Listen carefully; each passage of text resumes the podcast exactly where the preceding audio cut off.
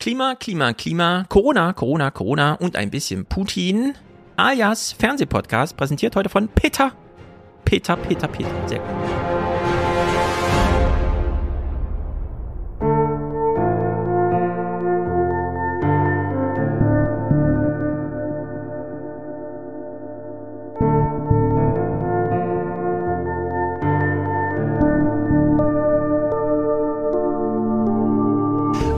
Hartnäckiges Virus, damit war früher ein längerer Schnupfen gemeint.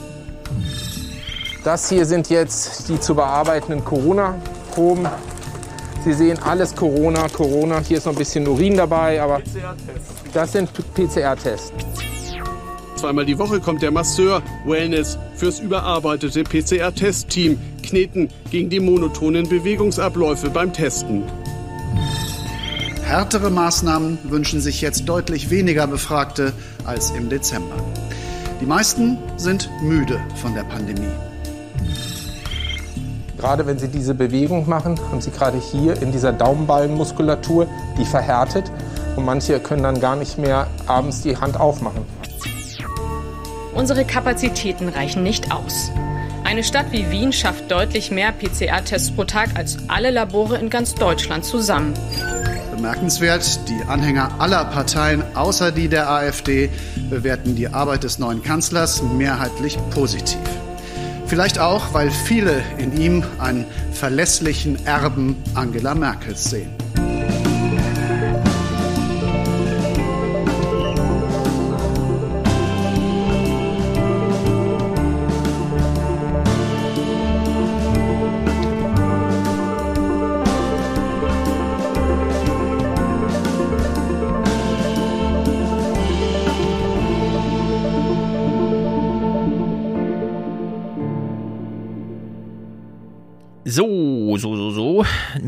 Mick ist da. Wir können nach Berlin grüßen. Wie ist die Inzidenz? Äh, 1000? 1000? Irgendwie so um den Dreh? Ich dachte, Ich glaube, wir ja. heute auch mal über glaub- 1000, aber nein. Nee, schade. Hm. Naja, wenigstens ist die Inzidenz über 1000. Das Morgen vielleicht. Aber ich und du, wir sind trotzdem auch zufrieden mit unserem Kanzler. Insgesamt schon, ja. Weil also ich er- bin mit anderen Teilen der Regierung mehr zufrieden als mit unserem Kanzler. Weil er das Erbe Angela Merkels gut vorträgt. Ach so, meinst du das? Ja, das ist natürlich entscheidend. Also man darf ja nicht vergessen, dass wir in einer Monarchie leben und dass es auch wichtig Richtig. ist, dass es dann auch einen sauberen Übergang gibt dann zum, zum Sohn. Und sie hat kann- ihn ja auch eingeführt, das haben wir ja auch besprochen. Ne? Richtig. Dann hat sie den kleinen Olaf mitgenommen und jetzt ist er auch bereit. Und ähm, ja, das ist mir auch sehr, sehr wichtig. Genau, dieses die- Einführen ha haben wir den Wortwitz damals gemacht, äh, dass irgendwann kamen ja die Journalisten auf die Idee, kann Kanzler zu sagen. Ich glaube, das war so Steinbrück oder so, kann Kanzler. So dieses Ja. kann Kanzler, diese Kürze, Überschriftenkürze. Und äh, das hätte da natürlich nochmal gepasst, dass man einfach äh, Scholz da so mitschleift und jetzt zeige ich dir mal, wie Kanzler geht. Ja, du kannst auch Kanzler. Naja, es ist äh, alles, ähm, wie soll Geht man sagen? eigentlich so als Frage, ne, dass sie da gefragt hätten, so 95 Prozent der Befragten sagen, ja, Olaf Scholz kann Kanzlerin. So, Äh, genau, kann Kanzlerin. Ja, manche auf Twitter zucken zusammen, wenn sie davon hören, dass im Podcast da vom Kanzler gesprochen wird. Sie denken dann sofort an Österreich, jetzt nicht mehr. Wir denken jetzt wieder an Deutschland, wenn vom Kanzler die Rede ist. Genau. Allerdings, du hast eben gesagt, äh, du findest noch andere Regierungsmitglieder besser als den Kanzler. Wen denn? Nee, ich bin jetzt die Woche ein bisschen zum Habeck-Fanboy geworden. So Du bist Habeck-Fanboy geworden. Hast du seine PK gesehen? Ja. In Gänze? Ich habe sie mir, ich wollte sie mir eigentlich auch nochmal angucken, aber ich habe sie dann doch nicht nochmal in Gänze. Ich habe mir nur alles drumherum. Kempferts Podcast, eine Stunde dazu und so weiter. Kann man was zum ähm, Ästhetik, Form, Kür, äh, Habeck, Bundespressekonferenz mit ähm, so Tafeln und so? Ähm, naja, er hatte ja ähm, schon Wie fällt deine Haltungsnote aus? dieses Mega.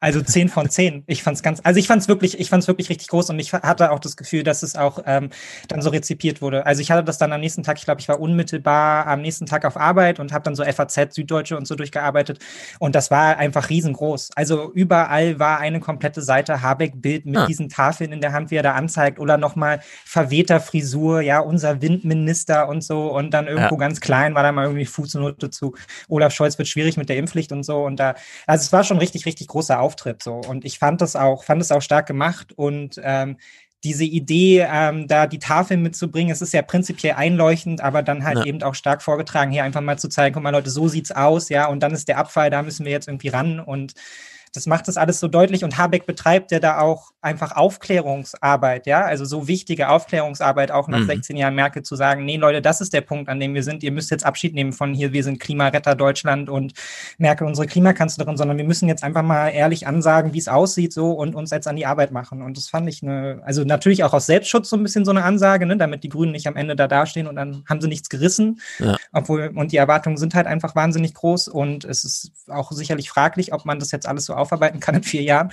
Ähm, aber ich fand es schon einen mega starken Auftritt. Hm. Sehr gut. Das teasert uns natürlich für nachher, denn ja. wir wollen zuerst über Corona und dann über Habeck sprechen.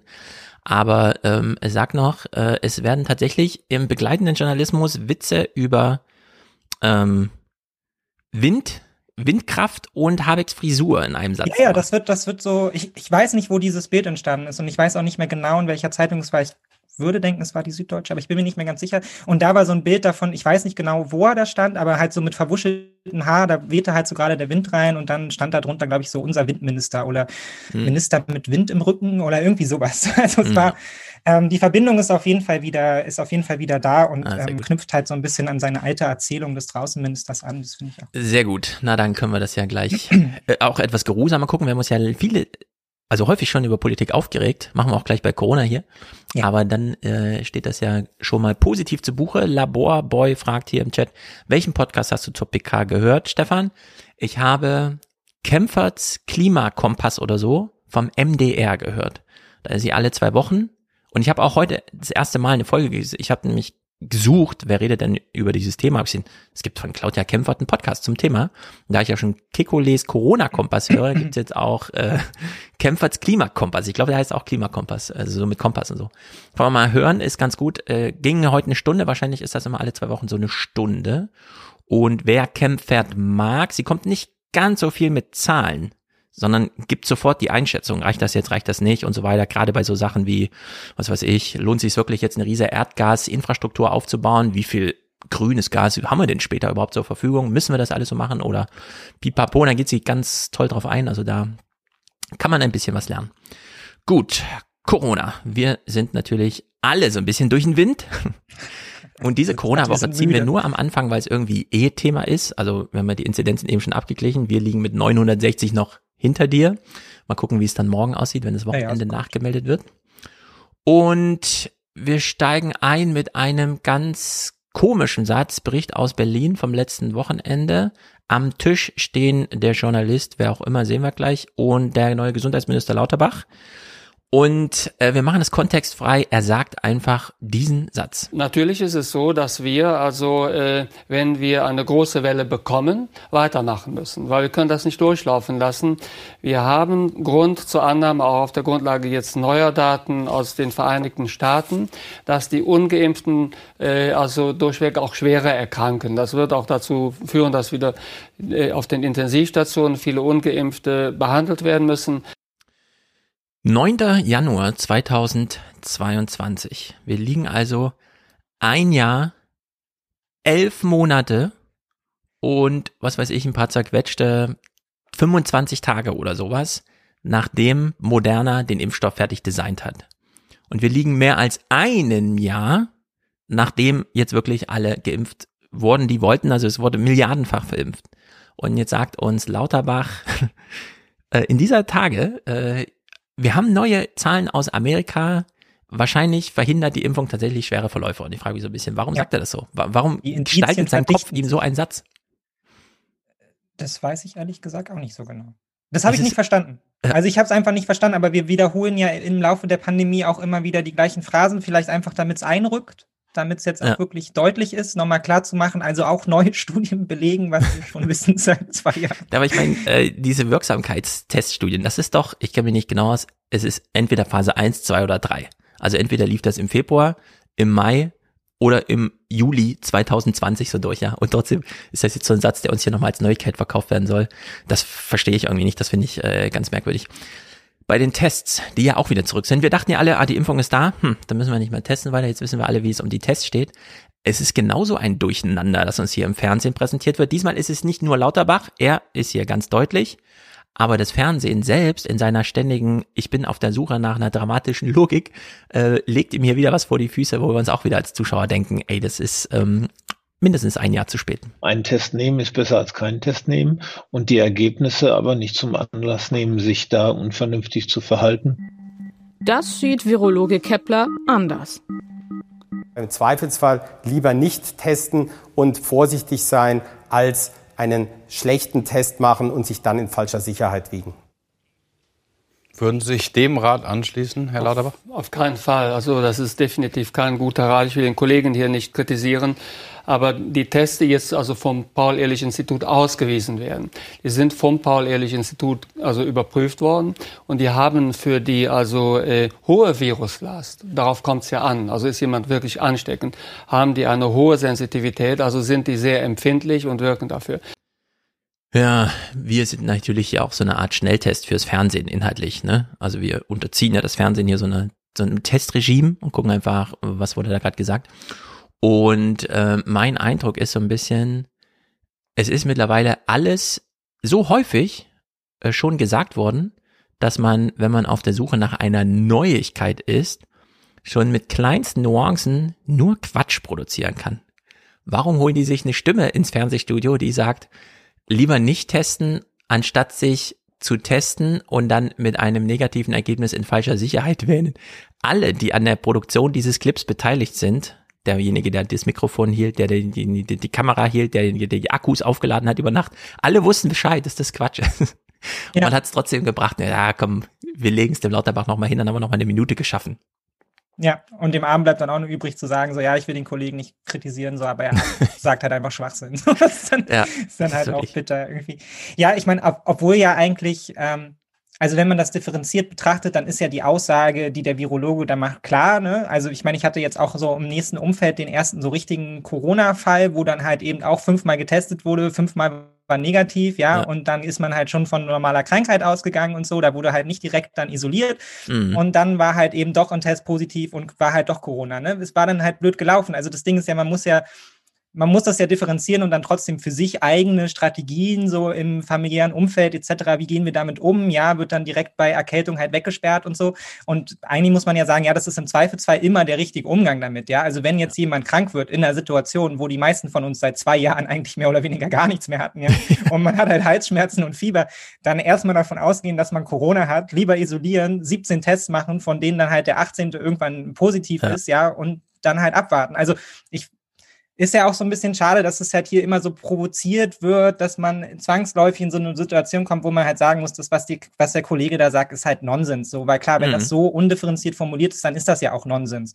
Ne? Ja, ich will dass man sich natürlich trotzdem nicht in Sicherheit wägen soll, wenn man jetzt halt mal ein negatives Testergebnis hat, dann direkt Party zu machen mit 40 Leuten, ja. obwohl man sich schlecht fühlt. Vielleicht auch eine blöde Idee. So. Ich will mal auch einen Nonsens sagen, äh, Satz sagen, von dem ich aber vermute, er ist nicht ganz so quatschig wie das, was wir eben gehört haben, nämlich wenn man Symptome hat, und man testet sich und der Test ist negativ, dann hat man wahrscheinlich Omikron. Wenn der Test anschlägt, hat man wahrscheinlich Delta. Mhm. Könnte durchaus was dran sein. Nun ist es aber so, irgendwann schlagen auch die Omikron-Tests an. Wir haben schon gehört, nicht mehr so viel in der Nase, mehr im Rachen, das Virus hat sich da verändert und so. Und Lauterbach sagt hier was, von dem ich dann dachte, hm, das hören bestimmt der BDI und alle anderen Wirtschaftsführer besonders gern. Und ein wichtiger Punkt noch, den darf ich hier nicht unerwähnt lassen, äh, wenn man sich aus der Quarantäne freitestet, also um zu prüfen, ist man noch ansteckend für Dritte. Da wirken diese Tests alle gut, weil der Test wirkt bei Omikron nicht so gut am Anfang der Ansteckung, aber sehr gut am Ende. Das hat also äh, medizinische, äh, virologische Gründe, die ich hier nicht ausführen kann. ja, also man, wir wissen nicht genau, wann man aus dem Erwerbspotenzial rausfällt. dass diese Tests funktionieren nicht so gut. Die Leute haben dann immer noch einen Tag zu viel gearbeitet, aber wir wissen ziemlich genau, wann wir sie wieder zurückbringen können ins Erwerbspotenzial. Gott sei Dank, das ist das Wichtigste. Bloß ja, wirklich, eine das, Woche Pause mehr, so wenigstens. Alle atmen auf. Ja. So, ja. Sie können sich freitesten nach sieben Tagen. Was? Ja, und die sogar mit dem Antigen-Test. Nee, so weit geht's noch nicht, aber es, könnte man fast denken, ja, wenn man sowas hört. Naja, Lauterbach ist bei Plasberg zu Gast und das ist eine, äh, immer diese Lieblingssituation, wenn es nämlich den Redakteuren gelingt, einen Konflikt zu finden, den es vorher nicht gab. Wir erinnern uns alle noch, wie Brinkhaus bei Anne Will saß und dann plötzlich von Hüter gehört hat aus dem Einspielfilmchen. Also Schuldenbremse und Klimawandelbewältigung, äh, das ist die Quadratur des Kreises. Und dann hat Brinkhaus gesagt, Hüter ist eigentlich mein Kumpel, aber hier kann ich ihm nicht folgen. Und äh, Plasbergs Redaktion, es ist gelungen, äh, Lauterbach und Drosten hier so zu entzweien. Äh, wir lassen es nicht durchlaufen. Mhm. Ähm, trotzdem noch mal eine Frage in diese Richtung. Selbst Christian Drosten, der hat letzte Woche in seinem Podcast gesagt, wir reißen das Tor nicht komplett auf, aber wir müssen die Tür für das Virus an einigen Stellen öffnen deutet sich da doch so ein leichter Paradigmenwechsel an, was ein Wissenschaftler wie Drosten deutlicher sagen kann als Sie jetzt als Minister? Nein, also ich bin mit Christian Drosten seit Pandemiebeginn eigentlich im stetigen Austausch. Äh, ich glaube, ich also kann sagen, ich schätze ihn sehr und also bin auch, also was die Einschätzung von Omikron angeht, äh, ganz ähnlicher Meinung wie er. Und also der, also Welle, dem Virus, brauchen wir derzeit leider, muss man sagen, nicht die Tür zu öffnen, sondern es kommt ja von alleine rein. Das ist die Frage, was können wir dagegen unternehmen? Ja. Wow, was für ein Konflikt. Was für ein Fernsehmoment. Plasberg, herzlichen Glückwunsch. Wir sind alle jetzt besser informiert. ja, vielen Dank dafür. Obwohl er natürlich einen Punkt hat. Also natürlich muss Lauterbach als Minister anders kommunizieren als jetzt halt Drosten als Wissenschaftler. So, der kann so einen Satz halt nicht einfach sagen, weil dann ist er damit ja eine politische Erwartungshaltung verbunden, wie man dann jetzt halt Türen öffnet. So, der muss er dann halt irgendwie nachkommen. Wenn er es nicht macht, dann ist auch wieder blöd. Also klar muss er anders kommunizieren, aber das kann er jetzt natürlich nicht so sagen. Kann jetzt Na, nicht ich sagen, würde ja, sagen, Drosten ähm, kann seinem Podcast das so und so sagen und ich. Ja, ich würde mir als Lauterbach hier gar nicht Drosten referieren lassen, äh, sondern ich und so kompliziert ist das ja auch nicht. Äh, so viel kommuniziert ja Drosten gar nicht. Er macht es nur sehr prägnant. Also diese Podcaststunde und dann ein, zwei Interviews die Woche, die man überall nachlesen kann. Und Drosten hat nirgendwo gesagt, wir sollen das Virus durchlaufen lassen oder die Tür öffnen, sondern er hat die Situation beschrieben, in der man die Tür öffnen könnte. Und schon im Halbsatz danach, ohne Punkt dazwischen, geht es um die Impfquote, die in Deutschland besonders schlecht ist, insbesondere bei den Leuten ab 60. Wenn Lauterbach das so gesagt hätte, wer jeder Zuschauer, der bei Sinnen ist, nämlich weiß, wer Drosten ist und ja, wer, was die Linie von Drosten ist, er gesagt, ja, stimmt. Ja, die Impfquote, äh, die Impflücke, ja, das ist gerade diesen Begriff, den Drosten immer nutzt. Und zack, war das Ding wieder eingefangen.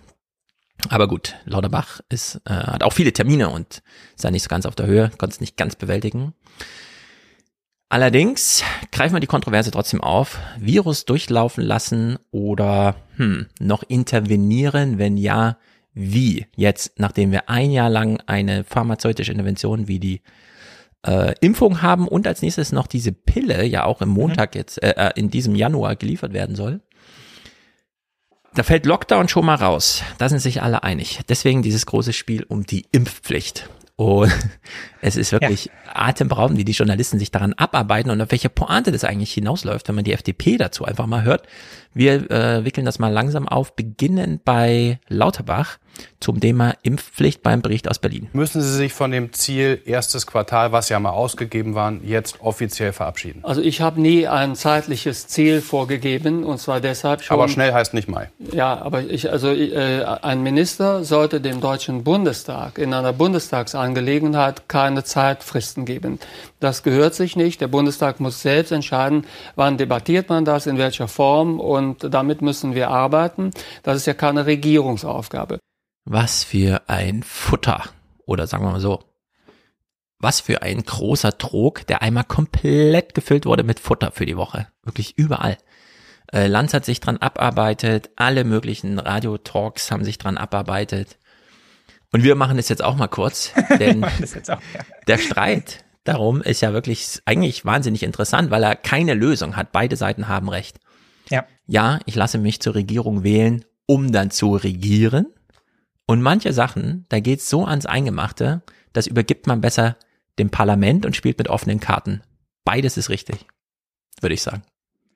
Würde ich, würde ich prinzipiell auch so sagen. Also was ja hier einfach deutlich wird, ist, dass es gab halt eine Ankündigung und man hat, ist vielleicht auch davon ausgegangen, dass die, äh, dass die Sachlage und die Zustimmungswerte da andere sind im Parlament und jetzt sieht man sich halt damit konfrontiert, dass es halt so nicht funktioniert. Und jetzt hat man keine andere Wahl, als es halt eben anders durchzu, durchzu, ja. durchzulaufen, ja. Also man kommt jetzt nicht darum herum, man hätte vielleicht, also andere politische Entscheidungen werden natürlich nicht so getroffen, so, sondern da ist natürlich völlig klar, das sind hier Fraktionen, die stehen natürlich in Kombination mit der Regierung, ja, die ziehen alle an einem Strang und da ist dann auch einfach klar, da gibt man eine Devise von oben rein. Dann hat man aber das Problem, wenn die Fraktionen halt nicht mitziehen und wenn es bei denen selber zu einer Diskussionsgrundlage wird und wenn es ja auch in einer Koalition, die da uneindeutig ist, zu einer Diskussionsgrundlage wird, dann kommst du halt daran nicht vorbei. Also man sieht hier halt schon in gewisser Weise eine Führungsschwäche, ohne dass das jetzt ein, ein riesiges Problem wäre, weil wir wahrscheinlich wahrscheinlich auch, ne, in der Diskussion untereinander oder mit Freunden, Kollegen und so weiter und so fort, kommt man ja auch immer wieder zu skeptischen Äußerungen gegenüber der Impfpflicht. Einige sind da pro, andere sind dagegen. Man weiß nicht so genau, was passiert. Man ist sich immer noch nicht ganz einig, wie sieht denn dann im Zweifelsfall ein Sanktionsregime aus und so weiter und mhm. so fort. Hat es die Effekte, die es haben soll oder nicht? Ähm, und da war man sich vielleicht am Anfang auch einfach sicherer und hat darauf gesetzt, dass vielleicht auch so eine Gesamtbevölkerung dann, die sagt, wir sind auf jeden Fall voll dahinter, dann irgendwie das Parlament dazu ja. animiert, ja. Das ist aber halt einfach nicht eingetreten. Und jetzt sitzt man halt da und jetzt muss man es dem Parlament halt auch irgendwie überlassen und gibt damit aber dann natürlich auch klar zu erkennen, also wir aus Regierung, also wir haben nicht die Macht als Regierung, das hier von oben nach unten halt auch einfach zu durchzudiskutieren. Mhm. Ja, also es gibt hier einfach ja. diese Mehrheit nicht. So. Ja. Also das zum einen. Und ich finde, äh, die Impfpflicht wird so langsam zum deutschen Brexit-Moment. Zum einen, weil wir feststellen, wir brauchen sie. Was ja nur daran liegt, dass die überwiegende Meinung, die ich zuweilen teile, ist, es gibt ganz schön viele Leute, die Sachen nicht zu Ende denken, selbst wenn es für sie richtig wichtig ist. Mhm. Also klassisches Impfverweigern. Man kennt ja so, klar, irgendwann kommt auch meiner um die Ecke mit einem relevanten Argument. Legitimes habe ich noch nie so richtig gehört. Ähm, und dann diskutiert man das halt und stellt fest, nee, es, also 30 Prozent, ähm, so hoch ist der Grad nicht an Leuten, die irgendwelche Immunstörungen haben, dass es medizinische Gründe gibt oder so. Das ist doch meistens so eine psychische Sache. Wir haben jetzt auch aus der neuesten Studie aus Erfurt wieder gelesen, dass acht Prozent wirklich Todesangst vor der Impfung haben. Also hier hat man es mit dem von mir neuerdings, es haben schon, ich habe es in allen Podcasts schon mal gesagt, mit der neuen Unterscheidung von Dopamin und Oxytocin zu tun. Menschen reden zu wenig mit Menschen von Angesicht zu Angesicht, die sie wirklich auch mögen, wo sie Sympathien hegen wo Oxytocin eine Rolle spielt und sie informieren sich zu viel an Bildschirmen, wo sie nur Dopamin gesteuert einfach weiter mhm. scrollen mhm. zum nächsten Fun Fact, der ihnen irgendwie vorgelegt wird, Fanfiction-mäßig. Das hat zu einer gewissen Störung geführt bei sehr vielen Leuten und jetzt hat man die Notwendigkeit, eine Impfpflicht dann doch einzuführen, damit es dann mal zu dem Ende kommt und wir sagen können, jetzt können wir die Tür aufmachen und dann auch ähm, sozusagen das wirklich mal eine Mehrheitsmeinung sein können. Und jetzt muss man sie halt gestalten und das ist sozusagen die zweite, äh, der zweite Aspekt des Brexit-Moments. Klar können wir alle sagen, wir wollen eine Impfpflicht, nur wie sieht sie dann aus? Ich war ja, ja. hier da schon der Meinung, also eine 2G-Regel ist Impfpflicht. Äh, Impfpflicht, also wenn ich zu Hause geimpft sein muss, dann ist es Impfzwang. Das schafft man nur über Zwang. Eine Impfpflicht heißt, wenn du in die Gesellschaft inkludiert werden willst, egal wo, Schwimmbad, Vereinsleben, wie auch immer, Schule, ähm, Universität, und du musst da geimpft sein, dann ist das eine Impfpflicht. Denn dann kommst du nicht ohne der Pflicht nachzukommen da rein. Also ist das für mich eigentlich schon längst geregelt, dass wir hier in Deutschland eine Impfpflicht haben. Äh, ich weiß zum Beispiel gar nicht, wie Menschen gerade ungeimpft leben. Ja? Also die kommt doch wirklich nirgendwo mehr rein. Wo ist denn noch? Ja, ist scheiße. Ist doch nur noch Supermarkt eigentlich. Ja. Maske auf und gut, aber alles andere ist doch nun wirklich so, und jetzt sagt äh, Lauterbach hier, äh, ja, das ist ja keine Regierungsaufgabe, sondern eine des Parlamentes. Und wir hören dann von Agnes Strack-Zimmermann bei Lanz, wie sie sagt, ja, weil das den Körper so betrifft.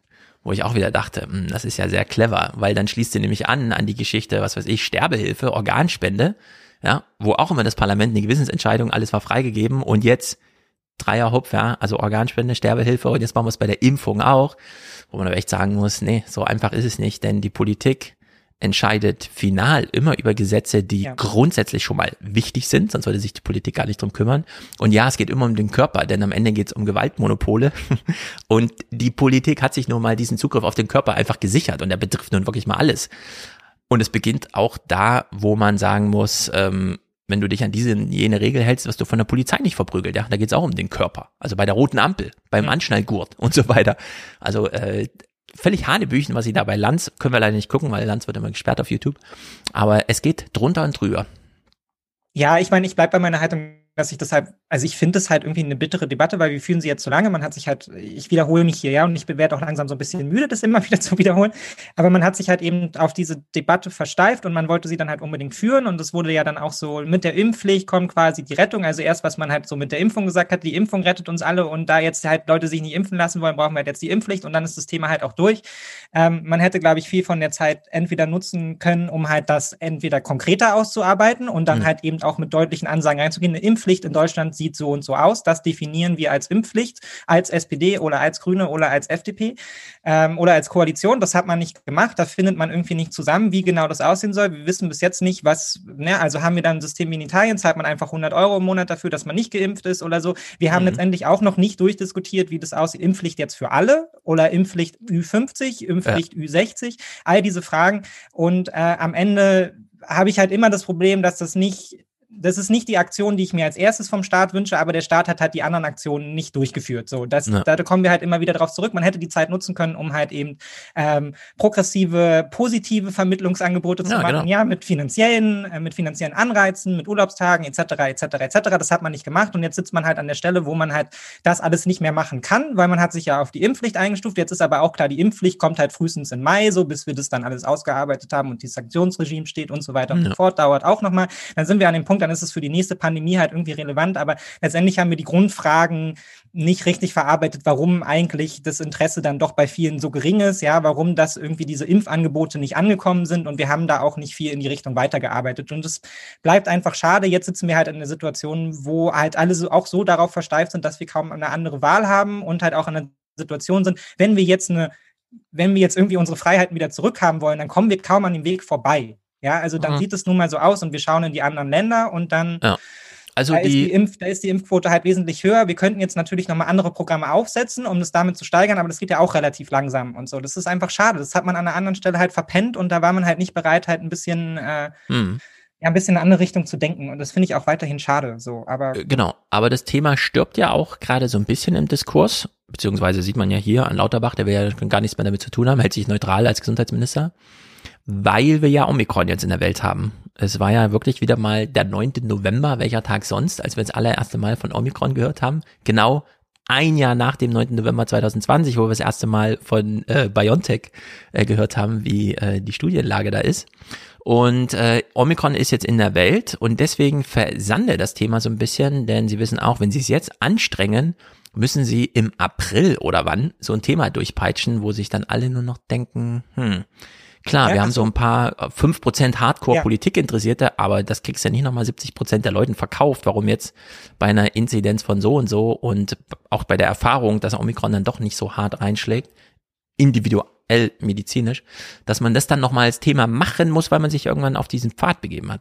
Ja, so, ja, mit, ich meinte, wir kommen nicht dran vorbei damit, dass wir jetzt halt voll in dieser Debatte reinhängen, dass ja, genau. wir jetzt nicht mehr die anderen Sachen irgendwie nochmal auf den Plan bekommen, ja, weil der Fokus voll auf dieser Impfpflichtsache liegt und mhm. die Gefahr, also die Gefahr in Anführungsstrichen dann besteht, dass wir halt dann im April, Mai im Zuge auch von Sommer, ja, das Problem ist eh nicht mehr so groß, Omikron ist da, ja, und die Verläufe sind nicht so schlimm und so weiter und so fort. Und dann versandet es einfach und wir haben darum jetzt vier Monate diskutiert.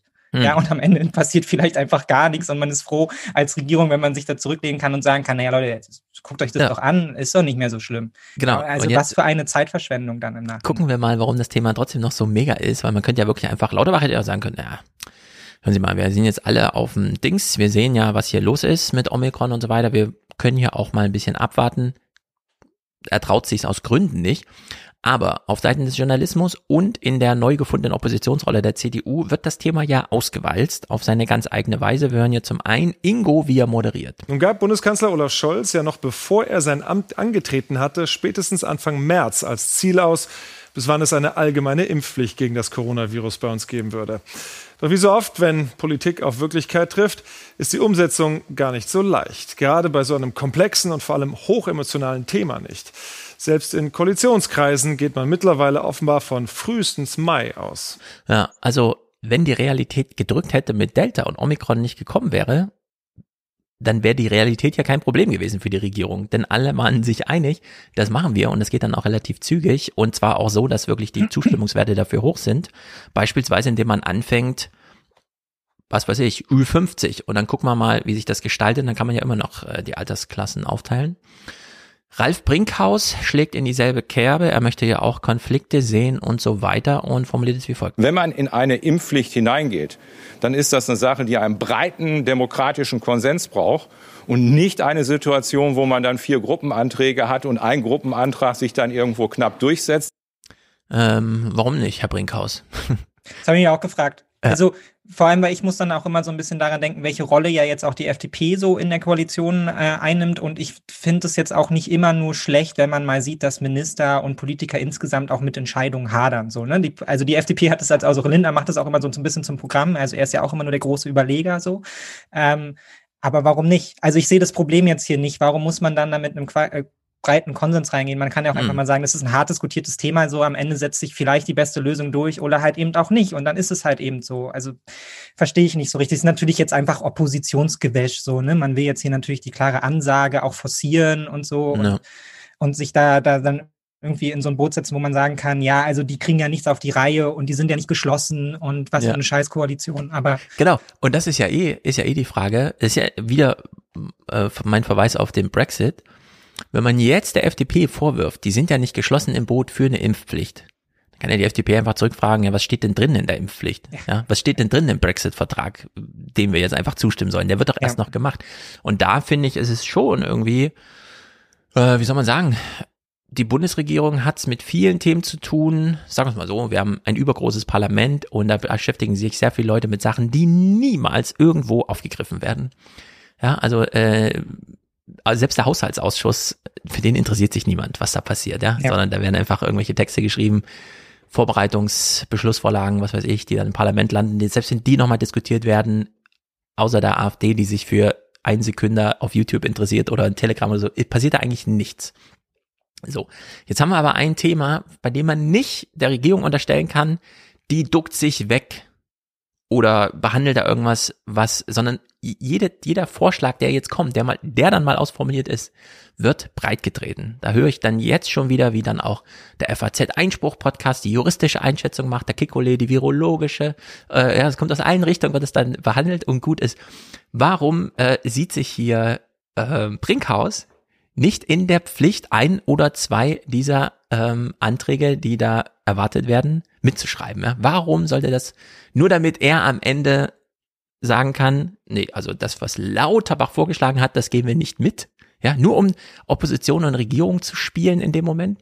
Ich finde, dafür ja. ist es einfach kein typisches Politikthema, wie alle anderen Thema Politikthema sind, für die wir dann Opposition und Regierung brauchen, damit nämlich die Regierung eigentlich was machen möchte, was niemand sehen soll und die, Polit äh, die Opposition dann darauf Aufmerksamkeit legt. Nur dieses Spiel haben wir hier gerade nicht. Das Parlament kann durchaus mal einfach tätig werden. Nee, aber das begleitet uns ja jetzt bei der CDU, dass sie halt eben auch in unpassenden Situationen dann halt einfach Opposition spielen. Ne? Also sie haben sich voll darauf eingeschossen und deshalb ist jetzt generell immer alles, was der Gegner macht, doof. Mhm. Und ich meine, wir haben ja auch schon, wir sehen ja auch immer wieder, wie das dann halt eben auch zu Diskrepanzen in den eigenen Aussagen führt. Ne? Letzte Woche war noch das cool und dann wird das irgendwie aufgegriffen und äh, von der von der Regierung und dann muss man natürlich wieder dagegen schießen. Ob das jetzt so sinnvoll ist, ja. Ist ja die ja. andere Frage, aber gut. Aber sie versuchen ja auch einfach Zugriff zu bekommen in der, in der Situation, wo es einfach extrem schwer ist für die, ja. äh, für die CDU, Zugriff zu bekommen, ne, auf irgendwas. Also sie, sie wird als Opposition gerade auch nicht gebraucht und nicht sonderlich eingefordert und so, sondern man hat mhm. das Gefühl, in gewisser Weise so ein bisschen läuft der Oppositionsarbeit dann tatsächlich auch so ein wenig in der Regierung ab. Ja, da wird ja auch noch diskutiert über Zusammenhänge und man ist sich nicht ganz einig. Und dann schaut man halt eher auf die Akteure als jetzt auf dieses Spiel zwischen CDU und der Regierung, sondern da schaut man dann eher, was hat denn Lindner vorgeschlagen irgendwie, auch wenn es jetzt um Taxonomie oder sowas geht, das sagt dann Habeck dazu und so. Da, da fällt es ihnen, glaube ich, einfach wahnsinnig schwer, da irgendwie einen Zugriff drauf zu bekommen. Deshalb zieht man sich darauf zurück, dass man einfach ja. Opposition spielt und dann ist man zumindest nochmal mit seiner Oppositionszeitung kurz in den Tagesthemen mhm. und kann sich nochmal, ich weiß nicht übrigens nicht, wer der Typ rechts ist. Ähm, ja, das ist eine so sehr gute Frage. Die CDU ist neu aufgestellt und wir kennen sie nicht. Äh, das ist allerdings das Problem der CDU. Ja, ja, das ist das Problem der CDU, aber an dem Punkt sind wir. Ne? Also äh, genau. halt, so also alle sind ja zufrieden damit, wie Scholz das so insgesamt macht. Also haben so ein Bild von Scholz und sagen, ja, das ist irgendwie, das passt ins Merkels Erbe.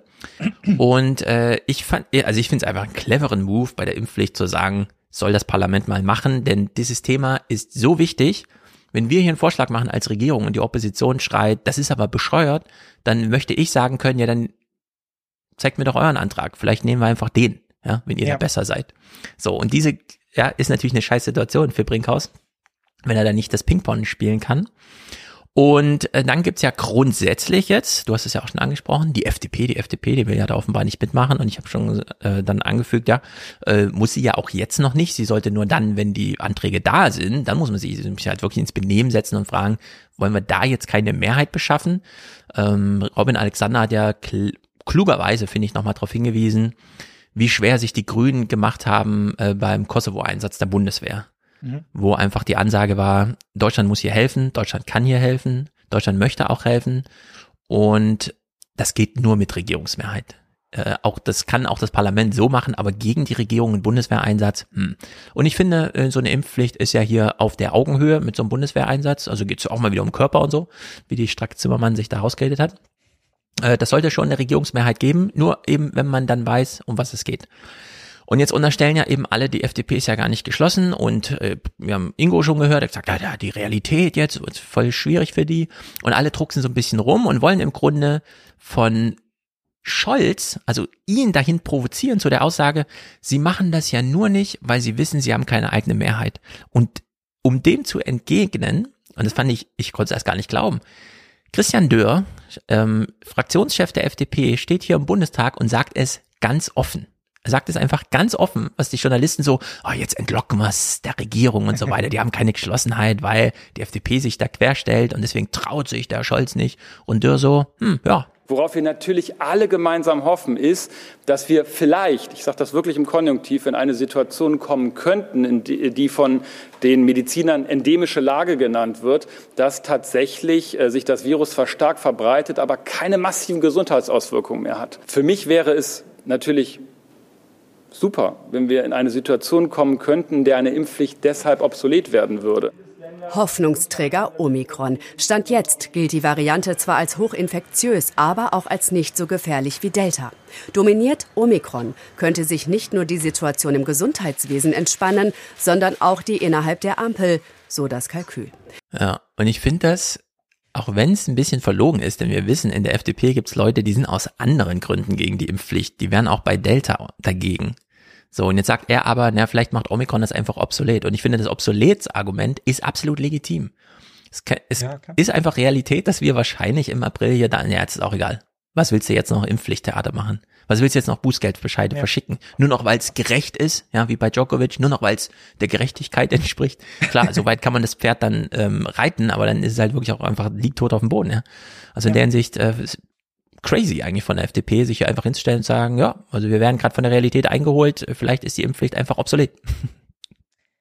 Ja, es ist, also wie gesagt, ich komme zu meinem Anfangsding zurück. Wir haben damit im Zweifelsfall dann sehr viel Zeit verbracht und vielleicht auch ein bisschen so alles hochgejazzt und es ist vielleicht auch nicht so gut für den gesellschaftlichen Zusammenhalt gewesen. Ja, und dann ja. kommen wir am Ende an einen Punkt raus, wo es dann auch irgendwie egal ist. Ich meine, im Zweifelsfall ist es dann so und ähm, du hast es ja auch schon richtig gesagt, es würde jetzt auch keinen Sinn machen, für Scholz da mehr Druck aufzubauen. Und es gab ja dann auch schon äh, in diversen Zeitungen ja dann auch schon den Abgesang auf ihn. Ne? Also hier bröckelt seine Macht und so, Impfpflicht von Scholz wackelt und so. Ja, also genau da hat er nichts, da kann er nichts gewinnen. Und da ist auch völlig klar, dass er da jetzt auch nicht in eine Position sich irgendwie rein manövrieren kann wie Merkel und jetzt irgendwie alle bis, weiß ich nicht, ein Uhr morgens da an den Tisch setzen kann und dann als großer Sieger da am Ende rausgeht. Also so ist diese Koalition einfach nicht aufgebaut. Er hat da nicht diesen Zugriff drauf. Er ist der Manager, aber er ist ja nicht die Führungspersönlichkeit, die jetzt von oben nach unten irgendwie eine Impfpflicht durchführen mhm. kann. Und ähm, dann warten wir jetzt einfach ab, so, ja, und im, im Zweifelsfall ist es dann halt eben obsolet. So, ja. dann haben wir halt umsonst diskutiert. Genau. Ist dann halt mal so. Ja, ich könnte mir auch ein Szenario vorstellen, aber wie gesagt, wir sind ja auch noch ein paar Podcaster, die so ein bisschen über den Zaun fressen oder wie das nochmal hieß da. Ähm, es wäre durchaus möglich, dass wir im April einfach feststellen, aha, Kikoli hat schon mal wieder im Januar recht gehabt, für Omikron kommt es eh zu spät und dass wir dann feststellen, eine Omikron-Infektion, egal ob vorher geimpft gewesen oder nicht, funktioniert besser als Abwehr der gängigen Corona-Varianten, die wir noch in freier Wildbahn haben, ist ja dann wahrscheinlich nur noch Delta, als eine Impfung. Also Omikron könnte einfach, war ja schon immer die Ansage, das echte Virus bringt einfach eine breitere Immunisierung ja. mit.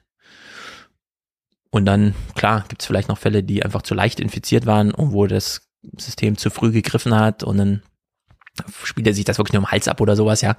Aber äh, ich, also dieses Obsoletsargument äh, verfängt bei mir irgendwie und ich finde es mutig von der FDP sich einfach hinzustellen und zu sagen, also es gibt da noch einiges zu bedenken. Nicht schlecht. Vor allem, wenn man sich dann anschaut, wie verlief die Diskussion dann in dieser Woche schon. Ranga Yogeshwar ähm, sitzt hier bei Ilner und wir wissen ja, am Ende vertrauen wir Drossen aus der Wissenschaft, Mighty aus dem Internet und Yogeshwar aus dem Fernsehen. Also wenn dieses Dreigestirn irgendwie was sagt, dann ist das schon eine Ansage und entsprechend äh, überraschend hier Ranga Yogeshwar die Woche. Aber genauso bin ich in gewisser Weise ein Skeptiker einer Impfpflicht, weil wir damit im Grunde genommen wenig erreichen. Das Ziel muss sein, dass die Menschen sich impfen lassen und durch eine Pflicht erzeugen wir sowas wie eine Trotzreaktion. Wir haben an vielen Stellen die Absurdität vielleicht, dass wir auch in Sachen Kommunikation ehrlich gesagt nicht unbedingt ähm, eine Eins oder zwei bekommen als Note, sondern eher eine vier oder fünf.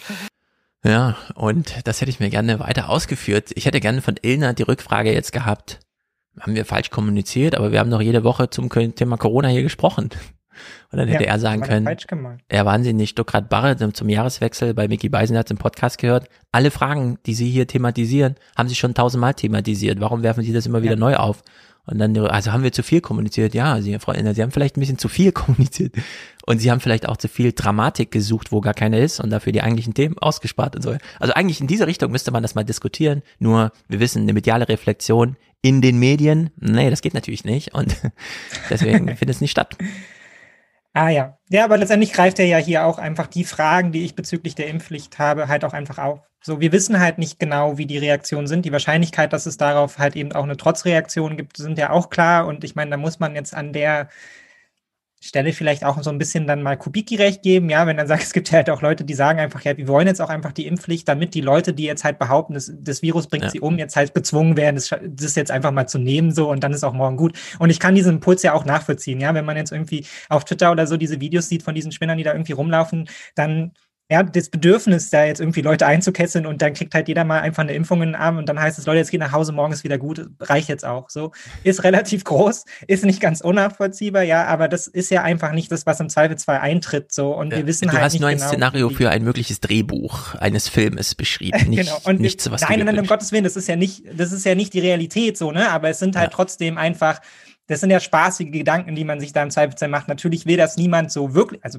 mhm. vielleicht schon, aber natürlich würde das jetzt nie jemand als politische Herangehensweise jetzt irgendwie beschreiben oder fordern, so. Aber natürlich ist da das Bedürfnis, den Leuten dann halt, die halt seit zwei Jahren behaupten, dass wir sterben alle spätestens dann übernächsten September ja. an der Impfung, dann ja. halt doch mal irgendwie klar zu machen, nee Leute, ihr müsst euch jetzt einfach impfen lassen, ist mir jetzt egal und ihr werdet sehen am nächsten Tag, es ist auch okay und dann könnt ihr die Klappe halten, so. Und, genau, man kann es ähm, in jede Richtung treiben. Äh, Zocker fragt hier im Chat, du hörst Apokalypse und Filterkaffee. Ja, ich höre vor allem Stuttgart Barre und wenn er dann bei Beisenherz ist, umso lieber. Denn Mickey Beisenherz will ja immer ein Spektakel. Und man merkt dann immer so ein bisschen, wie, wie Stuttgart Barre doch eine Nummer zu groß für ihn auch irgendwie ist, obwohl die sich so freundschaftlich miteinander verbunden fühlen und alles. Finde ich, fand ich ein sehr gutes Gespräch. Also kann ich wirklich empfehlen, sich die Stunde mal anzuhören.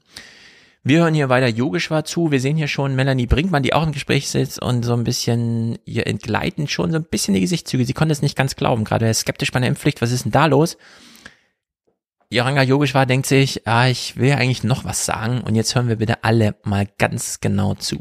Wenn wir alle geboostert wären, wenn es in Deutschland eine hundertprozentige Boosterung gäbe, mal unabhängig davon, dass wir sie uns in allen anderen Ländern dieser Welt auch wünschen würden, dann wäre Omikron ja vorbei dann wäre Omikron vorbei, dann könnte ich provokant jetzt mal sogar sagen, dann gibt es vielleicht irgendwann so etwas wie eine Infektionspflicht. Klingt jetzt ein Moment lang absurd, aber ja. das kennen viele Eltern vom Kindergarten, wo man die Kinder zusammensteckt bei den sogenannten Kinderkrankheiten. Denn das wird auf Dauer der Normalzustand sein. Also äh, wenn nicht, wie gesagt, jetzt irgendwelche Varianten kommen, die das Spiel dann noch einmal neu setzen, mhm. wird es so sein, und das versteht man unter einem endemischen Virus, dass es immer wieder Wellen gibt, wo man erkrankt, eben nicht so schwer und ja. genau dadurch wiederum den Schutz sozusagen bekommt, also eine den Art Reboostering, die ja. den Staat nicht kostet. Gut.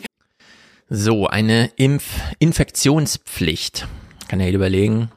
Angenommen, es kommt jetzt echt Drosten und sagt, also ich erforsche ja lange die Coronaviren und wir kennen das ja, Coronavirus 1, 2, 3, die typische Erkältung, die man halt so hat. Es ist besser, ein bisschen kennen wir ja gerade vom RSV-Virus, immer mal wieder damit Kontakt zu haben, damit das Immunsystem das nicht vergisst. Ja. Ähm, also, ja, wie bei Kindern, bitte nicht zu hygienisch aufziehen, denn äh, das Immunsystem arbeitet nur im Kontakt mit der Realität und der Umwelt. Und äh, irgendwann kann ja durchaus die Szene kommen, ja, dass man in den Medien liest, ähm, ja, man sollte sich jetzt besser mal mit Omikron infizieren. Man sollte jetzt mal Kontakt mit dem Virus.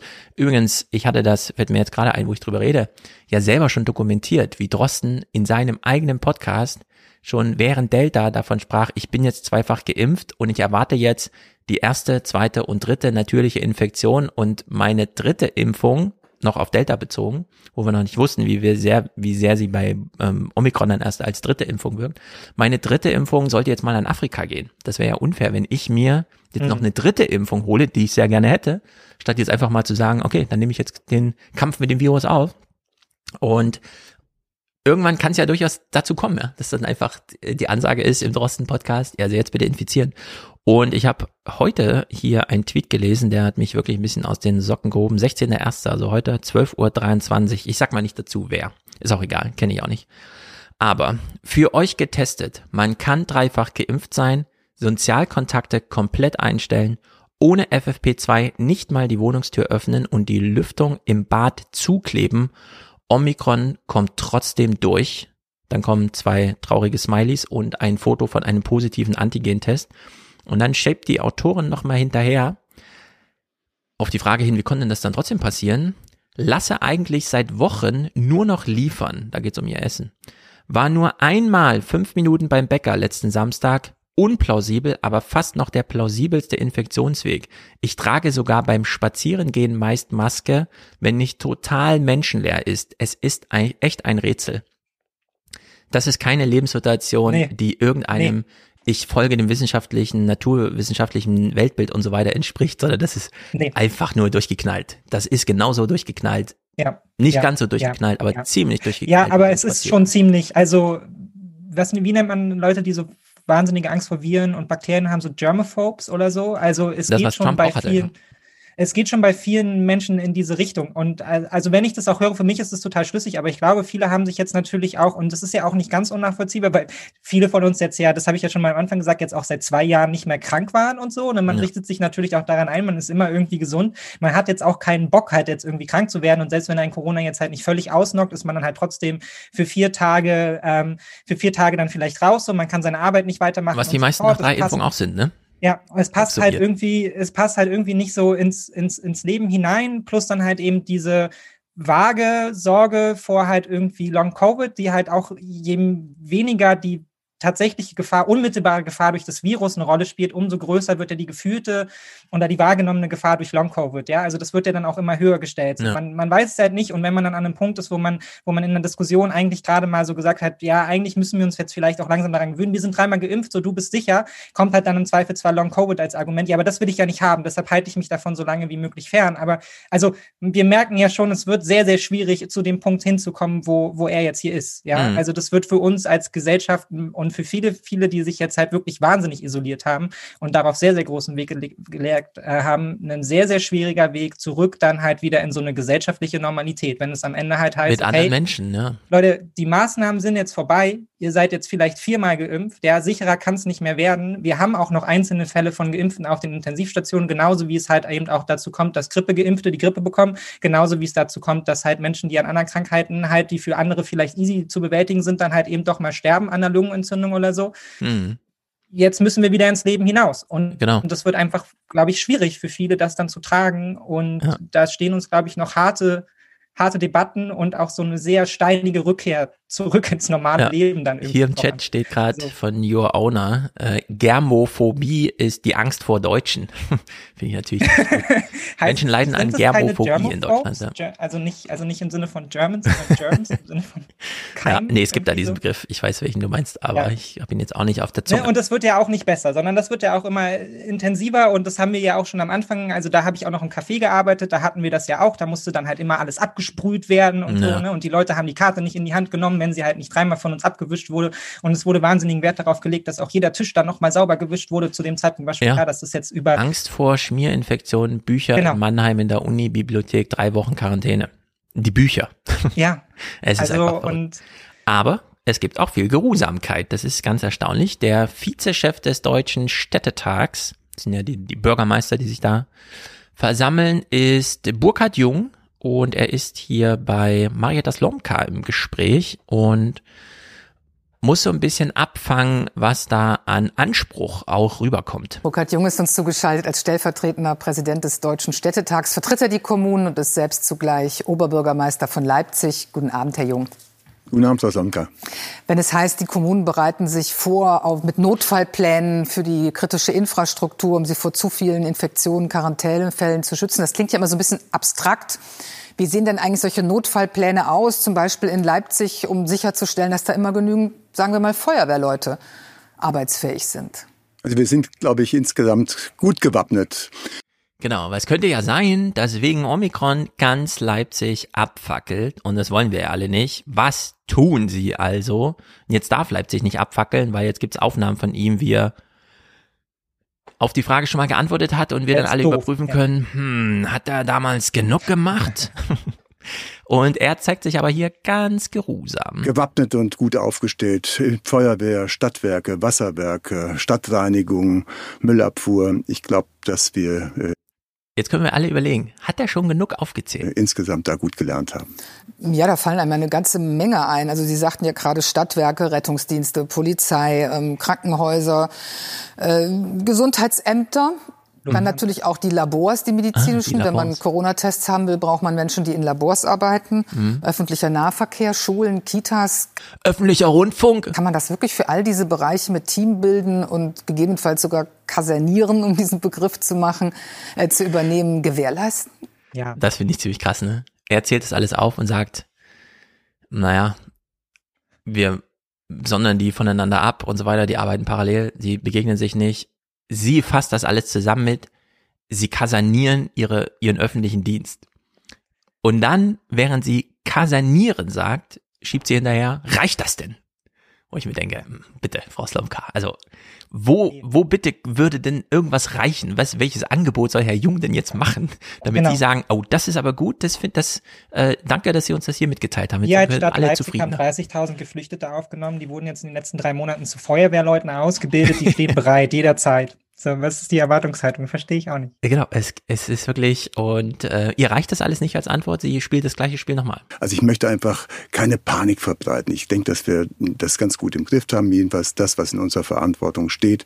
Auch die Polizei, das weiß ich aus gut informierten Kreisen hier bei uns, hat sich sehr gut darauf eingerichtet, eingestellt und, und versucht, die Trennung durchzuhalten. Bei meiner Feuerwehr sehe ich das sehr gut in der, in der, in den Dienstplänen, ähm, Ich meine, der Oberbürgermeister hat hier Einblick in die Dienstpläne der Feuerwehr, um sich da zu versichern und so, ne? Das ist schon. wie die also, Teams getrennt miteinander laufen, damit auch wirklich nichts passiert. Also Wobei ich glaube, wirklich äh, keine Panik, wirklich nicht. Nee, Panik wollen wir ja auch nicht machen. So schlimm soll es nicht kommen, aber man muss ja vorbereitet sein und will nicht im Nachhinein Absolut, sagen, hups, absolut. was ist denn da? Und, und Teams trennen, die gehen natürlich auch nach Hause, die fahren U-Bahn oder S-Bahn oder Bus. Ähm, man kann ja nicht die Leute alle ständig parallel laufen lassen. Also, das, was mich am meisten interessiert, ist, was Herr Burkhard Jung zu seinem Fahrer sagt, wenn er ihm vom Fernsehstudio nach Hause fährt, von der Schalte. Dass er schon wieder mit so einer, ich sag's jetzt ganz bewusst, hysterischen im Fernsehen zu tun hatte. Das ist ja wirklich schlimm, sich das hier zu sehen. Im Finale wirbt er nochmal für die Impfpflicht und wir lassen das hier so laufen unter dem, äh, die ganze Zeit unter dem, unter der Maxime, die Impfpflicht ist die nicht pharmazeutische Intervention, die alles aufhebt, was Marietta Slomka hier gerade so wichtig war. Nämlich Teams getrennt laufen lassen und einfach sagen, geboostert, ja, vogelfrei. Mit Freude habe ich gehört, zum Beispiel in Leipzig sind die, ist die Lehrerschaft zu 95 Prozent geimpft und geboostert. Und das gibt mir Hoffnung, dass man das äh, schaffen kann. Vor allen Dingen, wenn die Impfpflicht dann endlich dann doch käme, äh, eigentlich für alle. Darauf setze ich, die müssen aus dem Quark kommen in Berlin. Sagt Burkhard Jung, Oberbürgermeister von Leipzig und stellvertretender Präsident des Deutschen Städtetags. Ich danke Ihnen für das Gespräch. Danke Ihnen. Hat er ihr jetzt einen guten Abend verschafft, einen geruhsamen Abend, kann er jetzt entspannt sein oder nicht?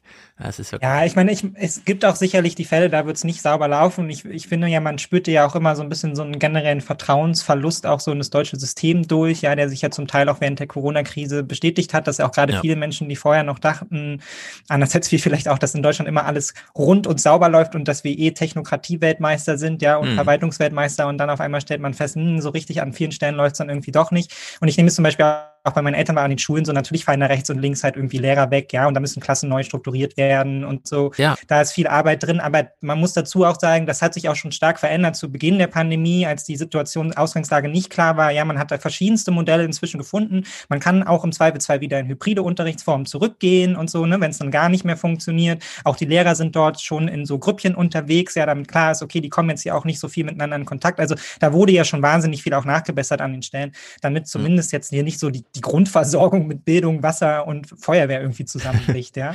Also Ja, aber auch die Sorgen machen sich ja breit. Also es gibt ja auch Leute, die sammeln, also die sammeln ja Wasser ein und, und Dosengemüse und so, weil sie Angst haben, dass es halt dazu kommt. Es war mal Toilettenpapier knapp. Jetzt muss man Ja, genau. Also- sagen, wir haben in Frankfurt hier sehr gelitten damals unter Toilettenpapierknappheit. Und klar, wenn man das thematisiert, da würde ich sagen, feuerfrei, ja. Das ist äh, nun wirklich journalistische Tugend, nach den deutschen Defiziten zu fragen. Wir haben ja im Intro Ja. schon gehört. Die Stadt Wien kann mehr PCR-Tests ableisten als ganz Deutschland zusammen. Und wir haben aus Dänemark gehört, wo ja die Inzidenz gerade so grandios ist. Ich glaube, die deutsche Inzidenz ist viel höher. Bei unserer mittleren fehlen 13 Kinder in der Klasse. Ja? Also es ist einfach Wahnsinn, wie hier Corona gerade wütet. Und dann heißt es aber, ja, die Inzidenz ist nur 1000. Aber in London ist sie doch 10.000. Nee, bei uns ist sie nur 1000. Und wir wissen alle im Grunde, was das bedeutet irgendwie. Man kommt nicht mehr richtig hinterher. Das kann man alles thematisieren, aber dann muss man das auch thematisieren und nicht über Ja. den Bogen, ja, wegen Corona, pipapo und schaffen Sie das denn und können Sie nicht noch mehr Corona-Maßnahmen nehmen? Wir brauchen jetzt mal allgemeine bessere Versorgung irgendwie, Ja, um das ja. zu machen. Ich meine, in Dänemark, was wollte ich noch sagen? Genau, in Dänemark mh, sequenzieren die jede positive Probe. Also nicht nur im Sinne von, ah, wir wissen ja, wenn das und das beim Testen ausfällt, dann ist es ein Hinweis auf Omikron, sondern nein, wirklich jede einzelne positive Probe bei einer Inzidenz von über 2000 geht da in dieses Sequenzding, so dass sie wirklich die Aminosäuren einmal aufgeschlüsselt haben und äh, das ist undenkbar in Deutschland, ja. Hier haben Ja. wir irgendwie Sorgen, weil, weil die Leute ihren, was hat er gesagt, Daumenballenmuskel da irgendwie überstrapazieren durch einfach wir kriegen es nicht hin in Deutschland, ja. Und das ist ja, Ja. wirklich ein mega Drama. Gut, wer kriegt es besonders gut hin? Ian Bremmer, ich weiß nicht, wo ich es gehört habe, in irgendeinem Podcast. Ah, Scott Galloway war das, glaube ich, schon wieder. Ian Bremmer ist vielleicht ein Begriff, das ist so ein super Strategist-Typ, der relativ viel bei Twitter auch unterwegs ist und so, um so globale Trends und Pipapo Politik-Beratung äh, zu machen. Und der hat jetzt, äh, seine Schlussfolgerung aus zwei Jahren Corona ist, am Anfang haben wir China dafür bewundert, wie gut sie es hinbekommen. Und jetzt ist es genau der falsche Weg, es so zu machen. Denn ich habe ja gerade die Dramatik auf Twitter vorgelesen. Selbst wenn man äh, super krass mit niemand mehr Kontakt hat und in seiner Wohnung irgendwelche ähm, Lüfter abklebt und mit FFP2-Maske nur draußen ist und äh, selbst im Wald noch eine Maske trägt, kriegt man irgendwann Corona. Ja. Also gegen Corona ist äh, anscheinend muss man nur aus dem Fenster atmen und dann ist es einmal in der Stadt äh, und keine Ahnung. Also es ist wahnsinnig infektiös und erreicht einfach alle. Und damit ist dieser Weg, den ich schon immer bescheuert fand, aber jetzt spätestens bei Corona, äh, bei Omikron, ist dieses ganze Zero, No, Covid, wie auch immer, f- gescheitert. Ja, Funktioniert also ich einfach. finde es auch absurd, dass jetzt immer noch Leute beispielhaft irgendwie auf China blicken, ja, während China halt irgendwie gerade Corona-Leugner durch die Straßen treibt mit Schildern um den Hals. Genau. Ja, also Und wir ja gucken die Realität, in der sie, in der sie da unterwegs sind, während man dann halt, ich meine, Ole hatte das halt, glaube ich, vor ein paar Tagen äh, da mal in so einer Diskussion dann halt irgendwie für den deutschen Weg einem vorgeworfen wird, wenn man jetzt an irgendeiner Stelle mal lockern würde, dann wäre das ja Eugenik. Ja, also an, an dem, Ja. an dem Punkt ist man dann zum Teil und natürlich ähm, gibt es da auch viele sehr individuelle Geschichten, ja, und die, die sogenannten Vergessenen der Pandemie, ja, die halt sich eben dann doch eben nicht impfen lassen können und so und für die die Situation auch sicherlich nicht einfacher wird. Und ich finde es auch gut, dass da so ein bisschen mal das Licht drauf geschienen wird, dass man natürlich insgesamt einen behutsamen Umgang miteinander pflegen sollte, wenn es halt um solche Dinge geht, ja, und sich halt eben auch die Hände wäscht und halt vielleicht auch seine Maske freiwillig weitertragen kann und so. Ja. Ähm, alles keine Frage, um dann halt eben auch so die, ähm, die Schwächsten der Gesellschaft in der Situation zu schützen. Aber das kann natürlich jetzt kein trotz allem kein Dauerzustand sein für eine Gesamtgesellschaft, den es jetzt vor allem mhm. immer ähm, irgendwie zu verbarrikadieren. Dafür sind auch einfach die, ähm, die Entwicklungen dann, was die psychologischen Dinge anbelangt und so zu fatal. Und genau das ja, Gleiche also ist, wenn man in jetzt China sterben ja. schwangere Frauen, weil sie vor dem Krankenhaus verbluten. Äh, und die Frage, warum hat man sie nicht reingelassen? Ja, weil ihr Test abgelaufen war, ein paar Stunden. Sie, also kam für den nur einen Tag gültigen, 24 Stunden gültigen Test zu spät zum Krankenhaus. Und das sind natürlich dramatische Situationen, naja, Nun und ähnliche Situationen sind ja mit, äh, mit der Frage nach den Schulen. Jetzt vor ein paar Tagen ist diese, diese Studie da getrennt, dass es ja vielen Schülern dann irgendwie zu Hause im Heim, Heimunterricht und so besser ging, ja. Und natürlich sind das dann erfreuliche Nachrichten, aber das ist jetzt kein Argument dafür, alle immer, für immer halt irgendwie zu Hause zu Mhm. lassen, weil wir wissen auch da, dass die Diskrepanzen halt einfach wahnsinnig groß sind und dass wir an anderer Stelle Schüler verlieren, ja, die nie wieder aufschließen können, dass wir damit die Schere zwischen den, den Armen der Gesellschaft und den Reichen der Gesellschaft und was so Barrieredurchlässigkeiten anbelangt, immer größer wird, ja. Und parallel zu diesen Entwicklungen sind halt auch die Suizidraten unter jungen Menschen massiv gestiegen. Ja, man muss mit diesen Ambivalenzen halt irgendwie umgehen und einen Zwischenweg finden und kann jetzt nicht sagen, gut, da hat er für viele funktioniert, ja, und unsere Kinder haben ja auch ein eigenes Zimmer und jeder hat einen Laptop, deshalb läuft Ja. es schon. Ähm, das reicht am Ende dann halt eben nicht. Man muss dann halt eben auch mit der, mit der Gegenseite halt irgendwann lernen, umzugehen und kann das nicht immer totschweigen, so. Genau. Und was nun China betrifft, müssen wir hier sagen, wir alle sind betroffen. Also wenn in China eine Omikron-Welle durchreitet und die wissen nicht genau, wie sie damit umgehen sollen, weil sie nur diesen ihren eigenen Proteinimpfstoff genutzt haben, statt einfach mal zu importieren, äh, was an guten Zeug ja da ist in der Welt, aber vor, aus Stolz das dann nicht machen, auf ihren eigenen warten, was aber noch ewig dauert. Sie haben jetzt eine eigentlich grundsätzlich immunologisch naive Bevölkerung und ein kleiner Piekser, also Peak im Sinne von jetzt wird's schon gefährlich, ist ja, wo man sonst immer dachte, na Olympia, ist halt, fährt man hin, hat Spaß und so weiter. Nee, also das ist äh, in einer Woche oder so gehen diese Olympischen Spiele da los und es wird vielleicht das größte Drama, das wir auf der Welt jemals gesehen haben, denn damit kommt Corona nach China und also zurück und es wird die Lockdown-Strategie nicht helfen, denn selbst wenn man sie so durchführt, dass sie hilft, liegt die Weltwirtschaft danach in Scherben. Also das muss man einfach äh, Ja. jetzt antizipieren, was das bedeutet so insgesamt. Und Karin Mioska moderiert mal hier zum Thema Olympia in China und wir können hier nur sagen, tja, im Grunde, tja. Selten war so wenig Vorfreude. Ohnehin hatten viele ein mulmiges Gefühl, als die Olympischen Winterspiele nach China vergeben wurden. In ein Land, das Menschen kontrolliert, bespitzelt und wegsperrt. Und nun auch noch Omikron. Eine so ansteckende Virusvariante können selbst die Chinesen nicht fernhalten, auch wenn sie es mit aller Macht versuchen. In China werden ganze Städte dicht gemacht, sobald auch nur ein einziger Fall auftritt. Und jetzt hören wir mal, was die Strategie in China für die Olympischen Spiele ist. In der Medienkantine alles automatisiert. Möglichst wenig Chinesen sollen den Olympiabereich betreten. Im Fernsehen wird gewarnt, auch Busse, die Sportler zu den Austragungsstätten transportieren, seien eine Gefahr. Selbst bei einem Unfall, so die Anweisung der Pekinger Regierung, solle nicht geholfen werden. Pandemiebekämpfung steht schlicht über allem. Die Nervosität in China angesichts von Omikron vor den Olympischen Spielen steigt. Die Chinesen, die mit Olympia zu tun haben, dürfen keinen Kontakt zu den ausländischen Besuchern, Sportlern, wie auch immer, Gäste, die es nicht geben wird, oder wenn, nur in gewissen Rahmen und so weiter. Es darf keinen Kontakt geben. Nicht mal, wenn elementare Hilfe vonnöten ist. Ja. Und dann die Frage, wie viel ist dann von olympischen Gedanken noch übrig? Ja, wirklich. Also wenn man, Was wenn man an dem Punkt ist, und ich meine, äh, wir hatten das schon im Vorgespräch kurz gesprochen, ja, also schon, schon die Olympischen Spiele in Tokio waren, was das anbelangt, sicherlich nicht äh, das, was man sich davon erhofft hätte, ja, wenn man den Olympischen Spielen dann irgendwie zutraut, dass sie Völkerverständigung etc. halt irgendwie bevor, äh, irgendwie vorantreiben, dann ist es da auch maximal in die Hose gegangen und auch das sind Länder, die natürlich auch Probleme mit Rassismus etc. haben, ja, was dadurch halt immer noch mal verstärkt wird, ja. Also die Ausländer sind derzeit die, die die Krankheit einschleppen, so. Und Ja. das ist ähm, in, in Japan immer noch ein massives Problem, ja. Nicht umsonst tun man sich da so schwer mit halt irgendwie Einwanderung von außen. In China sieht ganz ähnlich aus, ja, und man verstärkt halt jetzt noch, noch solche Reflexe immer weiter dadurch. Und es ist natürlich für die Sportler, die da anreisen, maximal beschissen, ja. Also Mega, und Tokio ja. war halt schon maximal beschissen. Ja, weil das dann am Ende hieß, ja, du darfst für zwei Tage halt irgendwie für deinen Wettkampf Wettkampf anreisen und sobald du halt irgendwie aus deinem Ruderboot ausgestiegen bist, dann musst du aber schon wieder nach Hause und du darfst auch gar nicht zuschauen, was deine Kollegen machen. Ja, dein Team lernst du hier irgendwie kaum kennen. Äh, die Vorbereitung kannst du irgendwie kaum absolvieren. Ähm, andere Sportler kannst du eh völlig vergessen. Du schläfst ja auf so einem, ja, auf irgendwie einer, Mhm. einer Pappmatratze, ja. in irgendwelchen Mehrzweckhallen und ähm, wirst am Ende als Sportler, aber eben weil es halt nur alle vier Jahre ist und weil davon dein Lebenstraum und worauf du halt vielleicht zehn Jahre Ja. hingearbeitet hast, abhängt, dazu gezwungen, dann da auch anzutreten und in einer maximal belastenden Situation, von der im Zweifelsfall am Ende halt irgendwie keiner so richtig was hat. Und ich frage mich auch, wie sehr man sich dann irgendwie doch über seine Medaille freuen kann, wenn man das irgendwie in so ab abgeschlossenen, belastenden Situationen Ja. dann da irgendwie wahrnimmt. Also Ja, vor allem das, also das Motto ist, dabei sein ist alles.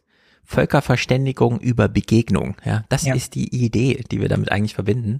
Und Felix Loch, selber ein Rodler, ich glaube auch so mit Weltmeisterschaftsrang und so, äh, beschreibt hier mal dieses Szenario. Die Chinesen sind ja extrem vorsichtig und wir haben es im Film gesehen, dürfen noch nicht einmal helfen, wenn jemand in Not gerät. Haben Sie das auch so erlebt, als Sie da waren? Ja, ganz genau. Das waren so, ich würde fast sagen, befremdliche Gefühle. Ähm, äh, wir haben oft mal die Probleme, wenn man im Auslauf mal oder wenn mal, ja, wenn man während der Fahrt Probleme hat und kommt im Auslauf nicht ganz hoch, dann stehen in der Regel im Auslauf ähm, ja Helfer, sage ich mal, die einen aus der Bahn raushelfen. So war es in China auch. Und ähm, ich habe es einmal live miterlebt, wo ich sage jetzt mal eine jüngere Athletin dort im Auslauf hängen geblieben ist, ähm, direkt neben so ähm, ja Chinesen, die normalerweise ähm, dort stehen. Warum sie auch immer dort stehen, weiß ich nicht. Aber normalerweise würde man dann davon ausgehen, ähm, man hilft dieser Person, ähm, dass er aus der Bahn rauskommt oder dass sie aus der Bahn rauskommt. Die haben sich dann umgedreht und weggeschaut zur Wand, weil sie anscheinend, sage ich mal, den Auftrag oder ja, Befehl, äh, wie man es jetzt auch immer nennen mag, bekommen hat oder bekommen haben, ja, nicht zu helfen, auf gar keinen Fall zu helfen, sondern man muss dann schauen, wie man irgendwie selber aus der Bahn rauskommt. Ist natürlich nur so eine, hm, ja gut, es ging nur um eine Bahn, also sie konnte wahrscheinlich rausklettern und so, aber das gilt ja nun für alle Situationen, Genau. egal Also, was. Was ist das eigentlich für ein Grundgefühl, wenn du da als Sportler hinreist und eigentlich nicht willkommen bist? Ja. also Und auch diese. Zweigeteiltheit zwischen, das Regime will halt hier irgendwie die größte Sportveranstaltung aller Zeiten und es soll ein total gutes Licht auf das Land werfen, aber auf der anderen Seite führt es zwangsläufig dazu, dass du die Sportler halt irgendwie missachtest und dass Mhm. du halt ihnen dann halt eben auch nicht die, das entgegenbringst, was sie dann sich eigentlich auch verdient haben, wenn sie da hinreisen. Und sie haben ja auch nicht die Wahl, ja. Also sie müssen ja, Ja. im Zweifelsfall dann halt auch dahin und dann halt eben da ihren Olympiasieg irgendwie machen. Genau. Ähm, und dann ist der Umgang damit einfach sehr schäbig, äh, schäbig. Und ich weiß nicht, ob es das am Ende irgendwie rechtfertigt, dann diese Olympischen Spiele stattfinden Mhm. zu lassen, wenn es dann so aussieht. Genau, und dann gibt's ja noch eine zweite Dimension, die politische. Äh, verstehen wir uns mit China eigentlich gerade so gut, dass wir das einfach mitmachen, weil es gibt ja auch schon so Boykottideen. Äh, wenn da so und so viel Uiguren in Arbeitslagern gefangen sind, können wir da keine Weltfestspiele des Sports irgendwie veranstalten. Die Argumentation kennen wir soweit. Und dann war die Frage Boykott aller oder gehen jetzt einfach nur keine diplomatischen Entsendungen, so dass nur die Sportler unter sich, also es gibt dann keine Zuschauer, keine Politiker, die sozusagen dieses Völkerverständigung über Begegnung äh, dann auch wirklich mit Leben ausgestalten. Und vor Ort wird einem auch nicht geholfen, ja? also kein Publikum vor Ort, kein Kontakt zu den Gästen, äh, nichts. So, und das ist natürlich äh, dramatisch, nur man kann halt trotzdem noch so Olympia machen, weil am Ende ist es ein Fernsehding. Ja, also die, für, die, für die Kameras kann man immer noch ein tolles Studio bauen, um es dann dazu zu machen. Und jetzt ist die Lage so, Felix Loch hatte schon Corona. Er weiß aber nicht, steckt das Virus noch in mir drin?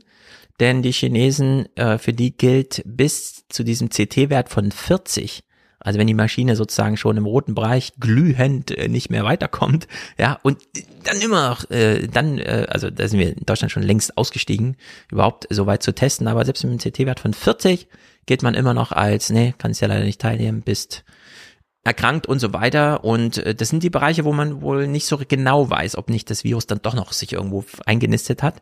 Viele Leute sind ja nach Monaten dann immer mal wieder positiv genau durch solche Phänomene.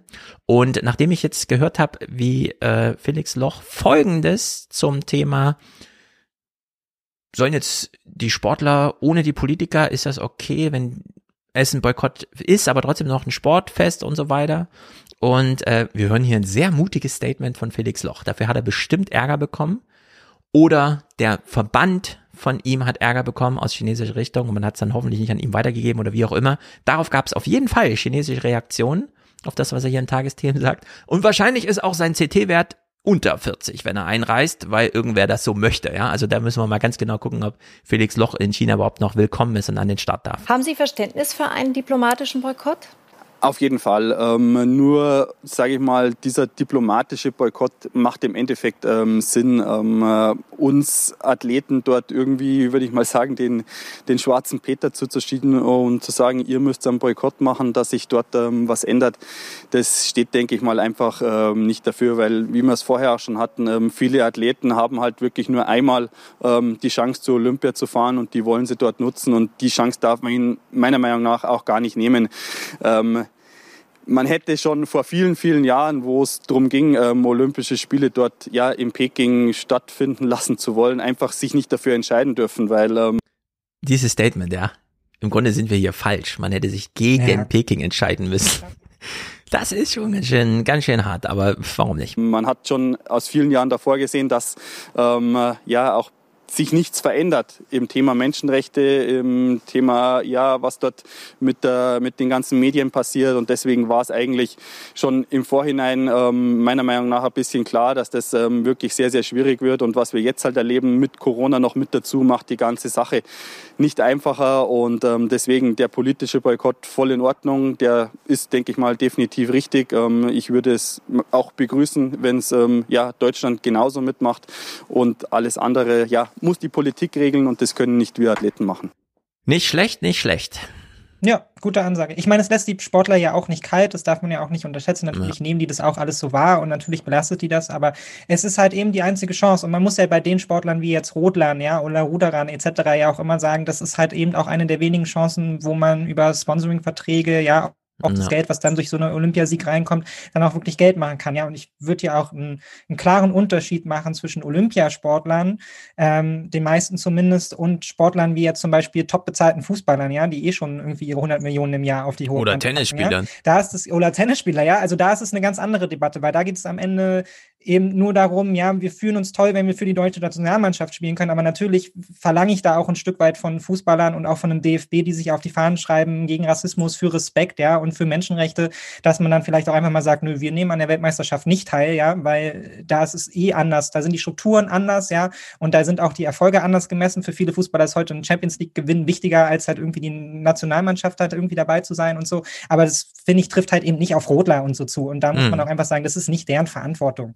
Genau. Ja, die haben im Zweifel zwar keine andere Wahl, die müssen da natürlich hinfahren, die trainieren ihr ganzes Leben dafür, ja, das habe ich jetzt schon mal gesagt. Und ähm, finde ja. ich auch ein bisschen, bisschen gemein, das dann auf ihnen halt irgendwie abzuladen. Dafür können sie im Zweifelsfall auch nichts, dass die IOC halt einfach ein korrupter Verein ist. So. Und, äh, genau, Baerbock hat ja schon gesagt, dass sie nicht fährt, wenn ich mich richtig erinnere. Und damit ist es ja soweit geregelt, ja. denn damit fällt ja dann auch die Delegation aus, wenn die Ministerin nicht fährt. Oder man schickt halt so ein Alibi-Team, das dann mal kurz Hallo sagt. Wir bleiben kurz bei Djokovic. Es gibt ja noch so einen Clip von letzter Woche, wie krass künstlich der Aufbau da in Peking ist. Also die Olympischen Winterspiele finden jetzt in Peking statt, in Bergen, in denen eigentlich nie Schnee liegt. Es wird alles künstlich dahingeräumt. Es ist alles nur artifiziell und blödsinnig. Ja. Aber gut. Djokovic, zwei Clips und ein Kommentar von mir. Zum einen, ja, das, was wir im Fernsehen davon gesehen haben, ist wirklich wahnsinnig dumm. Und da fällt mir auch kein anderer Begriff ein. Es ist einfach lächerlich. Alle sorgen sich nur um einen Tennisspieler. Das ist so dämlich. So Wenn man aus dem Ausland hierher kommt, muss man geimpft sein. Es geht nicht, dass man eine Sonderbehandlung bekommt wegen eines Promi-Status. Der Fall Djokovic voller Ungereimtheiten. Eigentlich lassen die australischen Behörden nur Geimpfte einreisen. Der Tennisspieler bekommt dennoch zunächst ein Visum, ungeimpft und angeblich frisch genesen nach einer Corona-Infektion Mitte Dezember. Doch dann erscheinen unter anderem diese Bilder. Djokovic mit seiner Ehefrau auf einem PR-Event in Belgrad, ohne Maske am Tag seines vermeintlich positiven Corona-Tests. Wie kann das sein? Das fragt ein Reporter heute Djokovics Familie. Die bricht daraufhin die Pressekonferenz ab. So, keine Ahnung. Man sieht irgendwie, wie sie aufstehen in dieser Pressekonferenz. Ja, es kommt offenbar die Frage, ja, wieso ist er dann mit diesem, wir wissen ja jetzt von der Spiegelrecherche auch und so weiter, mit der URL da, das passt ja alles nicht zusammen. Äh, dass er wahrscheinlich nicht am 16. Dezember positiv getestet war, auch wenn der ja. Test, der ihn da mitbrachte, das irgendwie sagt. Und daraufhin, also ich kriege diese Frage da und dann sagt sein Vater, ja, pff, ich gehe jetzt, Pressekonferenz ist beendet. Stellt sich raus, es geht noch bekloppter offenbar.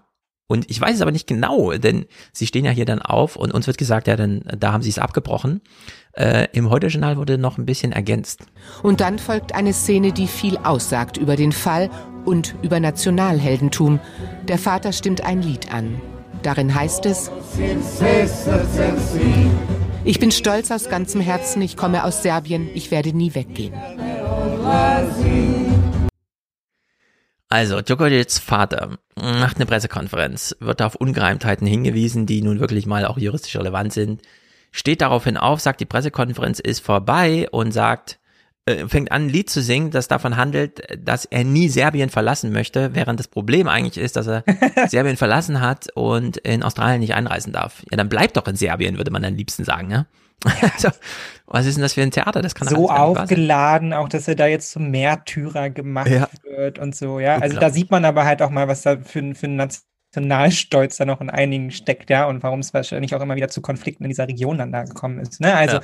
mache ich jetzt größer, als es de facto ist, so, aber es hat ja was damit zu tun, halt eben auch, dass das eben dann so wahrgenommen wird, ja, und dass man sich da als serbischen Märtyrer wahrnimmt, wenn man halt als einer der erfolgreichsten Tennisspieler und sehr reicher Mensch jetzt mal nach Australien nicht einreisen darf, weil man hat, und das muss man ja dazu auch sagen, wahrscheinlich wäre es ja gar nicht so zu so einem Riesenskandal geworden, wenn er sich halt ein bisschen cleverer verhalten hat, ja, also da ist dann auch jegliches Mitleid vorbei, also dann stell dich halt nicht so wahnsinnig doof an. Ja, und dann wärst mhm. du vielleicht damit auch noch irgendwie durchgekommen.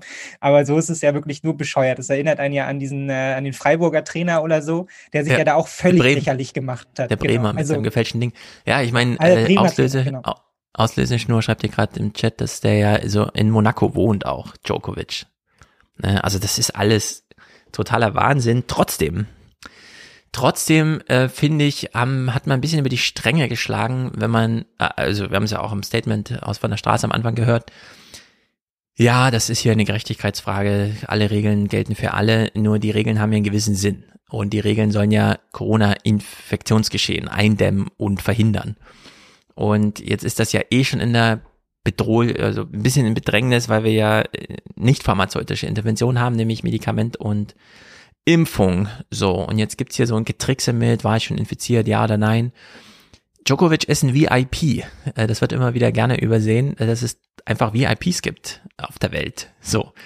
Für die gelten dann, klar, auch die normalen Regeln, nur am Ende geht's ja darum, hier einen Wirtschaftsbetrieb am Laufen zu halten. Und das ist bei den Australian Open so, dass sie halt einfach das Infektionsgeschehen eindämmen müssen. Und hätte man denen jetzt gesagt von Anfang an, also hier darf einfach jeder kommen, wie er möchte. Nur diejenigen, die das nicht zweifelsfrei nachweisen können, dass sie entweder geimpft oder genesen sind, die müssen sich alle sechs Stunden testen. Da kommt wie beim Dopingtest einfach jemand vorbei und sagt, es ist Zeit für den nächsten Nasenabstrich, denn wir wissen von dem Virus sechs Stunden Pipapo und dann kann man es nachweisen.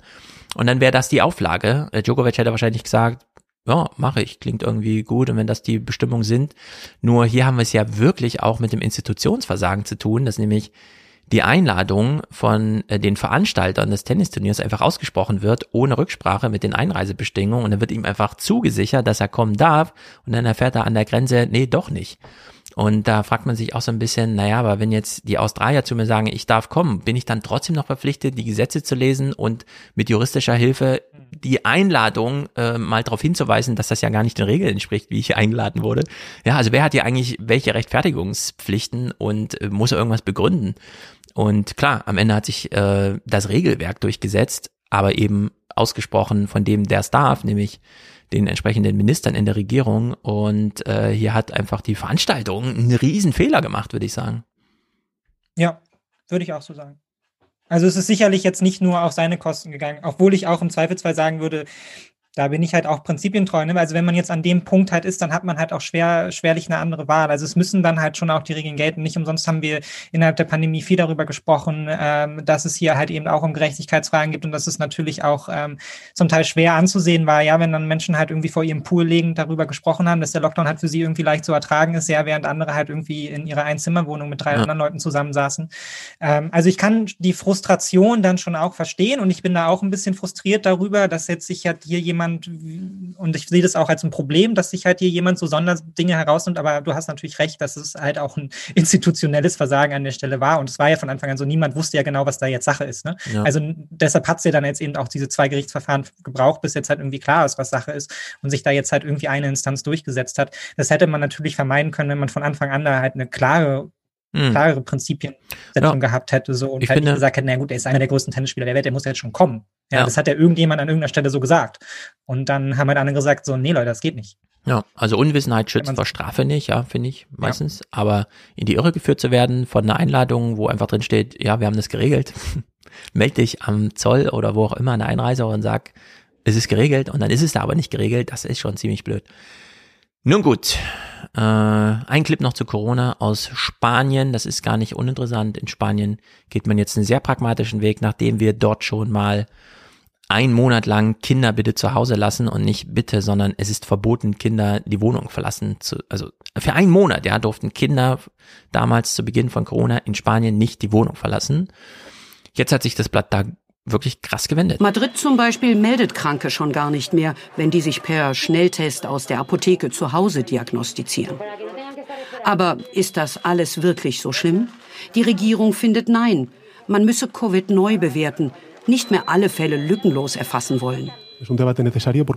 Diese Debatte ist absolut notwendig. Die Wissenschaft hat uns doch jetzt glücklicherweise die Instrumente an die Hand gegeben, uns besser zu schützen. Und auch die Sterblichkeit ist gesunken. In der ersten Welle hatten wir eine Sterblichkeit von 13 Prozent. Jetzt sind wir bei etwas unter einem Prozent.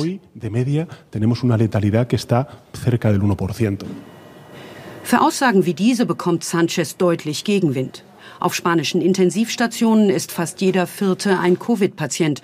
Von Entwarnung könne noch keine Rede sein, sagen Mediziner. Ein Damm allerdings könnte halten, das hoffen selbst Kritiker, der hohe Impfschutz.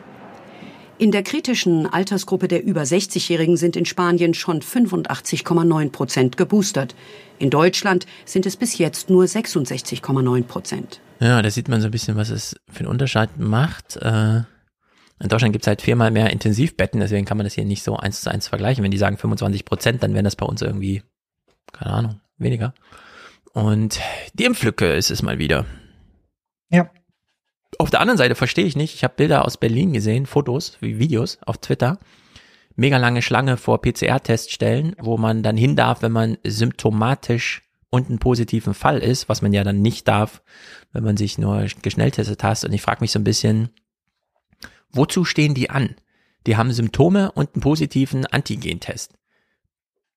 Was brauchen ja. wir in Deutschland? Bitte ein Formular, wo drin steht, ist auch PCR nochmal bestätigt? Erwartet irgendwer, ah nee, PCR-Test ist negativ, dann war der Antigentest falsch und ja, du bist zwar trotzdem krank, aber es ist was anderes. Kommt das vor, sowas? Ja, das frage ich mich auch, aber das ist dann halt auch wieder so ein, den Leuten bleibt halt nicht wirklich eine Wahl, weil es ja vom Arbeitgeber und so halt eben auch eingefordert wird, ne? So ist halt ja, die genau. Regelung. Es macht halt wenig Sinn. es sind wieder die Regeln, aber es ist totaler halt Wahnsinn. Zu diesen, also man hat ja diese, dieser Kreislauf hat ja vor ein paar Tagen auch schon mal auf Twitter getrennt, ne? Man hat irgendwie so ein rotes Signal, man testet sich, man ist positiv, man geht irgendwie zum Schnelltestzentrum, man kriegt direkt wieder das nächste rote Signal und so. Und ich nehme das auch so selber wahr von Freunden und auch von mir. Es gibt halt, also ich mache halt einfach einen Bogen um diese Schlangen, so, ja, weil wenn ja. ich weiß, wo das Virus halt irgendwie sitzt, dann ist es in diesen, dann ist es in diesen Schlangen von dem PCR-Test Tests. Äh, ganz genau, ganz genau. Und das ist natürlich schon so ein bisschen absurd. Ja, würde man damit ein bisschen locker umgehen und halt einfach sagen, weißt du, hast Halsschmerzen und dir geht's nicht gut, so dann bleib einfach mal eine Woche zu Hause irgendwie. Wäre vielleicht im Zweifelsfall dann der bessere Umgang, wo wir wieder damit wären, ja, im Zweifelsfall dann halt einfach konstant vorsichtig sein, als dann halt irgendwie einen falschen Test zu machen oder so. Ja, nur ich, ähm, äh, äh, wir leben jetzt alle seit zwei Jahren unter diesen Maßnahmen so, was ja wirklich bedeutet, wir sind recht häufig zu Hause.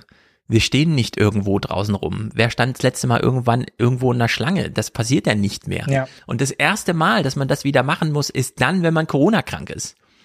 Ja, das ist Ja, eine Stunde auf der Straße stehen. Also das ist einfach, es ist das einfach absurd, wie das hier läuft. Dann lieber ja. wie in Spanien gar nicht mehr melden. Ja, sie haben jetzt Corona, wir bescheinigen ihnen das jetzt einfach so.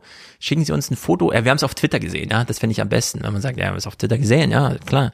Sagen sie uns ihre Anschriften, wir machen das Formular fertig.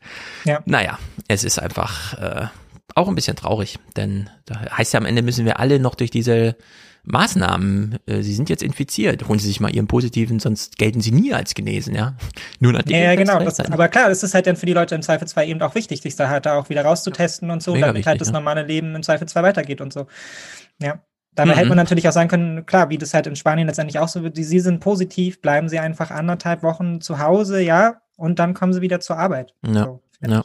Aber das ist alles komisch. Gut, haben wir Corona abgeschlossen und kommen mal zu Habecks Klimaplan. Das ist nämlich diese Woche wahnsinnig relevant gewesen, denn es ist der Aufschlag. Das ist Habecks Aufschlag gewesen. Äh, du hast die ganze PK geguckt, ich nicht. Ich habe mich nur im Umfeld, obwohl ich sie noch gucken wollte, aber ich habe es irgendwie verpasst, mir noch reinzuziehen, mache ich aber noch. Und ich habe die also, PK dann auch noch heute nochmal nachgeholt, weil ich so cool fand. Genau, ich werde es vor allem noch machen, weil ich im 29er die Taxonomie besprechen werde, Ende des Monats, die ja hier so ein bisschen mit korrespondiert. Also wir sehen hier wieder einen politischen Plan, während wir mit der Taxonomie ja diese Finanzmarkt, ja. wie soll man sagen, Anreizung, ja, das ist ja so dieses, das Immunsystem wird jetzt mal gereizt der Gesellschaft, wie weit kann man es treiben? Und äh, das korrespondiert so ein bisschen, man kann es aber gut unabhängig voneinander behandeln, denn Habeck schert sich gerade nicht viel drum, dass es noch diese Taxonomie gibt. Für ihn ist erstmal sein politischen Plan und den sehen wir jetzt hier ausgearbeitet oder ausgebreitet zumindest. Und wir beginnen mal mit Karin Mioska, ähm, die uns mal so eine Überbande, ja, wir gehen über Bande in das Thema. Dass der Klimawandel immer näher rückt, haben auch wir in Deutschland vergangenen Sommer erleben müssen, als es tagelang regnete und ganze Dörfer und Landstriche überflutet wurden. In Nordrhein-Westfalen und wie hier in Rheinland-Pfalz. Mehr als 180 Menschen starben, Tausende verloren ihr Zuhause, manche gar alles, was sie hatten und leben auch heute noch, fast sechs Monate danach, in einem Provisorium, auch weil viele noch immer auf das Geld ihrer Versicherung warten. Und hier geht es um viel Geld.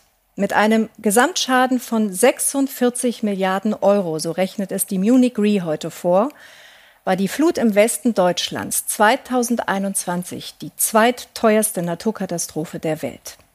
Ja, wir haben in Deutschland so ein Verständnis von, es ist echt schade, dass es immer die Ärmsten zuerst trifft, weil irgendwelche Länder überflutet werden oder so. Und es gibt aber von German Watch so eine Aufarbeitung, nee, den Klimawandel am härtesten trifft Japan, die Philippinen und Deutschland. Warum? Na, weil bei uns echt was kaputt geht. In China kann einfach mal das halbe Land überflutet sein und ja gut, äh, man lebt halt an der Küste, ja. Wenn das irgendwo im Gebirge passiert, ist halt nichts. Das war auch im Ahrtal nicht der stärkste Regen, der in Deutschland dieses Jahr gefallen ist, sondern es war halt einfach nur ungünstig, ja, was so die äh, Zielgenauigkeit des wütenden Wetters angeht. Und ja, Deutschland ist sehr gefährdet vom Klimawandel. Also wir haben besonderen Druck, den Klimawandel abzuwenden und wir sollten insbesondere hoffen, dass noch viele andere Länder uns dabei helfen, äh, dass es hier nicht in diesem ja. dicht bevölkerten Land immer zu so krassen Schäden kommt, ja, weil hier muss nur mal einmal eine Brücke überspült werden, schon fällt irgendein Zugverkehr aus und nichts geht mehr. Alles dauert ja. drei Wochen länger mit Lieferzeiten und so. In der Hinsicht. Und wir reden ähm, hier von hohen zweistelligen Milliardenwerten, ne? Und das kann uns letztendlich jedes Jahr passieren. Auf die äh, genau, das kann einfach jedes Jahr so passieren. Solche Regen finden regelmäßig statt, nur ist in Deutschland die Wahrscheinlichkeit höher, dass es auch wirklich da Gebiete trifft, um die es halt wirklich schade ist einfach. So, sind wir also sensibilisiert. Hier geht's jetzt elementar um uns in Deutschland. Äh, klar, globales Thema und so weiter, aber es geht hier wirklich um uns. Und nun sitzt Habeck da und gibt seine erste große Stellungnahme als Minister ab. Das Ministerium an der Invalidenstraße. Einen schlafenden Drachen nennt der neue Wirtschaftsminister das imposante Gebäude gerne im vertrauten Kreis. An der Fassade merkt man noch nicht viel von neuen, aufgeweckten Zeiten. Der Zusatz Klimaschutz fehlt noch. Aber hinter den Kulissen soll es brodeln. Habeck soll viel Personal austauschen und er hat Inventur gemacht. Also ich bin beeindruckt, wenn ich die Namensliste lese, die Habeck da so installiert hat. Es ist wirklich grandios, ja. Ja. Selbst so Leute, die man immer mal wieder dann mal hier einen Clip in 29ern da so, weil es echt clevere Typen sind und so. Und jetzt findet man die plötzlich alle bei Habeck, ja. Und es ja. ist niemand übrig geblieben für Baerbock, muss man auch mal dazu sagen. So ein bisschen zumindest. Äh, zumindest was mein Augen, aber auch sagen, mein Augenschein halt angeht. Eher, so. Hm? Muss man, ich, er braucht sie in seiner Position, aber auch einfach eher. Äh, das also stimmt. Ich weiß jetzt auch nicht, was die bei Baerbock zu suchen hätten. Ja, genau. Also er hat sich da wirklich ganz groß aufgestellt, auch mit diesem ganzen europapolitischen und so weiter und so fort. Alles wirklich grandios. Ja, schaut da gerne mal rein, das ist wirklich beeindruckend. Ja. Also welche Dazu. Leute da jetzt an dieses Ministerium wechseln. Entschuldigung. Mhm. Und er hat Inventur gemacht. Morgen will er sich dazu öffentlich äußern. Vorab gerät schon mal ein Papier an die Presse. Die Botschaft, man fange mit einem drastischen Rückstand an und man werde die Klimaschutzziele 2022 aller Voraussicht nach verfehlen. Die Reaktion von Fridays for Future lässt nicht auf sich warten. Es ist eine kluge Kommunikationsstrategie, erstmal die Erwartungen so abzusenken, dass man sich im Nachhinein nicht mehr so leicht beschweren kann. Aber so funktioniert ja Klimaschutz nicht, so funktioniert Klimagerechtigkeit nicht und schon gerade nicht international. Da muss sich jedes Land daran halten, was sie international versprochen haben und im Zweifel dann eben auch unbequeme Maßnahmen eingeben. Ja, es als Kommunikationsstrategie herabzusetzen, kann man machen. Aber wenn ich in Kempferts Podcast höre, wie beeindruckt sie davon ist, dass wir jetzt mal einen Politiker haben, der erstens wirklich was will und auch mit ehrlichen Zahlen kommt und nicht nur irgendwas, ja, so in was weiß ich, wir wissen ja alle, wie Altmaier das gemacht hat, saß halt irgendwo in der Talkshow und hat dann einfach irgendwas gesagt auf eine Frage, die so kam. Ne? Und hier wurde einfach wirklich mal Tabula Rasa, was ist Stand der Dinge, was ist passiert, wo wollen wir hin, was ist zu tun und so. Da ist das so ein bisschen, na, weiß auch nicht. Äh, vielleicht sieht man hier auch, dass selbst Fridays for Future nicht mehr genau weiß, was sie jetzt eigentlich kritisieren sollen. Und dann qualifizieren sie halt das ganze Theater als Medientheater ab, aber es ist kein Medientheater. Ähm, naja, es ist sicherlich auch ein bisschen Medientheater. Also es macht nur Sinn. Ja, das hatten wir ja auch schon mal am Anfang. Es macht halt einfach Sinn für die mhm. Grünen und für Habeck jetzt an der Stelle auch einfach einmal mit diesem Merkel-Mythos und dass es, äh, dass es halt mit dem Klimawandel eh schon super läuft und wir Vorreiter sind und so jetzt einfach auch einmal aufzuräumen und klar zu machen, weil es ist wahnsinnig viel zu tun. Wir müssen hier 16 Jahre nachholen. Ja, das wird, es ja. kann gut sein, dass das in vier Jahren einfach nicht gelingt. So. Das finde ich mhm. erstmal eine wichtige Ansage, damit auch am Ende nicht klar ist, dass jetzt hier irgendwie das Erwartungsmanagement zu hoch gehangen wird, ja, und ja. dann hast du am Ende selber das Problem, weil du halt irgendwie gesagt hast, ja, in vier Jahren kriegen wir das auf jeden Fall auf die Reihe und 2023 sind wir hier klimaneutral. Mhm. Auf der anderen Seite würde ich halt auch sagen, Fridays for Futures Aufgabe, was sie da jetzt sagt, sehe ich auch so ein bisschen kritisch, aber ist natürlich auch trotzdem immer weiter Druck zu machen. Ne? Dafür sind sie da. Das ist ihre Funktion innerhalb dieses Systems. Druck, Druck, Druck, Druck, Druck, damit da halt eben im Zweifelsfall halt eben dann auch die Wirkung, wie sie es halt selber sagen, von der Straße und aus der Bevölkerung da ist, um diesen Plan dann halt auch weiter zu pushen und im Zweifelsfall halt eben auch gegen die anderen Koalitionäre zu pushen. Aus Habecks Sicht ist es aber natürlich auch klar, dieser Plan ist ja erstmal nur ein Plan. Ne? Der ist nicht durch. Der muss jetzt noch bestätigt werden, der muss noch abgesegnet werden und so weiter und so fort. Das ist alles noch nicht abgebunden. Und der muss natürlich auch eine Möglichkeit finden, einen, und das ist ein wahnsinnig ambitionierter Plan, den dann halt eben letztendlich auch umzusetzen. Ne? Nicht hm. umsonst betont er auch immer wieder, das ist unser gemeinsamer Plan als Regierung, alle müssen mitmachen. Wir müssen alle mitmachen, sonst funktioniert es nicht. Genau, und so, das ist und nämlich eine ganz wichtige Botschaft, die er hier macht und die äh, Karin Mioska auch mal äh, gleich in der Moderation vorgeholt hat. Deutschland hat sich bei der Energiewende in den vergangenen Jahren abhängen lassen. So heute der Befund der Umweltschutzorganisation WWF. Und auch der Wirtschafts- und Klimaschutzminister mahnt, dass der Kampf für das Klima nicht zu gewinnen sein wird, wenn alles so weiterläuft wie bisher. Ja. Also wenn er nur auf Widerstand stößt, kann auch er als Minister ja. da nichts machen. Ja. Also da ist ja. jetzt einfach der Handlungs, der Akteurskreis ist jetzt einfach von ihm wirklich verbreitert. Und dass es hier bei allen zu Defiziten gab, muss er auch nochmal sagen. Denn dass Habeck negativ über seinen Amtsvorgänger denkt und vielleicht auch spricht, da ihn höchstens eine Etikette vorschützt, ja, nochmal ein negatives Urteil über Altmaier zu sagen, das ist ja völlig klar. Das war ja im Wahlkampf Thema die ganze Zeit. Habeck ist ja angetreten, um Altmaier zu beerben. Nur war Habeck, äh, war Altmaier der Einzige, der hier einfach Defizite gezeigt hat oder ne, gibt es da einen breiteren Kreis? Und in der Hinsicht stapelt ähm, Habeck eben wirklich tief, gibt dafür ähm, Luisa Neubauer die Möglichkeit, dieses Argument zu machen, nur sagt halt trotzdem auch richtige und wichtige Sachen. Wir starten nicht auf der Ziellinie, sondern mit einem gehörigen Rückstand. Im Prinzip kann man über den groben Daumen sagen, wir müssen dreimal besser sein in allen Bereichen. Habeck hat Plakate mitgebracht und die zeigen die deutsche Klimapolitik als Scherbenhaufen. Viel zu wenig Windkraft. Und die letzten Jahre wurde überhaupt nicht mehr Offshore zugebaut. Allgemein viel zu wenig erneuerbare Energien. So, noch einmal geht's bergab. Dafür noch viel zu viel Ausstoß von CO2. Da sind wir also und da müssen wir hin.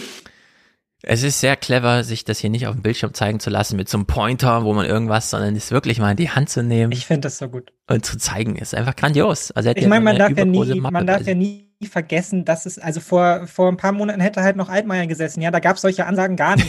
Das kennen wir eigentlich aus Deutschland aus 16 Jahren nicht, dass sich da jemand hinsetzt und sagt, Leute, pass mal auf, setzt euch alle hin, hier ist mein Plan. Ich habe auch Plakate mitgebracht, so sieht es dann aus. Das ist die Situation, in der wir sind. Da wollen wir hin und jetzt alle zusammen. Das ist genau das, was ich auch, als wir zuletzt über den Klimawandel gesprochen haben, hier meinte, ja, wenn ich mich China anschaue und wieder halt irgendwie die Windkraftanwerke hochgezogen mhm. werden, dann finde ich das geil. Dann habe ich da Bock mitzumachen. Und das löst bei mir genau die gleichen Impulse aus. Ich habe da richtig Bock dann darauf, da mitzumachen machen. Und ja. das ist ja auch das, was wir, was wir den Grünen ja auch immer zum Teil kritisiert haben. Ja, man braucht ein positives Projekt. Man braucht nicht nur das, so, so scheiße sieht's halt gerade aus, sondern man braucht dann halt eben auch das Projekt, was dann alle mitnimmt, was motiviert und wo Leute dann auch Bock drauf haben, sich daran zu beteiligen. Und ich finde, das macht ähm, Habeck hier schon sehr gut. Und es ist ja auch ein sehr ambitioniertes Projekt. Ja, also ich habe äh, nochmal die Lage dann irgendwie nachgehört, um so ein bisschen zu schauen, was sagt denn der Podcast Mainstream dann zu dem Projekt. Ja. Und da war, haben sie dann halt auch davon gesprochen. Also das, was hier an Windkraftanlagen aufgebaut werden soll in den Jahren, entspricht irgendwie 120 bis 150 Atomkraftwerken. Ja, also so viel Energie soll hier irgendwie dann produziert werden darüber. Also es ist tatsächlich unglaublich, was dir eigentlich angeschlagen wird, zumindest als Projekt, ja. was er hier vorhat. Und dafür gibt er sich ja auch selber in die Schusslinie. Ja, es ist sein Projekt und im Zweifelsfall wird er dafür auch geköpft, wenn es nicht läuft. So. Genau. Allerdings mit den Atomkraftwerken ist man relativ zügig immer dran, denn so ein Atomkraftwerk geht immer so mit ein Gigawatt ungefähr in die Rechnung rein ja. und in der Nordsee stehen jetzt schon Siemens-Turbinen, die wenn der Wind gut ist, 10 Megawatt liefern. Also wo ja, klar, 100 solche Windräder schon wirklich ein Atomkraftwerk ersetzen und es ist unglaublich viel Platz in, in der Nordsee. So. Also das, man kann äh, wirklich gut skalieren, man muss es dann halt nur machen. Es wurde ja auch schon viel gebaut, dann fehlte wieder Südlink, ja, diese Stromleitung und so. Also in der Hinsicht, genau, man kann hier wirklich viel machen, nur es müssen alle mitmachen. Und das hören wir uns jetzt nochmal aus Habecks Munde an, wie man alle ins Boot holt. Es ist ein bemerkenswerter Auftritt.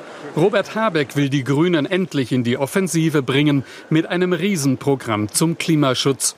Habeck tritt bescheiden auf. Wir können uns ja immer vorstellen. Ich bin Robert Habeck. Erklärend. Da sind wir also und da müssen wir hin. Und kämpferisch. Ich bin nicht Minister geworden, um möglichst vier Jahre nichts zu tun und nichts zu riskieren. Dann referiert er über Elektromobilität, Wasserstoffwirtschaft, mehr Windenergie, mehr Sonnenenergie und man fragt sich, wie will der Minister diese Ziele überhaupt schaffen? In Deutschland. Habecks Antwort, jeder müsse für das Ganze zurückstehen. Erst einmal hoffe ich, dass wir als Gesellschaft in der Lage sind, auch hin und wieder mal über unseren eigenen individuellen Betroffenheitsschatten zu springen, sonst wird es alles nichts werden.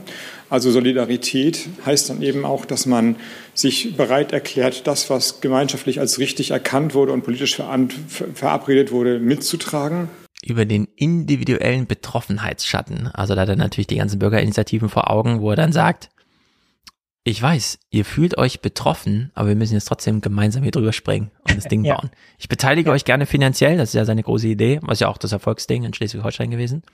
Ihr könnt gerne was von abhaben vom Kuchen, das wurde euch bisher verwehrt, deswegen seid ihr auch wütend. Aber dann müssen wir alle springen, macht ihr mit und das ist einfach eine gute Ansage. Amüsant sind diese Gespräche. Das sind natürlich wieder diese Nachrichtentage, wo der Minister in beiden Sendungen ARD und Heute Journal zu Gast ist. Und so gucken wir das auch. Wir fangen an bei den Tagesthemen. Habeck ist im Gespräch und es wird gleich literarisch. Man hat es ja hier auch mit einem Literaten zu tun. Guten Abend, Herr Habeck. Guten Abend, Frau Mioska. Herr Habeck, Sie nennen Ihr neues Klimaschutzministerium zuweilen einen schlafenden Drachen. Fürchten Sie, dass dieser Drache, der ja jetzt nun aufwachen und losfliegen soll, den Menschen Angst einjagen könnte? Nein, es ist ein ganz lieber Drache, so ähnlich wie der Drache Fukur. Und ähm, keiner muss sich davor fürchten, aber es ist eine enorme Kraft und diese Kraft müssen wir jetzt gemeinsam umsetzen in gesellschaftliche Wirklichkeit. So, Fuhur, der äh, weiße Drache, dann hat sie den lieben Drachen, alles ist schon hier, kennen wir aus den Büchern der Kinderzeit. Und jetzt geht's ans Eingemachte. Wir kennen die Verhinderer des Windkraftausbaus, es sind die Bayern. Denn da gibt's diese komische CH-Regel, die dann Nordrhein-Westfalen auch nochmal nachadaptiert hat und so weiter. Und jetzt ist das, dieses ganze CD, das schwarze Land ist blockiert, sagen wir so. Man redet sich da irgendwie raus mit, wir machen es mit Solar, pipapo. Und jetzt wird er darauf angesprochen, äh, was ist denn jetzt mit Söder? Der muss ja dann mitmachen. Sie können ja nicht einfach aus Berlin durchregieren. Am Ende ist es ja auch Landesregierung und so. Und jetzt haben wir ja schon gehört, er möchte ja alle mit ins Boot holen. Und jetzt hat er zwei Möglichkeiten. Entweder er macht's richtig offensiv. Er reizt die Bayern, er spielt über die Öffentlichkeit, er sagt, das und das ist Notlage, das und das ist jetzt zu tun, das ist mein Programm, sind Sie dabei, ja oder nein? Oder der Merkelweg, ja, das wird in ganz langen Nachtsitzungen hinter verschlossenen Türen und dann werden wir einen Plan verkünden in der Hoffnung, dass wir dann die Ziele, die wir uns schon gestellt haben und so weiter. Und jetzt hören wir mal, wie er das eine sagt, nämlich er möchte mit Söder reden, aber das andere macht, nämlich voller Attacke geht und sagt, mit dir, Söder, kann ich gar nicht reden. Wir klären das hier als öffentliches Theater. Markus Söder ist da ziemlich hartnäckig und sagt, wir wollen mehr Wind, aber nicht gegen die Bürger, denn die muss er ja mitnehmen. Die Abstandsregelung in Bayern bleibt, wie sie ist. Nochmal, Herr Habeck, wie wollen Sie das schaffen? Nun, erst einmal ist es ja eine echte politische Führungsaufgabe, Demokratie nicht nur zu verwalten, sondern zu gestalten. Und Markus Söder ist ein stolzer Ministerpräsident, der sich genau auf diese Führung ja ähm, viel zugutekommen lässt und die wird sicherlich gefragt sein an der Stelle. Und deswegen erst einmal das Gespräch führen und das Gespräch führe ich jetzt nicht heute Abend, sondern direkt mit Markus Söder, wenn wir am Kaffeetisch sitzen. Ja, der Kaffeetisch, dazu wird es nie kommen. Stattdessen, ja, Söder ist auch ein stolzer Führer. also es ist wirklich. Ach ja die blinken ja auch schon ganz deutlich. Also das darf man jetzt auch nicht vergessen. Ne? Das fängt jetzt erst an, so, aber auch Henrik Wüst und so aus Nordrhein-Westfalen, die haben jetzt schon ein paar Mal gesagt, ja, also die Abstandsregel bleibt. Aber wenn jetzt einzelne Kommunen sagen, ihnen macht das nicht so viel aus und ist mit ihnen schon okay, so, dann geht das für uns auch klar. Also ich meine, man darf ja auch nicht vergessen, wir reden hier über das Thema Klimawandel, was halt für wahnsinnig viele Deutsche halt das zentrale Thema ist. Super wichtiges Thema. Man will da als Ministerpräsident am Ende auch nicht der Böse einfach sein, hm. aus Prinzipientreue, glaube ich. Und dann, dann lieber den Weg mitgehen und am Ende mit der große Gewinner sein und dann für sein Bundesland nochmal verkünden können, ja, wir haben es hier gemeinsam geschafft. Also ich glaube, das ist jetzt so ein bisschen die Frage, vor der Sie da stehen. Und ich glaube, es ist keine clevere Idee, jetzt zu sagen, nee, wir machen da gar nicht mit so, weil das ist ja eine grüne Idee, das finden wir doof. Also ja. das kann ich, ich mir nicht mein, vorstellen. Gerade Nordrhein-Westfalen, ja. Wir haben gerade die Kurzmeldung gehört, wie das zweiteuerste Umweltdesaster der Welt in Nordrhein-Westfalen ja. stattfand. So, ja. will man da jetzt echt weiter 10H durchprügeln oder einfach mal zur Arbeit übergehen? Aber das auf diese Art und Weise hier zu machen, ja, auch so ein bisschen spontan, äh, dann einfach Söder hier so herauszufordern. Das ist doch ein stolzer, an Führung interessierter Mann der sich viel drauf ein, nee, ich will nicht eingebildet, sondern und so dreht er den Satz nochmal mittendrin um. Also es ist schon, das ist nicht schlecht. Er gibt hier noch eine blumige Erklärung, wie jetzt dieses Pendel zwischen Umwelt und Klimaschutz, und es sind ja zwei grüne Ministerien, die jetzt auch ein bisschen in Konkurrenz da treten, dass dieses Pendel jetzt so mal in die Klimarichtung schlägt. Das heißt, die beispielsweise zu schützende Fledermaus muss dem Bau eines Windrades weichen, was ja auch den Grünen das Herz bluten lässt. Das kann im Einzelfall genauso sein. Aber wir reden ja von zwei Prozent der Landesfläche, die wir für den Ausbau von Windkraftanlagen brauchen. 98 Prozent stehen den Menschen, den Fledermäusen und allen anderen zur Verfügung. Klar, Windkraftanlagen sieht man weiter. Sie verändern den Horizont, sie verändern die Heimat. Das ist völlig unbestritten. Aber der Ausbau der Windkraft geht nicht zu Lasten der Arten. Individuell und einzeln kann das mal passieren. Aber vielleicht darf ich erwähnen, als ich in Schleswig-Holstein Abitur gemacht habe, gab es ein Seeadlerbrutpaar und das wurde gehütet wie, äh, wie der Augapfel und kein keine einzige Windkraftanlage. Heute haben wir 3000 im Land und sind Seeadler-Exportland geworden. Also irgendwie werden sich Windkraftanlagen und Großvögel ja vertragen, sonst wäre das völlig unerklärlich. Im Einzelfall, und das ist tragisch genug, gibt es diese negative Beeinträchtigung, aber man kann Artenschutz und den Ausbau von erneuerbaren Energien sehr gut miteinander kombinieren, wenn man ein bisschen kreativ wird und anfängt, die technischen Möglichkeiten, aber auch die artenschutzrechtlichen Möglichkeiten zu nutzen. Ja, also die Kempfert sagt, also die hat zum einen mal auf Twitter so eine Grafik geteilt, wo man sieht, die großen Vögel sterben nicht am Windrad, sondern die fliegen gegen irgendwelche Fensterscheiben äh, ja, da passiert irgendwas, Vergiftung. Ich kann auch. eigentlich auch da, das wäre mein Vorschlag, einfach dieses Plakat mitbringen, das wir inzwischen ja. auch alle kennen. So viel kostet eine Windkraftanlage, ja, so viel kostet eine Hauskatze, so viel kostet Wind, äh, irgendwie Glasscheiben und so ja. an toten Vögeln. Und da ist die Rechnung dann ziemlich eindeutig, ja. Genau, also genau. Die Katze Katzen abschaffen, bevor wir Windkraftanlagen haben. Genau, die Katze so ist vor allem. Ist da die Rechnung. Und in ihrem Podcast sagt sie noch, und das ist ja auch ein urgrünes Thema, äh, die erneuerbaren Technologien, also wenn man sich für ein Windrad statt für ein Atomkraftwerk entscheidet, ist das auch friedensfördernd, denn wir haben es da nicht mit einer Technologie zu tun, die die ganze Zeit missbraucht werden kann. Ja, so dass wir im Iran, oh, verwenden sie es auch wirklich nicht für Atombomben und so, mhm. die ganze Zeit so einen, so einen Stress machen muss, sondern nee, dann kann man einfach äh, auch ein bisschen geruhsamer Weltfrieden machen. Also hier sind noch ganz viele Tore zu öffnen äh, allerdings kann man das auch alles mega runterbrechen. Das macht hier im Heute-Journal Christian Sievers. Der macht es einfach ganz verbraucherorientiert. Da ahnen wir was. Aber was heißt denn das jetzt konkret für uns alle? Welche Belastungen kommen da auf uns zu? Na, im Allgemeinen heißt es, dass wir es nur schaffen, wenn alle mitziehen, die Naturschutz- und Umweltverbände, die Kommunen, die verschiedenen Politikerinnen und Politiker der verschiedenen Parteien, Länder und Bund und wir uns überbieten wollen in Hilfsbereitschaft. Also, was heißt denn das jetzt konkret? Na, wir müssen uns überbieten in Hilfsbereitschaft. Finde ich nicht schlecht und er macht es dann, er konkretisiert es wirklich an einem Punkt und es ist auch clever, das jetzt so zu machen, denn die Antwort auf Sivas Frage, ja, machen Sie es mal konkret. Was bedeutet denn das für uns? Ist einfach, ja, ihr kriegt alle Kohle. Wir haben uns fest vorgenommen, die Möglichkeit, Bürgerenergieanlagen wieder stärker zu fördern. Das heißt, die Anwohner selber sind Eigentümer ihrer Anlage. Dann sind die immer noch eine Veränderung der Heimat. Aber es macht einen großen Unterschied, ob man den Gewinn selber im Portemonnaie hat oder ob der dann auch noch abfließt zu irgendwelchen Fremdkapitalgebern, die ganz woanders sitzen. Warum soll man dann eine einen offenen Zugang zu den Windparks haben, wenn man den Last, die Last trägt, aber nichts davon hat. Das können wir besser machen. Richtig. Ja. Ja, das ist ja hier auch immer unsere Devise gewesen, irgendwie so, und das ist aus meiner Sicht auch genau der richtige Weg, ja, ist wirklich im Kleinsten anzugehen und wenn die Leute sehen, guck mal, bei denen drüben in der Kommune, die haben jetzt da drei Windkraftanlagen und die kriegen dafür so und so viel Geld, irgendwie, Klar machen mhm. die dann eher mit, wenn das nicht von oben kommt, sondern wenn man das dann halt wirklich auch erfahrbar macht, da wären wir wieder bei dem, was du vorhin meintest, ja, mit den Ausschüttungen von Serotonin und, äh, nee, was war das? Oxytocin und Dopamin. Oxytocin und Dopamin, genau, Oxytocin. Oxytocin ist das Kuschelhormon, äh, das wir für langfristige Bindung brauchen. Es wird ausgestoßen, wenn die Mutter das erste Mal direkt nach der Geburt ihr Kind auf die mhm. Brust gelegt bekommt und wirkt dann bis zum Tod der Mutter, wenn sie sich wünscht, dass ihre Tochter die Hand hält, während sie stirbt. Genau. Und dazwischen und sind die ganzen Dopaminphasen, wo wir nur am Bildschirm äh, genau. ganz flüchtig von einer Sekunde zur nächsten Sekunde Peak uns haben. Und das trifft hier letztendlich auch voll zu. Ja, also weil es gibt genug Initiativen, die sich im Internet zusammenrotten, ja, gegen die gemeinen Windkraftanlagen und bloß nicht bei uns im, im, Dorf um die Ecke. Ja, wenn man dann vielleicht mal ins Nachbardorf fährt und sieht, dass die damit gute Erfahrungen gemacht haben, dann wird man da vielleicht auch eher dran, dran arbeiten, als wenn man das jetzt irgendwie auf großen Plakatwänden in der Stadt verkündet ja, bekommt. Also du ne? kannst also, wahnsinnig gute Ansagen so machen, denn äh, du fährst in so ein Dorf, was weiß ich, 30 Leute in, was weiß ich, 15 Häusern und dann sagst du, ja, da oben auf dem Berg wollen wir drei Windräder bauen. Und dann machst du das Angebot, das eine Windrad ist nur für euch da.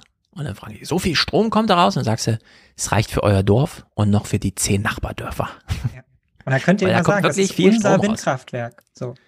Das genau. ist meins da oben. Ja, das haben genau, wir gemeinsam. Das, das, ist unser. Das ist meins. Ja. Das dreht sich für uns. Jedes Mal, wenn es sich umdreht, genau. läuft der Fernseher eine Stunde länger. Vielleicht bieten wir irgendwie noch verschiedene Farben an oder so, ich weiß nicht. Aber da ist auf jeden Fall viel drin. genau. Stelle, ja? so, da auch zurück, Beziehungen dazu aufbauen kann. Und nicht genau, immer nur die Dinger zur Fernsehrealität. Wir hören uns die beiden Finales der, dieser Gespräche an mit ähm, Karin Mioska und Christian Sievers. Bei Karin Mioska würde ich sagen, sie hat sich eine gute Frage ausgedacht, die ist auch wirklich witzig. Und er denkt sich dann, hm, sie ist auf meiner Wellenlänge, das, Länge, das finde ich gut. Ich gutiere das mit einem guten Aufbruch, mit Pathos und alles, was dazugehört, wenn ich abends zu Oma Erna spreche. Sind Sie der Don Quixote, der für Windmühlen kämpft? Ich würde meinen Weg oder den Weg, den wir vielleicht als Land, als Gesellschaft im besten Fall gemeinsam gehen, anders beschreiben. Wir haben uns verpflichtet, die Freiheit zu verteidigen. Und das ist nach dem Urteil des Verfassungsgerichts nur möglich, wenn die globale Erderwärmung so eingedämmt wird, dass ein freiheitliches Leben in Zukunft noch möglich ist. Das heißt, wir sind der Freiheit verpflichtet und arbeiten daran und kämpfen dafür. Und das bedeutet auch, dass wir uns neue Chancen auftun, neue industrielle Prozesse machen. Wir werden hier vielleicht die Techniken entwickeln, die dann global Exportschlager werden, wie wir vor einigen Jahrzehnten Exportschlager hatten. hatten. Wir werden Wertschöpfungsketten neu erfinden und wir werden Wachstum und Wohlstand klimaneutral organisieren. Was für eine fantastische Einladung Einladung, da mitzumachen. Das ist der Weg, über den wir reden. Ja, er führt auch bergauf, aber es ist ein Weg, der sich zu gehen immer lohnt. Sagt der Wirtschafts- und Klimaminister Robert Habeck. Danke für das Gespräch. Ich danke Ihnen, Frau Mioska. Jawohl, und ich danke auch. Ja, ist doch nichts anzufügen, oder? Also, aber wie meine, grandios war Ihre Frage? Ja, Sie der Don Quixote, der für Windmühlen kämpft. Das ist grandios. Ah, ich, fand das, ich finde es einfach einen schönen, schönen Beitrag. Ich mag auch sein Pathos, wie er darüber spricht. So, wie gesagt, ich habe das am Anfang gesagt, das ist ein Projekt, da habe ich dann Lust mitzumachen. Das ist genau der Pathos, den ich dann an der Stelle auch mal möchte, um die Leute zu animieren, ja, um mich selbst animieren zu lassen. Dass es auch irgendwie gute Entwicklung, gute Entwicklung gibt in der Politik und so. Und der macht es ja im zweiten, sogar im zweiten Video, was du noch da nach hast, macht es sogar noch deutlicher, finde ich. Findest du? Trockener, ich fand das stärker jetzt. Vergleichen wir mal mit dem Heute-Journal. Wo Gefahr ist, da wächst das Rettende auch, haben Sie heute Hölderlin zitiert. So ein großer Plan kann aber auch im Kleinen scheitern. Und das bleibt dann, anders als der Rückblick, den Sie heute gemacht haben, die Bilanz bei Ihnen kleben. Ja, so ist das wohl. Klar, kann man scheitern. Wenn man sich Großes vornimmt, kann man scheitern. Aber die Alternative wäre ja, sich nichts mehr vorzunehmen aus Angst, dass man scheitern könnte. Wer wollte in so einem Land leben und wer will so eine Bundesregierung haben? Ich hätte keinen Bock, in so einer Regierung Minister zu sein. Deswegen lieber voll ins Risiko. Und äh, vielleicht gelingt's ja auch. Und dann können wir alle miteinander stolz aufeinander sein. Sagt der Vizekanzler ja. Robert Habeck. Herzlichen Dank fürs Gespräch. Das ist meine Devise. Das erzähle ich hier seit, das erzähle ich hier seit über einem Jahr. Ja, sage ich immer wieder. Politik traut sich nicht zu. Die nimmt, ja. also die hat Angst vor dem Scheitern und deshalb nimmt sie sich die Projekte erst gar nicht, weil sie so eine Angst hat davor, dass, also in dem eigenen neoliberalen Mantra gefangen, Politik kann ja eh nichts. Ja, mhm. wir kriegen ja nichts auf die Reihe. Wir scheitern ja. Aber, und dann aber, einfach mal zu sagen, ja. wir packen es jetzt an und wenn wir scheitern, dann ist es so. Aber wir packen es jetzt an. Ich ja, ich finde, er hätte noch all in gehen müssen, sagen, also wenn wir scheitern, ist Weltuntergang. Mein Scheitern ist auch ihr Untergang. so ein bisschen Ja, wie okay. bei Don't Look Up, weißt du? Ja, aber das holt man dann, das holt man dann raus, wenn die Bayern oder die Nordrhein-Westfalen oder so Das stimmt, nicht die nicht mitmachen und mitmachen. sich dann irgendwie, ähm, weiß ich nicht, im Bundesrat dagegen stellen und so und es da Ja. gerade eng wird, dann geht man nochmal zu Sievers und sagt dann, Leute, das ist hier Weltuntergang. Wenn ihr meinen Plan nicht macht, dann ist vorbei. Da So. ist noch was im Köcher und das ist gut. Allerdings, für alle, die jetzt hier äh, gute Laune haben, deswegen, ja, sorry. es gibt auch noch eine Realität. Es gibt noch eine Realität und äh, die sieht so aus. Die deutschen Schiffbauer sind nicht zuletzt wegen der Corona-Pandemie immer weiter unter Druck geraten. Nun haben die MV-Werften aus Mecklenburg-Vorpommern Insolvenz angemeldet. Valerie Haller an der Frankfurter Börse. Was bedeutet das jetzt für die 1900 Mitarbeiter? Das bedeutet erstmal große Verunsicherung, aber auch Ungewissheit. Neben den MV-Werften hat übrigens auch die Bremerhavener Lloyd-Werft mit 300 Mitarbeitern Insolvenz angemeldet. Beide gehören zum asiatischen Genting-Konzern, der durch Corona in Schwierigkeiten geraten ist. Nun stehen viele Jobs und ein milliardenschweres Projekt auf der Kippe. Das Kreuzfahrtschiff Global Dream, das größtes Kreuzfahrtschiff der Welt werden sollte, mit Platz für bis zu 10.000 Passagiere. Doch schon vor Jahren geriet das 1,5 Milliarden Euro teure Schiff in finanzielle Schieflage. So, hier steckt alles drin, was mich stört. Erstens, warum bauen wir in Deutschland das größte Kreuzfahrtschiff der Welt? Kann das nicht irgendwo gebaut werden, wo man denkt, ah ja klar, das, die, sie machen nur Scheiß, also bauen die auch das größte Kreuzfahrtschiff, warum sind wir das? Zweitens, da arbeiten 1900 Leute und das Kreuzfahrtschiff hat einen Wert von 1,5 Milliarden Dollar. Das heißt also, jeder einzelne dieser 1900 Leute äh, bringt grob ungefähr eine Million Wert Zuwachs für dieses Schiff ein, denn 1,5, also 1900 Leute mal eine Million äh, sind halt äh, so grob jetzt mal 1,5 Milliarden, ja, also ein bisschen Verwaltung und ein bisschen Bullshit-Job ist ja auch dabei. Gut, jetzt sagt die Regierung des Landes, wenn der Eigner 60 Millionen noch beisteuert, sind wir bereit, 600 Millionen Subvention zu zahlen, um 1900 Arbeitsplätze zu schaffen, äh, zu, zu behalten. Bringt man also die Hälfte des Geldes, das man oder ein Drittel des Geldes auf. Das hieße, die Subventionen beliefen sich auf 300, 400.000 Euro pro Nase, die da baut. Muss das wirklich einmal über so ein Kreuzfahrt, ähm, Wrack, möchte ich sagen, ja, äh, dass es perspektivisch ist, geleistet, geleitet werden oder können wir nicht einfach Strukturwandel jetzt wirklich mal machen, indem wir sagen, 1109 Leute suchen eine neue Perspektive, na dann investieren wir jetzt mit 300.000 Euro pro Nase Ja. und sorgen, geben dem mal einen ordentlichen Job, denn keiner auf der Welt braucht ein scheiß Kreuzfahrtschiff. Das ist Ja, einfach man- total bekloppt. Wenn man ehrlich ist, dann müssen die ja auch nur eine Werft weiterziehen. Ja, also das wird ja hier auch ganz deutlich. Das ist halt eben dieses eine Projekt, Mhm. ja, weil da so ein chinesischer Megakonzern sich halt gedacht hat, das ist total geil, wir bauen jetzt einfach riesen Kreuzfahrtschiffe für 10.000 Leute, um Chinesen durch die Gegend zu schippern. Und das wird jetzt halt, das wird jetzt halt in Deutschland gebaut. Ja, und das war offensichtlich eine scheiß Projektidee, weil das Ding war ja auch schon vor Corona in der Krise. Ja, Wenn man richtig. sich jetzt aber andere Werften anschaut, wie zum Beispiel Hapag-Lloyd, ja, die vor allem Containerschiffe bauen, denen geht's prächtig. Ja, also bei denen läuft Ja, es die super. verdienen haben richtig irgendwie- gerade, ja. also massive Gewinne dazu gelegt, die werden gebraucht ohne Ende, diese Kraftfahrtschiffe, ja, und die, da, da ist ja jetzt auch schon die Entwicklung von halt irgendwie die Dinger klimaneutraler zu machen und so weiter und so fort, ist da auch alles schon mit drin. Wir können ja nicht auf sie verzichten, ja, anders als auf die blöden Kreuzfahrtschiffe. Wir brauchen ja irgendwie Schiffe, die über die Welt fahren und uns Produkte bringen und so weiter Ja. und so fort. Das ist da alles schon mit drin und das ist, hier bringt es halt einfach nur das alte Mantra, Arbeitnehmer schützen, ja, nicht Arbeitsplätze. Das bringt's ja an der Stelle einfach nicht, ja, dieses blöde immer um die Arbeitsplätze und hier 1900 Leute, ja, das ist einfach albern dann an der Stelle. Es also die könnte man so viel besser woanders unterbringen, ja. Ja. Und selbst wenn sie bei Hapag Lloyd umsonst arbeiten, ja, und der Staat finanziert die ersten vier Monate des Gehalt oder so. Ja. Also es Ich gibt mein- hier so viele Möglichkeiten. 17 Milliarden Strukturwandelgeld für die Lausitz, weil da noch 3000 Leute in der Kohle arbeiten. Ja, das es ist halt sind bescheuert. krasse, krasse Rechnungen, die aufgemacht werden. Gut, wir haben noch ein großes Thema offen und das ist Putin. Jo. Wir haben in diesem Podcast äh, und Putin steht schon, also ich sage jetzt auch mal Putin wie die Nachrichten, weil das ist alles Putin. Putin steht ja direkt vor der Ukraine mit so einem Speer und möchte gerne die Ukraine erobern und das macht er jetzt schon seit einem halben Jahr und alle warten nur, so die Legende, bis der Boden da durchfriert, denn dann kann man mit dem Panzer drüber fahren. Ähm, ja, äh, FAZ alles wahnsinnig amüsant bis Ein hierher. Kommentar dazu ist wie, ähm, ist quasi 1937. Ja, also Äh, wir stehen genau. kurz vor der Situation, dass der Blitzkrieg kommt und die Russen ganz Europa Ja, richtig. einnehmen. Äh, ist kein Scheiß, so immer- haben die das da geschrieben. Genau, Putin möchte die letzten 30 Jahre zurückdrehen und deswegen spielt er jetzt 1917. Äh, irgendwie so ist die äh, Legende, die wir da immer hören. Ich will mich nur so drüber lustig machen, dass ich jetzt den Anlass sah, auch mal drüber zu reden, denn die Lage ist natürlich bedrohlich und schlimm und es steht auch wirklich was auf dem Spiel. Aber wir haben es doch, glaube ich, letzte Woche mal oder diese Woche jetzt, die jetzt läuft, so dass wir es heute gucken können, mh, ein bisschen Anlass bekommen, doch mal drüber zu reden. Vorher machen wir aber wie immer unsere kleine Pause. Unser kleiner Moment der Dankbarkeit und Achtsamkeit.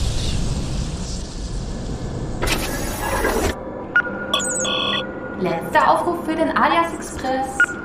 Die Fahrkarten bitte. Die Fahrkarten bitte, wer hat gebucht? Allen voran heute eine sehr kurze Liste, angeführt von Peter. Der schickt 100 Euro, ist damit hier also Präsentator. Vielen Dank für die kritischen Auseinandersetzungen. Liebesgrüße aus der Schweiz. Ah, da hat man die Kohle noch. Der letzte ungeimpfte Peter. What? Peter, lass dich impfen, es sei denn, du bist jung, dann ist es wirklich ein bisschen egal. Die Omikron-Welle rollt. Dankeschön. Ich sag Dankeschön. Gibt es jetzt hier eine Diskussion? Nimmt der Fernsehpodcast auch Geld von Ungeimpften? Vielleicht war es ja nur eine Provokation, man weiß es ja nicht. Stefan grüßt aus Dresden und schickt 42 Euro. Ich freue mich, er ist auch sehr treu. Danke Ihnen, Herr Zamperoni. Hm, Danke Ihnen, Herr Zamperoni. Thorsten schickt, oh, hier ist äh, 4165 ohne Name, sorry. Das werde ich nochmal rausfinden, wer hier knapp vorbeischrammt an der Produzentenschwelle. Thorsten ist dabei und sagt, für dich, danke. Ich sage auch danke. Einfach Dankeschön, ganz einfach Dankeschön. Und Aaron, grüße dich, er bleibt kommentarlos. Dirk, Hashtag, hau rein, auf Dauer ist er hier dabei. Danke für eure Unterstützung. Dennis, Grüße an dich. Simon möchte Fernseh zuhören. Ja, das bieten wir ja hier, das ist gut. Vincent grüßt, wir grüßen ihn auch, er bleibt kommentarlos, genau wie Markus. Und Heiko bleibt auch kommentarlos. Niklas, unser guter Niklas, hat sein Audible-Abo gekündigt, schreibt er schon seit einer Weile und hierauf verlegt. Für die wundervolle Intro-Musik, über die er sich immer besonders freut, dass sie nie in seinem Ohren verstummt. Einer von 3000, sehr gut. Damit gehen auch Grüße an Joscha, der uns ja diese Intro-Musik hier gebracht hat.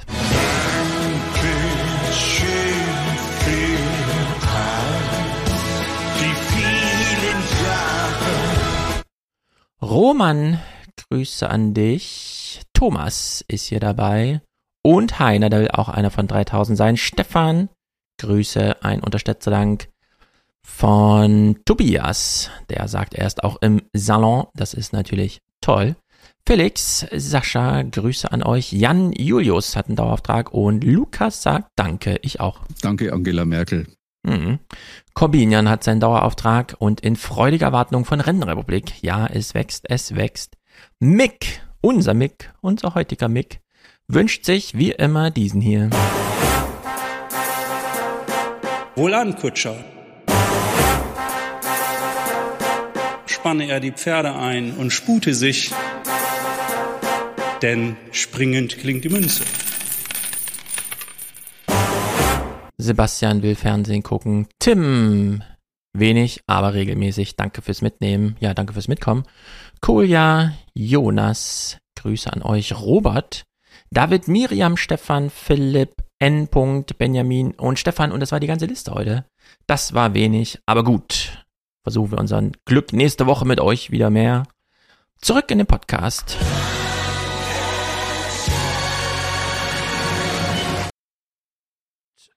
So, Putin. Was ist los mit Putin? Sag uns mal so. es wird wahrscheinlich nicht zu einem großen Krieg kommen, denn dazu war die Ansage von Joe Biden am 11. Dezember deutlich, auch wenn sie nur so im Nachgang, er war eigentlich schon weg vom Podium, die letzten Fragen sind eigentlich schon verklungen und äh, trotzdem wichtige Szene. Die russischen Militärbewegungen beantwortet die US-Regierung mit der Androhung massiver Sanktionen. Eigene Soldaten in den Kampf zu schicken, kommt für Biden nicht in Frage. Das steht nicht zur Debatte. Würden Sie amerikanische Truppen in den Krieg schicken und in der Ukraine die Russen auf dem Schlachtfeld bekämpfen? Nein, ich habe Präsident Putin deutlich klargemacht, dass, wenn er in die Ukraine einmarschiert, die wirtschaftlichen Konsequenzen verheerend sein werden. Verheerend. The economic consequences for his economy are going to be devastating. Devastating. Ja. Und wahrscheinlich ist das einer der besten Schachzüge überhaupt gewesen. Wir kennen ja die roten Linien von Obama im Syrienkrieg, wo es damals hieß, wenn er Giftgas einsetzt und so weiter. Und dann hat er Giftgas eingesetzt und dann ist man aber über die rote Linie nicht gegangen und dann war irgendwie so Orientierungslosigkeit. Keiner wusste mehr, was gilt denn dann jetzt? Und hier ist einfach ganz klar, äh, die Grenzen wurden einmal verändert durch diese Krim-Annektierung oder wie auch immer man das nennt. Und man hat mit Sanktionen reagiert, die relativ klar gemacht haben, was das bedeutet. Und jetzt zieht man wieder eine rote Linie, sagt, die Grenzen der Ukraine sind da und da und wenn die überschritten werden, dann kommt es zu wirtschaftlichen Sanktionen, was ja dann wirklich auch bedeutet äh, Abkopplung vom Zahlungsverkehr und so, ja. ja was immer wieder krass ist, dass das überhaupt eine Option ist, aber ja, es ist eine Option. Äh, man kann die Länder da einfach ausschalten. Dann funktioniert es einfach nicht mehr. Dann können die nur noch mit Bargeld äh, arbeiten. Ähm, müssen dann ein eigenes, überhaupt erstmal im eigenen Land was neu aufbauen und das ist dann noch inkompatibel mit dem Rest der Welt. Also es ist eine ganz crazy Maßnahme, die man da ziehen kann. Und die wird hier einfach angedroht, was nun wirklich bedeutet, erstens, das wirkt, also das merkt Putin dann auch, ja, so im Sinne von, ich habe den Befehl gegeben und das sind jetzt die Effekte.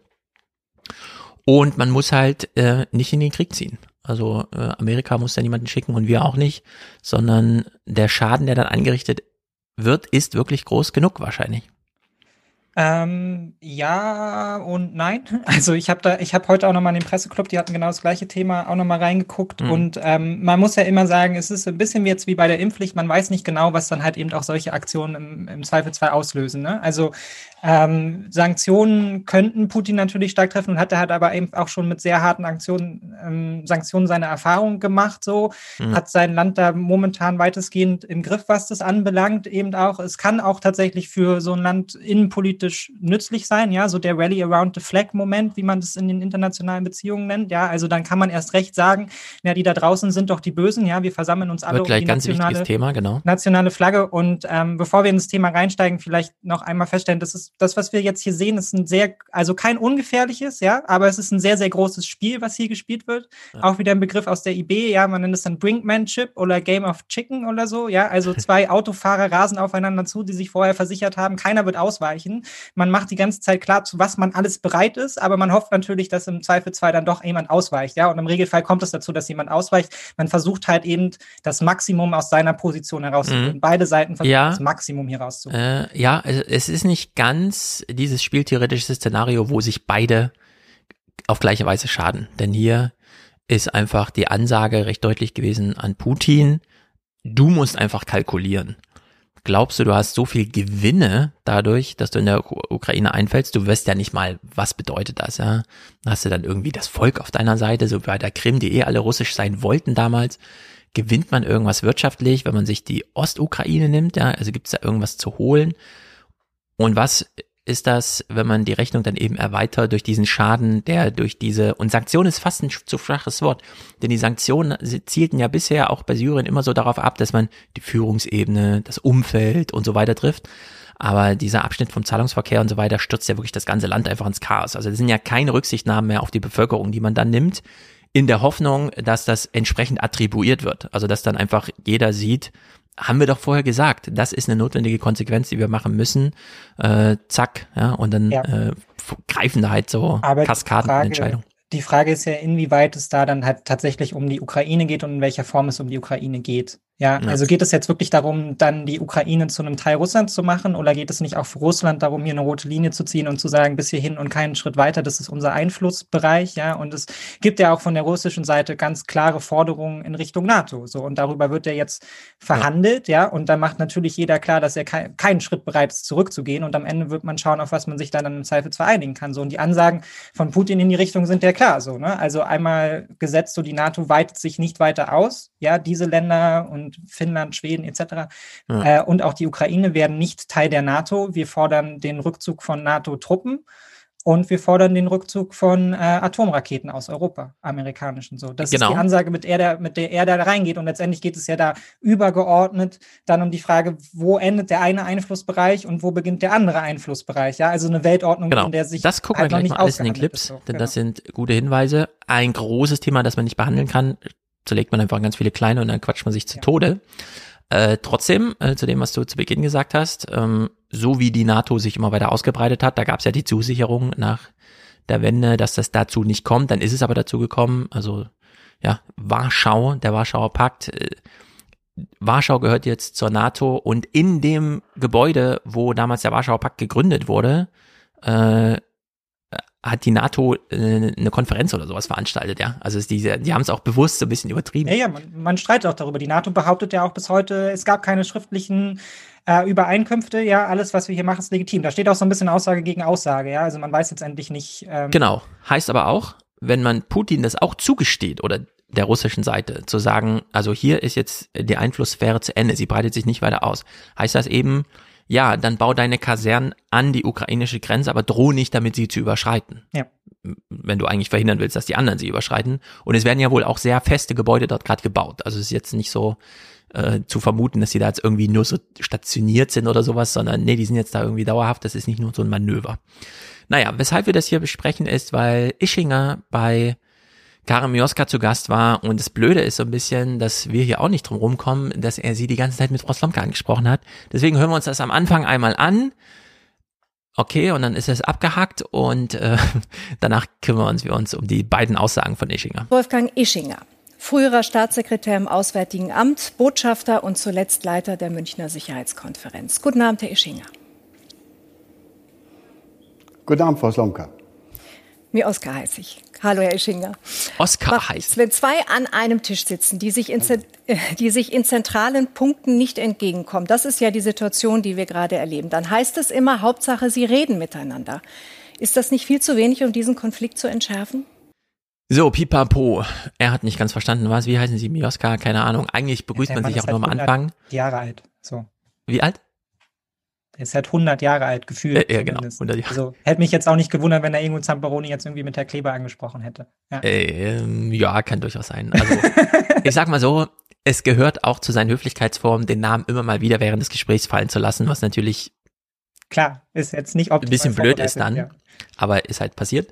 Gut, ich habe das allerdings rausgeschnitten in diesem Fall, wo es hier störend ist und wir hören mal den ersten Wurf von Ischinger zum Thema. Das Problem bei Putin bei der russischen Strategie in diesem Fall ist, ähm, äh, er will eigentlich die Geschichte der letzten 25, fast 30 Jahre zurückdrehen. Das Problem mit der Geschichte ist, die Geschichte bewegt sich nach vorne in die Zukunft und nicht äh, nach hinten. Es ist nicht mehr möglich, so denke ich jedenfalls, äh, den Prozess rückgängig zu machen, an dem Putin selbst schuld ist, indem er die Krim äh, besetzt hat vor sieben Jahren und äh, diesen, diese Unruhen im Donbass angezettelt hat. Denn genau dieser Prozess hat dazu geführt, dass in der Ukraine ein bisher gar nicht vorhandener Patriotismus entstanden ist, dass die Ukrainer tatsächlich zu Ukrainern wurden und sich als Land heute viel, viel stärker definieren, als das vielleicht vor 10 oder 15 Jahren der Fall gewesen ist. Also Geschichte geht nicht rückwärts, geht vorwärts. Und deswegen müssen wir, muss der Westen, muss die NATO, hoffentlich dann auch die Europäische Union mit Russland über Zukunftsgestaltung reden und nicht darüber, wie man die letzten 25 Jahre europäischer sicherheitspolitischer Entwicklung rückgängig mhm. machen kann. So, Putin weiß natürlich auch, dass die Geschichte nach vorne läuft, deswegen hat er die Krim sich geschnappt, hat dann eine Brücke bauen lassen, ist mit dem LKW drüber gefahren, hat die alle zu Russen erklärt und seitdem ist irgendwie klar, also das dreht keiner mehr zurück. Ja, das ist ja so, was wir jetzt alle akzeptieren irgendwie nach sieben, acht Jahren. Das ist jetzt einfach so. Gleichzeitig haben allerdings alle festgestellt, na, der macht das am Ende wirklich. So, also der mhm. überfällt dann am Ende wirklich. Das ist ja echt ein bisschen gruselig. So, und entsprechend ist diese Strategie der Krim für sein Ukraine-Vorgehen, sofern man ihm das so unterstellen kann, eine Sackgasse gewesen. Und es kam zu dem, was Ischinger hier eben ganz wichtig mal betont. Am Ende ist entscheidend, wie die Leute da drauf sind vor Ort, nicht was die Politiker denken. Und wenn die da einfach mal keinen russischen Pass haben wollen, auch wenn er ihnen kostenlos angeboten wird von irgendwelchen Ad-Hoc-Behörden, die da plötzlich aufmachen am Straßenrand und sagen, hier, hier gibt's russische Pässe und so, äh, dann funktioniert das halt nicht. So und in der Hinsicht ist diese Strategie, sofern man sie Putin unterstellt, jetzt schon gescheitert. Ja, er wird dort nicht einmarschieren können und begrüßt werden.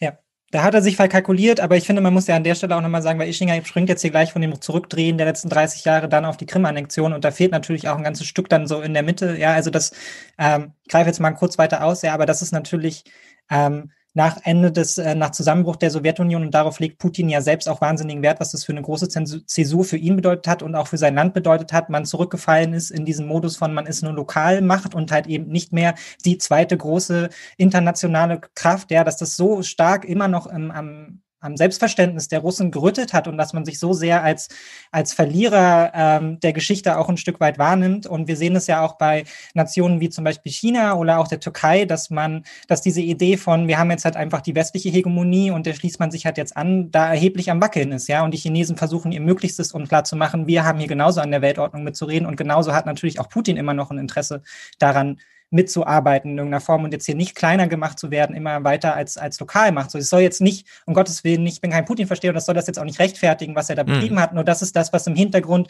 ja, es geht um diese Einflusswerte und es geht um das russische Selbstverständnis als Großmacht im Zweifelsfall. Ähm, und da halt auch klar zu machen, das sind hier unsere Einflusssphären und da soll halt auch einfach keiner rübertreten. So ja. ziehen wir halt rote Linien. So und das, das aufzulösen ähm, ist extrem schwierig und das wird jetzt auch nicht in dem einzelnen Prozess sein, sondern es ist einfach eine eine andauernde Debatte darum, wie eine Weltordnung immer noch letztendlich nach Zusammenbruch der Sowjetunion aussieht, ja, und nach Ende des Kalten Krieges. Und für uns als Deutsche ist es immer ein bisschen schwer nachzuvollziehen, weil wir halt eindeutige Gewinner dieses Prozesses halt auch irgendwie ja. sind, ja. Also, wenn man so will, hat Deutschland halt seine Großmachtvorstellung, Anführungsstrichen, in der Europäischen Union halt verwirklicht. Und für uns als Deutsche ist es völlig klar, wenn es um G20 und G7 geht, da ist dann Frau Merkel oder Herr Scholz in erster Reihe, ja, und natürlich spielen wir da mit und natürlich sind wir in, den, in der Presse ja. und vielleicht sogar die Vertreter der freien Welt und so weiter und so fort fort. Und das ist halt letztendlich was dahin wollen, die viele Russen, ja, auch einfach geleitet durch massive Propaganda im eigenen Land und halt auch Putin eindeutig auch hin zurück. Die wollen weiterhin mitbestimmen, so und nicht jetzt hier zu so einer Lokalmacht gemacht werden und ähm, das Gefühl halt haben, hier immer weiter letztendlich von der NATO zurückgedrängt zu werden und am Ende kein Big Player mehr zu sein. Mhm. Das ist wahnsinnig wichtig für die. Genau, während wir in Deutschland total zufrieden sind mit dieser Position, wir wissen, was ein Weltkrieg ist, wir haben nämlich einen verursacht und ja. wir wissen auch, was das für Schuld bedeutet und am liebsten halten wir uns irgendwie raus. Äh, deswegen will ja auch niemand da mit Europa sprechen, sondern es ist ja Putin ganz wichtig. Ich hätte gerne einen Dialog mit Amerika, denn am ja. Ende entscheidet Amerika. Solange Amer nicht, ich nicht mit Amerika rede, rede ich hier nur mit Leuten, auf die es am Ende nicht ankommt. So, ja. weil die haben alle nicht Swift unter ihrem, unter ihrer Knute und wie und so weiter. So, und jetzt ist ja die Frage, wie weit wird's Putin treiben? Er hat ja sein Treffen mit Biden bekommen, schöne Fotos produziert, wie gelangweilt er dann plötzlich da saß, als es dann wirklich soweit war. Und jetzt gibt's auch wieder diese europäischen Gespräche, wo dann auch klar ist, Putin ist nicht weit, äh, äh, Biden ist da nicht weit. Und entsprechend ist Ischinger hier mal zufrieden mit dem Lauf der Dinge. Und das finde ich äh, sehr gut, das einfach mal so zu sagen, denn es findet auch ob zu Recht oder nicht, viel Verteufelung von Putin statt. Und es ist ein bisschen wie bei Corona, das ist so ein Thema, wo man sich eine Sicht der Dinge dass es vielleicht auch alles milder sein könnte, als es äh, gekocht wird, das Essen. Ja, es könnte auch ein bisschen lauwarmer sein. Das traut man sich immer nicht so zu. Man will dann immer, nee, nee, das ist jetzt wirklich, also jetzt ganz brenzlig, weil das sind 100.000 Soldaten und wie auch immer. Und Ischinger sitzt halt hier mit seinen gefühlt 100 Jahren und nimmt einfach mal ein bisschen Dampf auch raus. Und für, für wie groß halten Sie die Gefahr, dass Putin wirklich ernst macht und jetzt einmarschiert? Also ich kann mir äh, Präsident Putin den ich bei verschiedensten Gelegenheiten auch persönlich kennenlernen konnte äh, in, den, in seiner lang, inzwischen ja doch sehr langen Amtszeit. Ich kann mir nicht vorstellen, dass Präsident Putin sich zu einem irrationalen Hasardeur entwickelt. es wäre ein, äh, es wäre das Verhalten eines Hasardeurs, einen Überfall, so wie man sich den Überfall Hitlers auf Polen 1939 vorstellt, also das Überschreiten der Grenze mit Panzern und vielleicht Flugzeugen und Raketen vorzustellen. Das kann ich mir beim Westen will nicht vorstellen.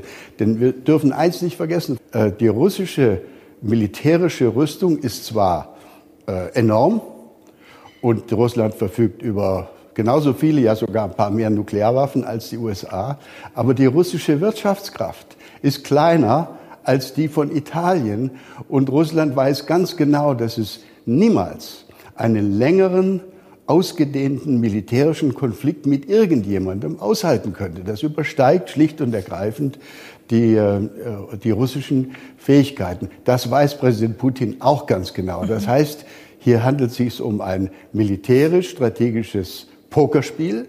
Er will möglichst viel diplomatisch rausholen. Und deswegen müssen wir darauf setzen, dass aus diesem heutigen Gespräch viele, viele weitere Gespräche werden über ganz komplizierte Rüstungskontrollfragen.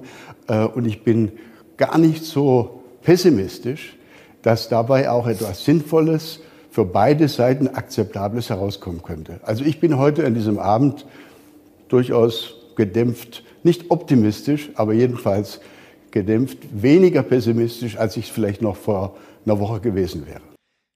Aber jetzt ist doch gerade der Boden durchgefroren und jetzt könnt ihr doch mit dem Panzer so richtig schnell darüber fahren. Das ist es ja letztendlich, ne? Also damit halt so ein Pokerspiel halt auch funktioniert, muss man natürlich das Gegenüber zu jedem Zeitpunkt in seinen Aussagen ernst nehmen, ja? Also nur dann kann es funktionieren und letztendlich machen, erfüllen halt auch die Medien da nur ihre Aufgabe, ja? Dadurch, dass sie halt, du hattest mal vor ein paar Wochen diesen total lustigen Clip, den wir dann leider nicht gesehen haben, mitgebracht, wo so eine ARD-Journalistin dann irgendwie vor dem Hauptgebäude der CIA stand und davon sprach, ja, also von der CIA ist jetzt zu uns durchgesickert, man sei da sehr besorgt. Wo man natürlich sagen muss, also von der CIA sickert nie irgendwas ja. durch, sondern die wollen genau das dass du das jetzt in die Kamera sagst, damit es bei den anderen ankommt, dass die CIA sehr, sehr besorgt ist, ja, und damit ihr dann im Zweifelsfall in den Medien auch klar macht, das ist eine wahnsinnig schlimme Situation. Wir stehen hier kurz vorm Krieg, ja. Es muss jetzt einfach jemand abbiegen, damit es nicht mhm. dazu kommt, so. Und da, da erfüllt halt einfach, das meine ich am Anfang mit Spiel, ja, hier erfüllt halt einfach jeder in gewisser Weise seine Rolle, damit man genau das aufrechterhalten kann, den Druck, den es letztendlich braucht, damit es zu sinnvollen Gesprächen kommt, weil es ja völlig klar ist, niemand will am Ende den Atomkrieg, ja, oder dass ja. die Russen halt irgendwie vor Berlin Berlin stehen oder so. Genau. Also keine, keiner der Seiten will das irgendwie. Und ja, deshalb und spielt man halt dieses Spiel und jazzt es halt auch immer weiter hoch. So. Genau. Und man kann halt einfach, was der eigene Plan ist, ansagen.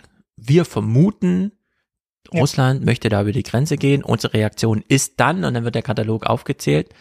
Und dann ist das halt einfach Sachlage. Und alles andere ist dann halt dieses mediale Spiel, dass Journalisten von den europäischen Behörden nie etwas erfahren, weil die nämlich nichts wissen. Die ganze Aufklärungsarbeit findet in Amerika statt und dann hört man mal so über Kanäle irgendwie, keine Ahnung. Ja, angeblich weiß die CIA irgendwas und so. Und dann geht's drunter und drüber.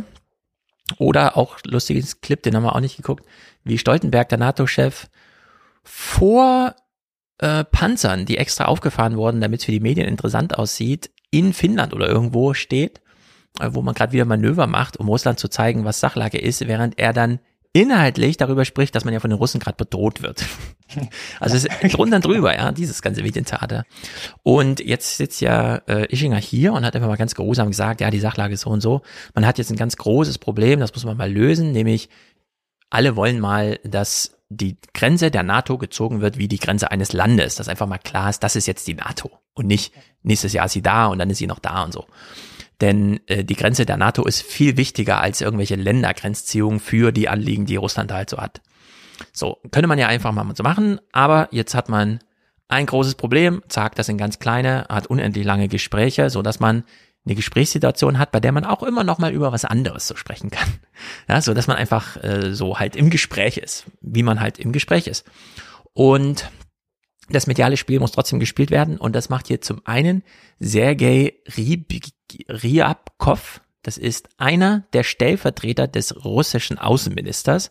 Wir sehen also, auf welcher Ebene hier sind. Nicht die Regierung, vor allem nicht der Regierungschef, sondern im Grunde die, ähm, äh, wie soll man sagen, befehlsempfangende erste Schicht äh, im Verwaltungsapparat, ja, die sich jetzt hier einfach öffentlich äußert, nachdem es zu diesen ganzen Gesprächen gab. Also klassische, jetzt dürfen die Medien noch mal kurz rein und wir geben noch Statements ab. Es gäbe keinen Grund, eine Eskalation zu fürchten, sagt Russlands Vize-Außenminister nach dem Gespräch mit seiner amerikanischen Amtskollegin in Genf. Aber es sei besser, einen Schritt auf Moskau zuzugehen.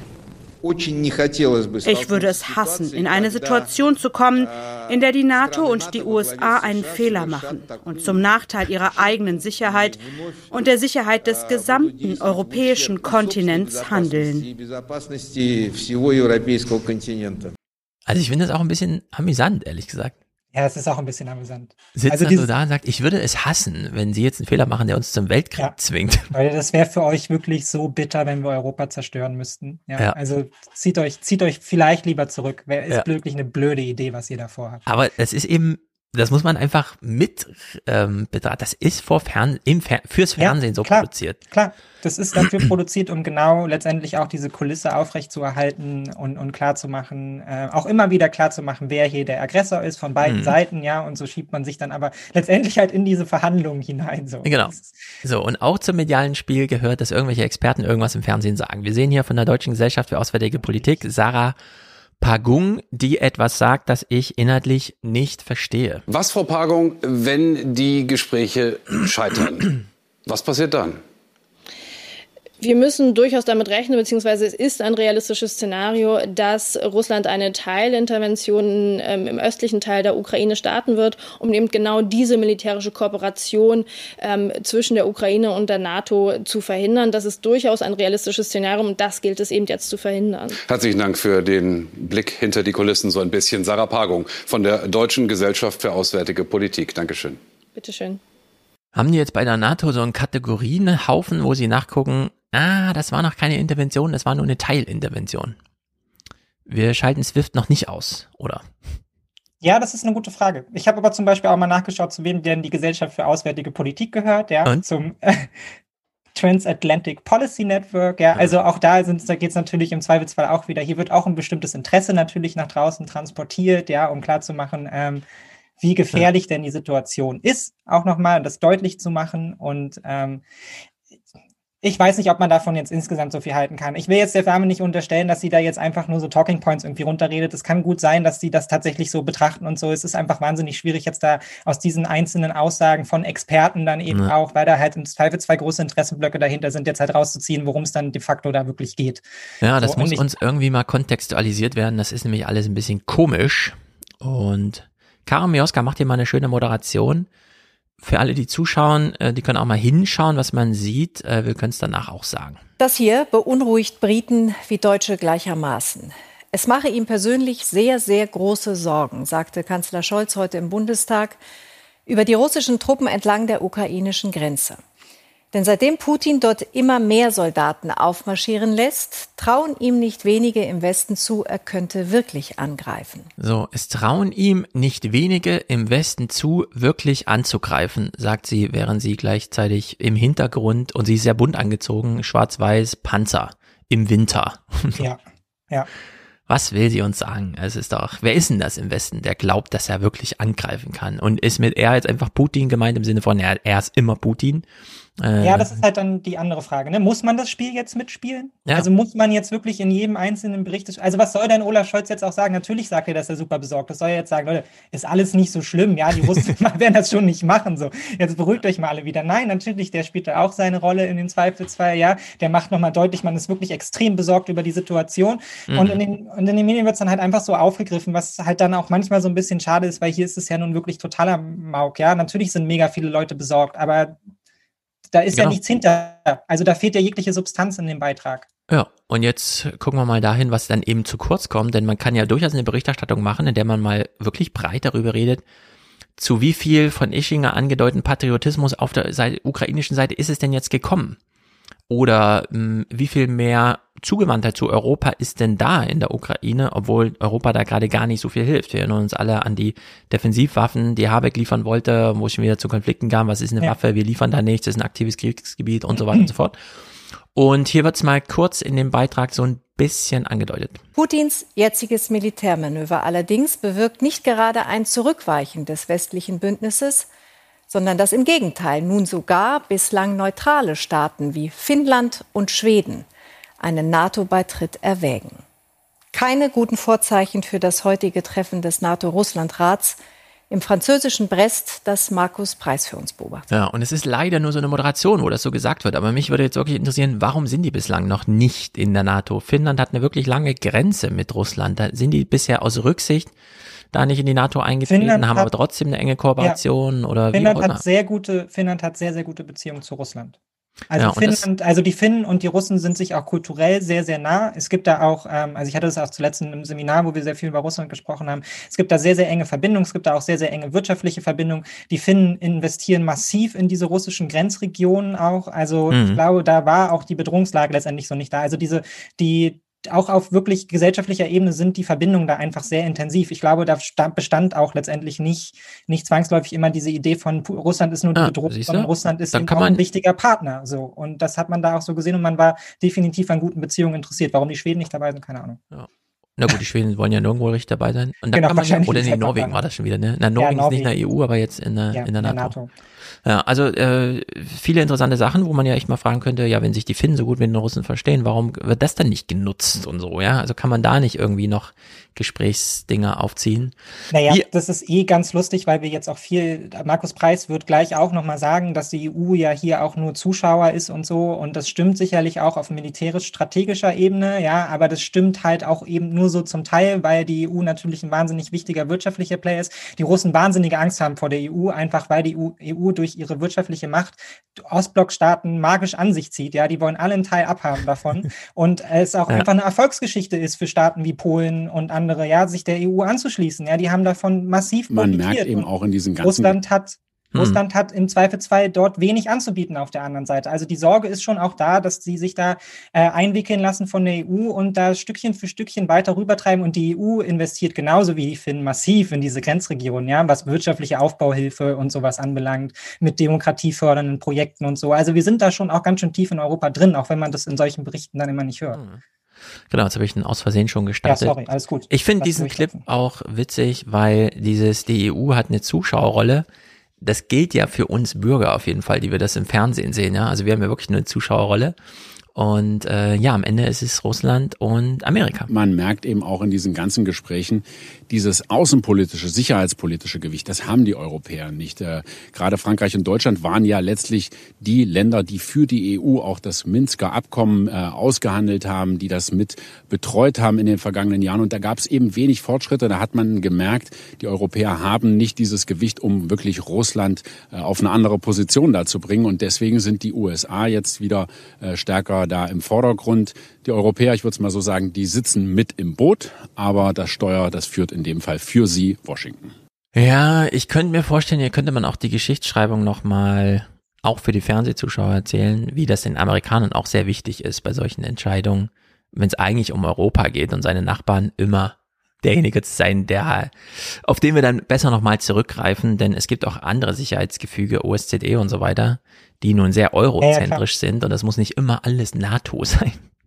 Nein, natürlich nicht. Aber ich Also- meine, Dietz hat heute auch bei Twitter geschrieben, er würde sich zwischen die Stühle setzen und sagen, fragen, ist das überhaupt unser Konflikt, ja? Oder sollten wir das jetzt nicht einfach mal Putin und die Russen miteinander aus, äh, die Russen und die Amerikaner miteinander aushandeln lassen? Und ähm, ich glaube, auch die Frage sollten wir uns stellen, ja. Wir haben jetzt in den letzten Tagen schon wieder intensive Tweets aus allen möglichen Parteifraktionen, ja, und von Friedrich Merz, Europa muss jetzt dringend aufrüsten und seine Sicherheit äh, hier stärken und militärisch investieren und so weiter und so fort. Und wir sollten uns, glaube ich, ernsthaft die Frage stellen, ob wir das wollen. Ist es dann tatsächlich, und es mag jetzt auch in Bezug auf die Ukrainer, die für ihre Demokratie kämpfen, ein bisschen zynisch sein, aber ist das unser Konflikt? Ja, wollen wir da reingehen? Weil es würde für uns massive Kosten bedeuten. Und man darf ja auch nicht vergessen, dass gerade Deutschland eben auch eben in der Beziehung zu Russland eine Sonderrolle hat, die in vielen, vielen Fällen auch schon zu positiven ja, Verbesserungen geführt hat. Mhm. Und wenn es dann halt eben wieder um andere Konflikte geht, vielleicht in Syrien oder Co., dann ist man ganz froh, dass die Deutschen vielleicht dann doch Nord Stream 2 angeschaltet haben, ja, und ein ganz gutes Verhältnis zu den Russen haben und da vielleicht mal darüber verhandeln können, wie man dann in Nordsyrien irgendwie eine gemeinsame Allianz aufbaut. Oder wenn es um gefangene Journalisten in der Türkei geht, ja, wo man dann auch ganz froh ist, dass man dann irgendwie den guten Draht hat und dann Putin mal mit Erdogan spricht und damit die Journalisten wieder nach Deutschland zurückkommen. Mhm. So. Also man sollte sich das überlegen, ob man sich hier wirklich dann äh, voll in diesen Konflikt und äh, auf, auf eine Seite schlagen sollte und nicht gerade auch diese Sonderrolle, auch wenn sie Ambivalenzen mit sich bringt und manchmal schwer zu ertragen ist, nicht gerade forcieren sollte, um dann vielleicht auch ein starker Ja, also ich finde, es steckt immer noch ein Argument da drinne, dass die NATO ja in ihren Statuten drinstehen hat, wir nehmen keine Länder auf, die gerade in irgendwas verwickelt sind. Also ist das Kalkül, Putin hat die Ukraine in irgendwas verwickelt, damit sie als NATO-Zutrittskandidat ausfällt. Äh, da kann ja durchaus was drin stecken und in der Hinsicht würde ich sagen, da wir mit der Ukraine schon so ein bisschen komisch umgehen in Europa, es gab ja damals auch äh, diese, ich weiß ja nicht, Annäherungsbeitritts irgendwas Gespräche und dann hieß es plötzlich in den Niederlanden, äh, da muss, muss das Volk befragt werden, also sagen die alle nein und so. Das sind ja auch einmal alles so Geschichten, wo dann so rein torpediert wird, einfach, obwohl Politiker wirklich was Gutes im Sinn hatten irgendwie. Und in der Hinsicht, alle sollten sich sehr gut miteinander verstehen.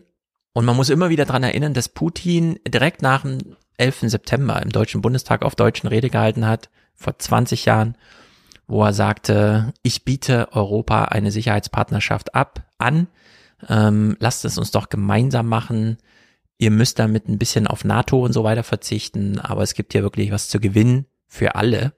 Und das Angebot hat man einfach nicht angenommen. Das hat man einfach ausgeschlagen und damit auch die Seite das zweite Mal gedemütigt, nachdem man tatsächlich damals, das Genscher hat das immer gesagt, das Zugeständnis gemacht hat, das ist die NATO, sie breitet sich nicht aus, habt keine Angst. Äh, es wird eine gute Zusammenarbeit geben und dann war nichts mit Zusammenarbeit, sondern es war nur Konfrontation und ein krasses Ausbreiten Richtung Osten ja. und es ist halt ja, aber alles ich meine, dramatisch. Das, was wir ja jetzt momentan als einzige Alternative dazu sehen, ist ja quasi die NATO hinten anzustellen, damit Europa quasi die Position der NATO übernimmt in dem Fall. Und das kann ja dann im Zweifelsfall halt auch nicht die Lösung sein, sondern was du ja auch ansprichst, ist ja eigentlich eine, eine andere Beziehung zu Russland, als sie dann von vielen, die jetzt ein stärkeres Engagement und Verantwortung von Europa fordern, dann sich eigentlich vorstellen. Nämlich ja. dann quasi auf einen eigenen europäischen Konfrontationskurs zu gehen. Ähm, und das würde sicherlich auch einigen Partnern in Europa, wie dann halt den Polen, ganz gut gefallen, so. Ähm, aber das ist ähm, sicherlich nicht die Lösung, die wir dann, die uns hier vorschreibt, sondern dann im Zweifelsfall lieber die wirtschaftlichen Beziehungen ausweiten und vertiefen, dann eben, ja. eben zum Beispiel auch in den Grenzregionen und das lieber auf so einer unter untergeordneten Rolle machen und dann können wir die, die großen Megaplayer darüber immer noch quatschen lassen. Ja, also die Veränderungen kommen sehr, sehr langsam, aber sie kommen halt Stück für Stück. Mhm. Wenn wir jetzt zum Beispiel auch sagen, dass wir äh, die Ukraine stärker einbinden wollen, dann müssen wir uns ja damit auch immer auseinandersetzen, was damit für Kosten letztendlich auch für uns verbunden sind, weil es kann ja auch nicht sein, dass wir letztendlich dann einen Partner, einen Partner mehr zum Beispiel in der EU haben, ähm, der halt einfach ähm, nicht von uns so ausgestattet wird mit finanziellen Mitteln, um auf Aufbauarbeit etc. zu betreiben bleiben. Ja, also das Mhm. kommt ja dann auch alles auf uns zu. Und wir sind dann im Zweifelsfall halt eben auch militärisch verantwortlich für diese, äh, für dieses Land. Genau. Und in der Hinsicht wünschen wir Jürgen jetzt gerade ein tolles Fußballspiel. Das erste Mal in Montevideo wieder vor Publikum seit zwei Jahren. Hau rein. Und wir können nur einfach sagen, du hast den Wunschkatalog, wie man so alles über alles Mögliche reden kann, aufgemacht. Wird alles derzeit nicht diskutiert. Also sind wir zurückgeworfen auf ein weiterer stellvertretender Außenminister Russlands, Alexander Gruschko, macht eine kleine Ansage, nämlich bitte, liebe NATO, nicht weiter ausbreiten. Russland braucht bindende Garantien, dass die NATO sich nicht weiter nach Osten ausdehnen wird. Das aber ist für 30 NATO-Länder im Saal nicht verhandelbar. Russland scheint das Bündnis zusammengeschweißt zu haben. Neue und alte Mitglieder sprechen mit einer Stimme. Generalsekretär Stoltenberg schlägt vor, man könne ja wenigstens über vertrauensbildende Maßnahmen reden, Rüstungskontrolle, sich gegenseitig über Truppenbewegungen und Übungen informieren. Russland zögert noch. Und dann hören wir Groschko nochmal, wie er die Gesprächssituation einschätzt. Das ist ganz interessant. Inhaltlich trennen NATO und Russland Welten. Russlands Truppen stehen weiter an der ukrainischen Grenze. Und doch sagen alle, selbst der grimmige Herr Gruschko, dass das Gespräch im NATO-Russland-Rat nützlich war. Ich erinnere mich nicht daran, dass wir je eine so direkte und auch scharfe Diskussion hatten und gleichzeitig ein so intimes Gespräch. Ja, da bahnt sich doch was an. Ja, natürlich. Naja, lassen wir sie mal reden. Christian Sievers fragt hier nochmal bei Stoltenberg nach. Das ist ja ganz interessant, wenn man sich den NATO-Chef zum Gespräch einlädt. Man erfährt gar nichts. Können Sie sich denn vorstellen, mal ganz konkret gefragt, dass so eine Pipeline aus Russland in Betrieb geht unter diesen Umständen? Es gibt verschiedene Ansichten bezüglich Nord Stream 2 unter den Bündnispartnern, aber sie sind alle einig äh, bezüglich der Notwendigkeit, äh, auch die Versorgungsdiversifizierung in Energiefragen sicherzustellen. Klar, wir sind äh, 30 verschiedene Bündnispartner auf beiden Seiten des Atlantiks, unterschiedliche Geschichte, unterschiedliche Schwerpunkte, da sind Riesenunterschiede.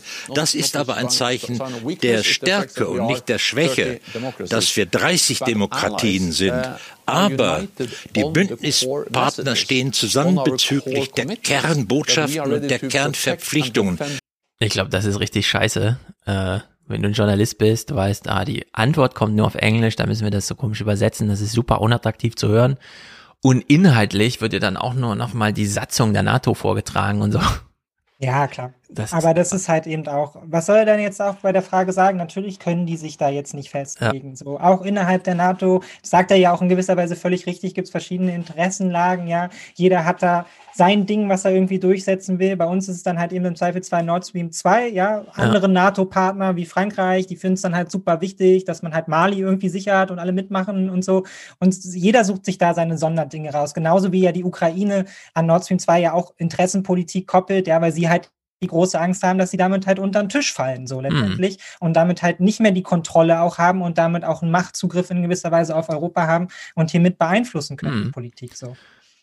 Aber Nord Stream wandelt sich ja auch gerade wieder. Ich weiß gar nicht, in welchem Podcast, acht Milliarden oder so habe ich das gehört. Äh, dadurch, dass sich die Russen so durchgesetzt haben und dass es auch wirklich jetzt dazu gekommen ist, dass die Pipeline da ist, ist das etwas, das auf russischer Seite auf der haben wollen Seite steht, was natürlich für die westliche Seite sich wieder anbietet, für äh, Sanktionen und Bestrafungen gebraucht Klar, zu werden. Ne? Aber auch da ein Pokerspiel, ne? Also und ja. man steckt halt eben auch in diesen in der Politik nicht drin und es wird natürlich auch zwangsläufig schwieriger, wenn du halt von einzelnen Machtpositionen ausgehst, wie halt zum Beispiel Putin. Ja, also Demokratien sind an sich besser zu berechnen als jetzt halt eben ein Diktator, wo du nicht genau weißt, was der halt jetzt irgendwie vorhat und ob es ihm am Ende dann tatsächlich so ein wichtiges Anliegen ist, dass Nord Stream 2 zum Laufen kommt oder ob es da nicht letztendlich um andere Dinge geht, die viel wichtiger sind, ist halt auch eine Frage so. Ne? Also mhm. können wir damit Druck ausüben? Klar, wir können es versuchen, aber dass wir ja. damit am Ende die Effekte erzielen, die wir erzielen wollen, keine Ahnung, ja, uns wird auch immer nur gesagt, dass das den Russen wahnsinnig wichtig ist. Ja, aber es kann auch genauso gut sein, dass ihm vier andere Sachen viel, viel wichtiger sind und Nord Stream 2 erstmal egal ist.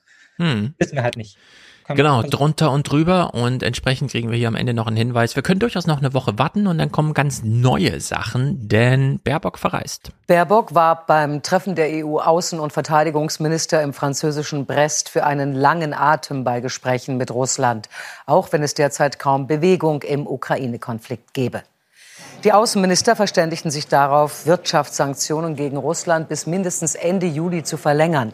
In der kommenden Woche will Baerbock persönlich zu einem Antrittsbesuch nach Moskau reisen.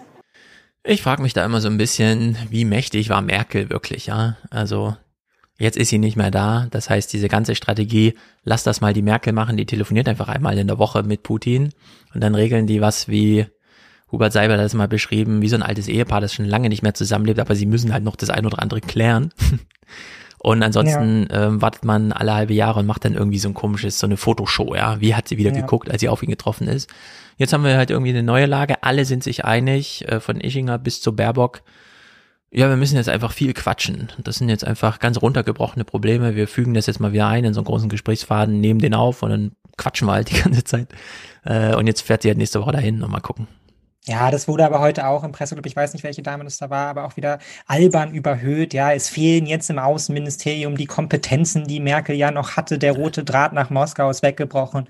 Und da muss man einfach sagen, funktioniert internationale Politik einfach nicht. Ja, also wir stehen da in einem konstanten Kontakt zu unseren Partnern und ähm, da gibt es viele Positionen, wie zum Beispiel die der USA. Ja, die sind uns auch einfach wahnsinnig wichtig. Ja, also da machen wir jetzt auch nicht einfach, was wir wollen. Da mhm. würde man sich das vielleicht sogar manchmal wünschen. Ja, aber es ist jetzt nicht so, als hätten Merkel und Putin jetzt irgendwie abends beim, beim Kaffee trinken das jetzt irgendwie irgendwie miteinander ausgehandelt. Das ist einfach Nonsens. Natürlich kann Baerbock da, hat ungefähr den gleichen Spielraum wie der halt Merkel. Ne? Man muss halt schauen, ob da jetzt irgendwie noch die persönlichen Sympathien halt hinhauen. Dann hat man vielleicht mal ein Telefonat mehr.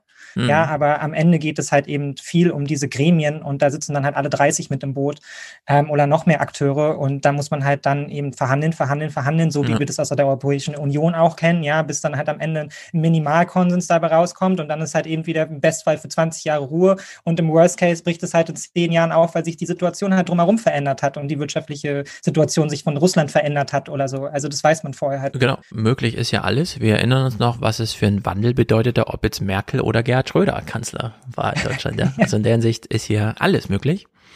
Wir gucken mal noch auf so ein kleines außenpolitisches Thema, Rammstein. Ich war ein bisschen überrascht. Wir gehen mal zurück auf die Klaus Kleber Abschiedswoche. Das haben wir letzte Woche nicht mehr unterbekommen.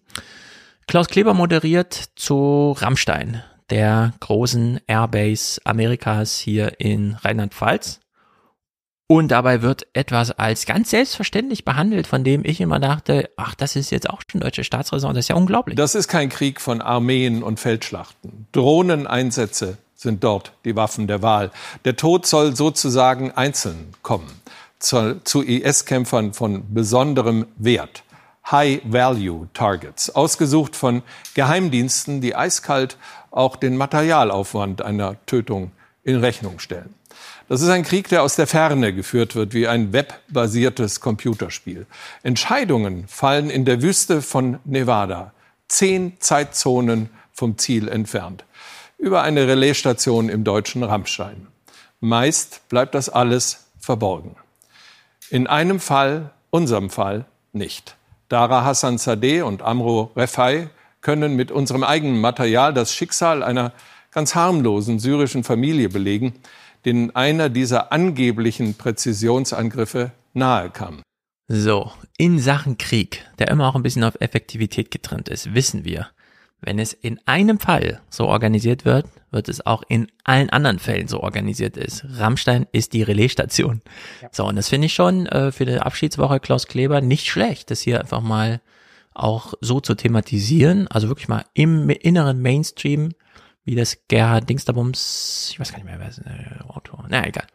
Äh, also wirklich da, wo Leute zuschauen, wo es von Relevanz ist. Und äh, die Aufnahmen sind wirklich drastisch. Äh, wir kennen ja, das ja jetzt aus Koblenz. Hm? Triggerwarnung. Ja, Triggerwarnung. Also wir kennen das jetzt aus Koblenz. In Koblenz wurde jetzt erstmals nach Weltrecht äh, ein nicht in Deutschland stattgefundenes Kriegsverbrechen äh, verurteilt, das nämlich in Syrien stattfand, weil sich äh, das Folteropfer und der Foltertäter in Deutschland auf der Straße begegnet sind, jeweils als freie Männer und dann es zu einer Anklage kam und zu einer Verurteilung. Und alle diese Fälle wurden ja abgewehrt, wenn Drohnenopfer hierzulande geklagt haben, obwohl sie eigentlich noch mehr als Weltrecht Bezug haben wegen Rammstein, Relaisstation. Ohne Deutschland ging es nicht. Hier ist also Beihilfe oder wie man das auch immer dann nennt, juristisch, eigentlich von Belang, aber naja, es ist alles super geheim. Wir haben eigentlich, wir sehen nie, um was es da geht. Und äh, klar, ab und zu gucken wir dann Serien wie Homeland oder so, da sieht man es dann doch und denkt sich, ja, das ist aber eine Serie, oder? Und jetzt hat Klaus Kleber hier gesagt, wir haben ja eigenes Material. Die Kinder des Drohnenopfers hatten einfach Handys und die Videokameras liefen, während sie auf der Straße fuhren. Also es ist ein unfassbare Aufnahme eigentlich. Ja. Am 3. Dezember ist die Familie auf dem Heimweg. Fröhlich filmen die Kinder. Der Motorradfahrer im blauen Anorak ist das Ziel des Drohnenangriffs. Gleich wird am anderen Ende der Welt ein US-Soldat den Knopf drücken. Es ist der Moment, in dem sich Vater Ahmed entschließt zu überholen.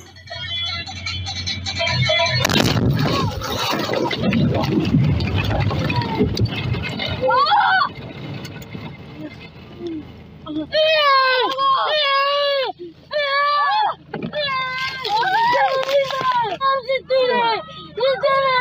Da.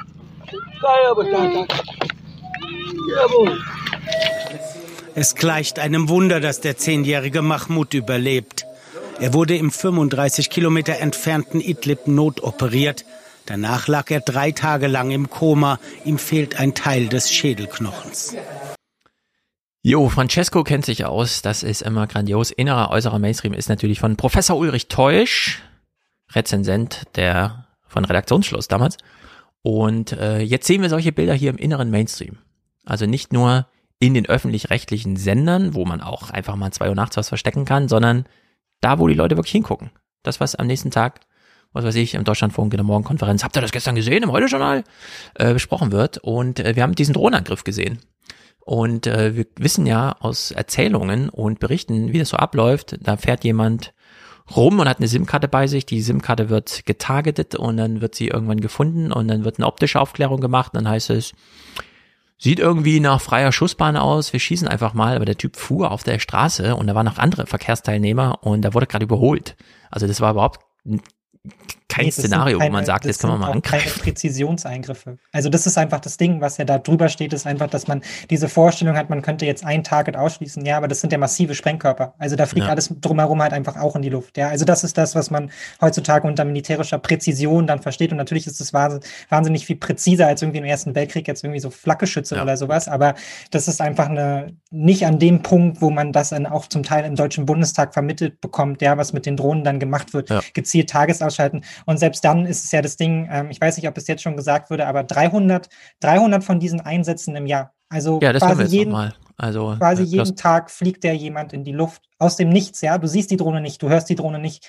Da fliegt einfach jemand in die Luft. Ja, genau. und unter solchen Situationen leben da Menschen und in Deutschland führen wir die Debatte darum, ob die Bundeswehr Drohnen braucht. So, also das ist Klaus Kleber. So lassen wir mal abmoderieren. Äh, er nennt nochmal die Zahl, die natürlich auch, das ist nun die gesicherte Datenbasis, wir können wahrscheinlich auch von ein paar mehr ausgehen. Das Ende eines Familienausflugs.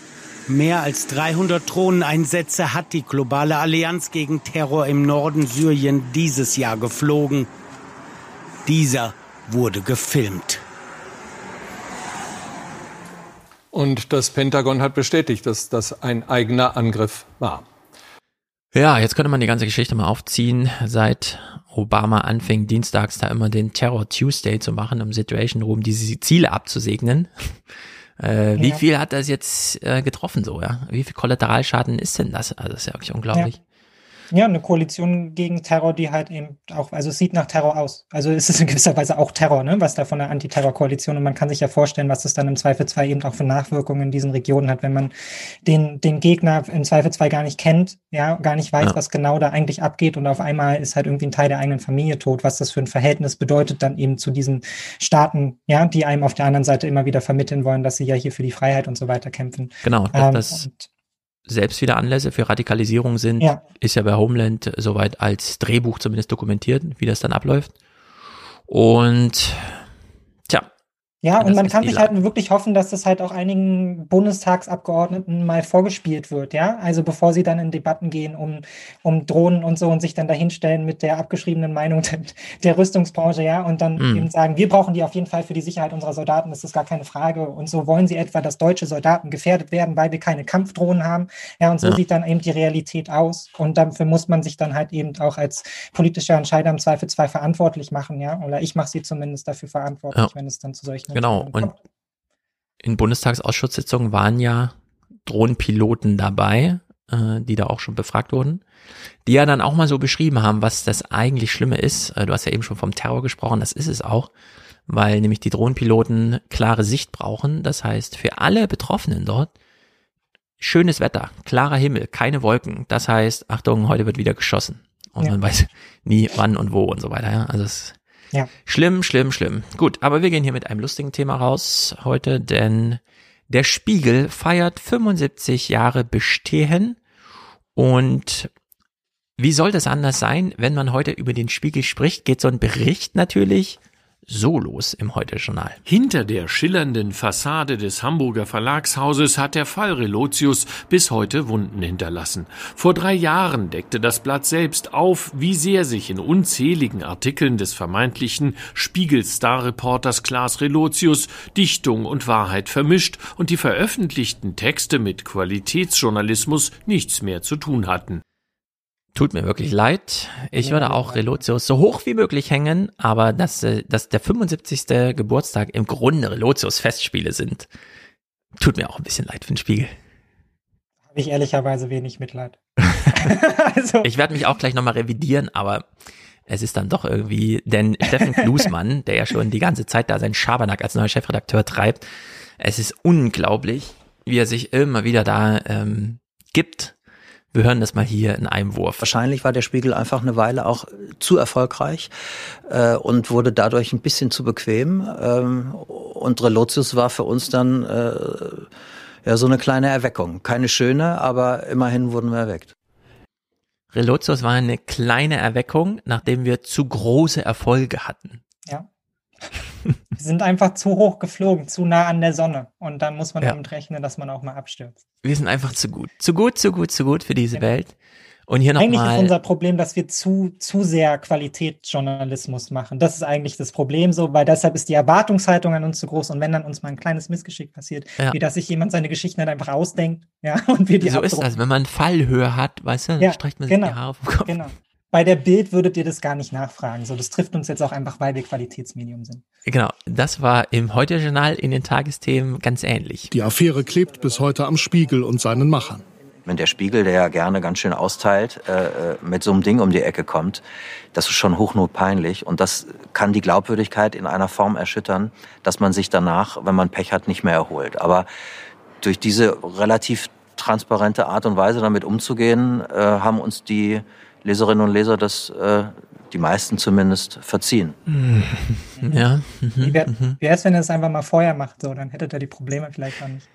Ja, ja, vor allem, sie waren jetzt zu erfolgreich vorher und haben auch zu viel ausgeteilt. Sie haben einfach ihre Arbeit ja. zu gut gemacht. Ja, ja, und dann, dann passiert es einem, dass man auch einfach Opfer wird seiner eigenen Journalisten. Ja. ja. Ich bin ja beeindruckt davon, dass es im Spiegel einfach weitergeht wie bisher. Und damit meine ich ja nicht, dass da einfach gelogen wird.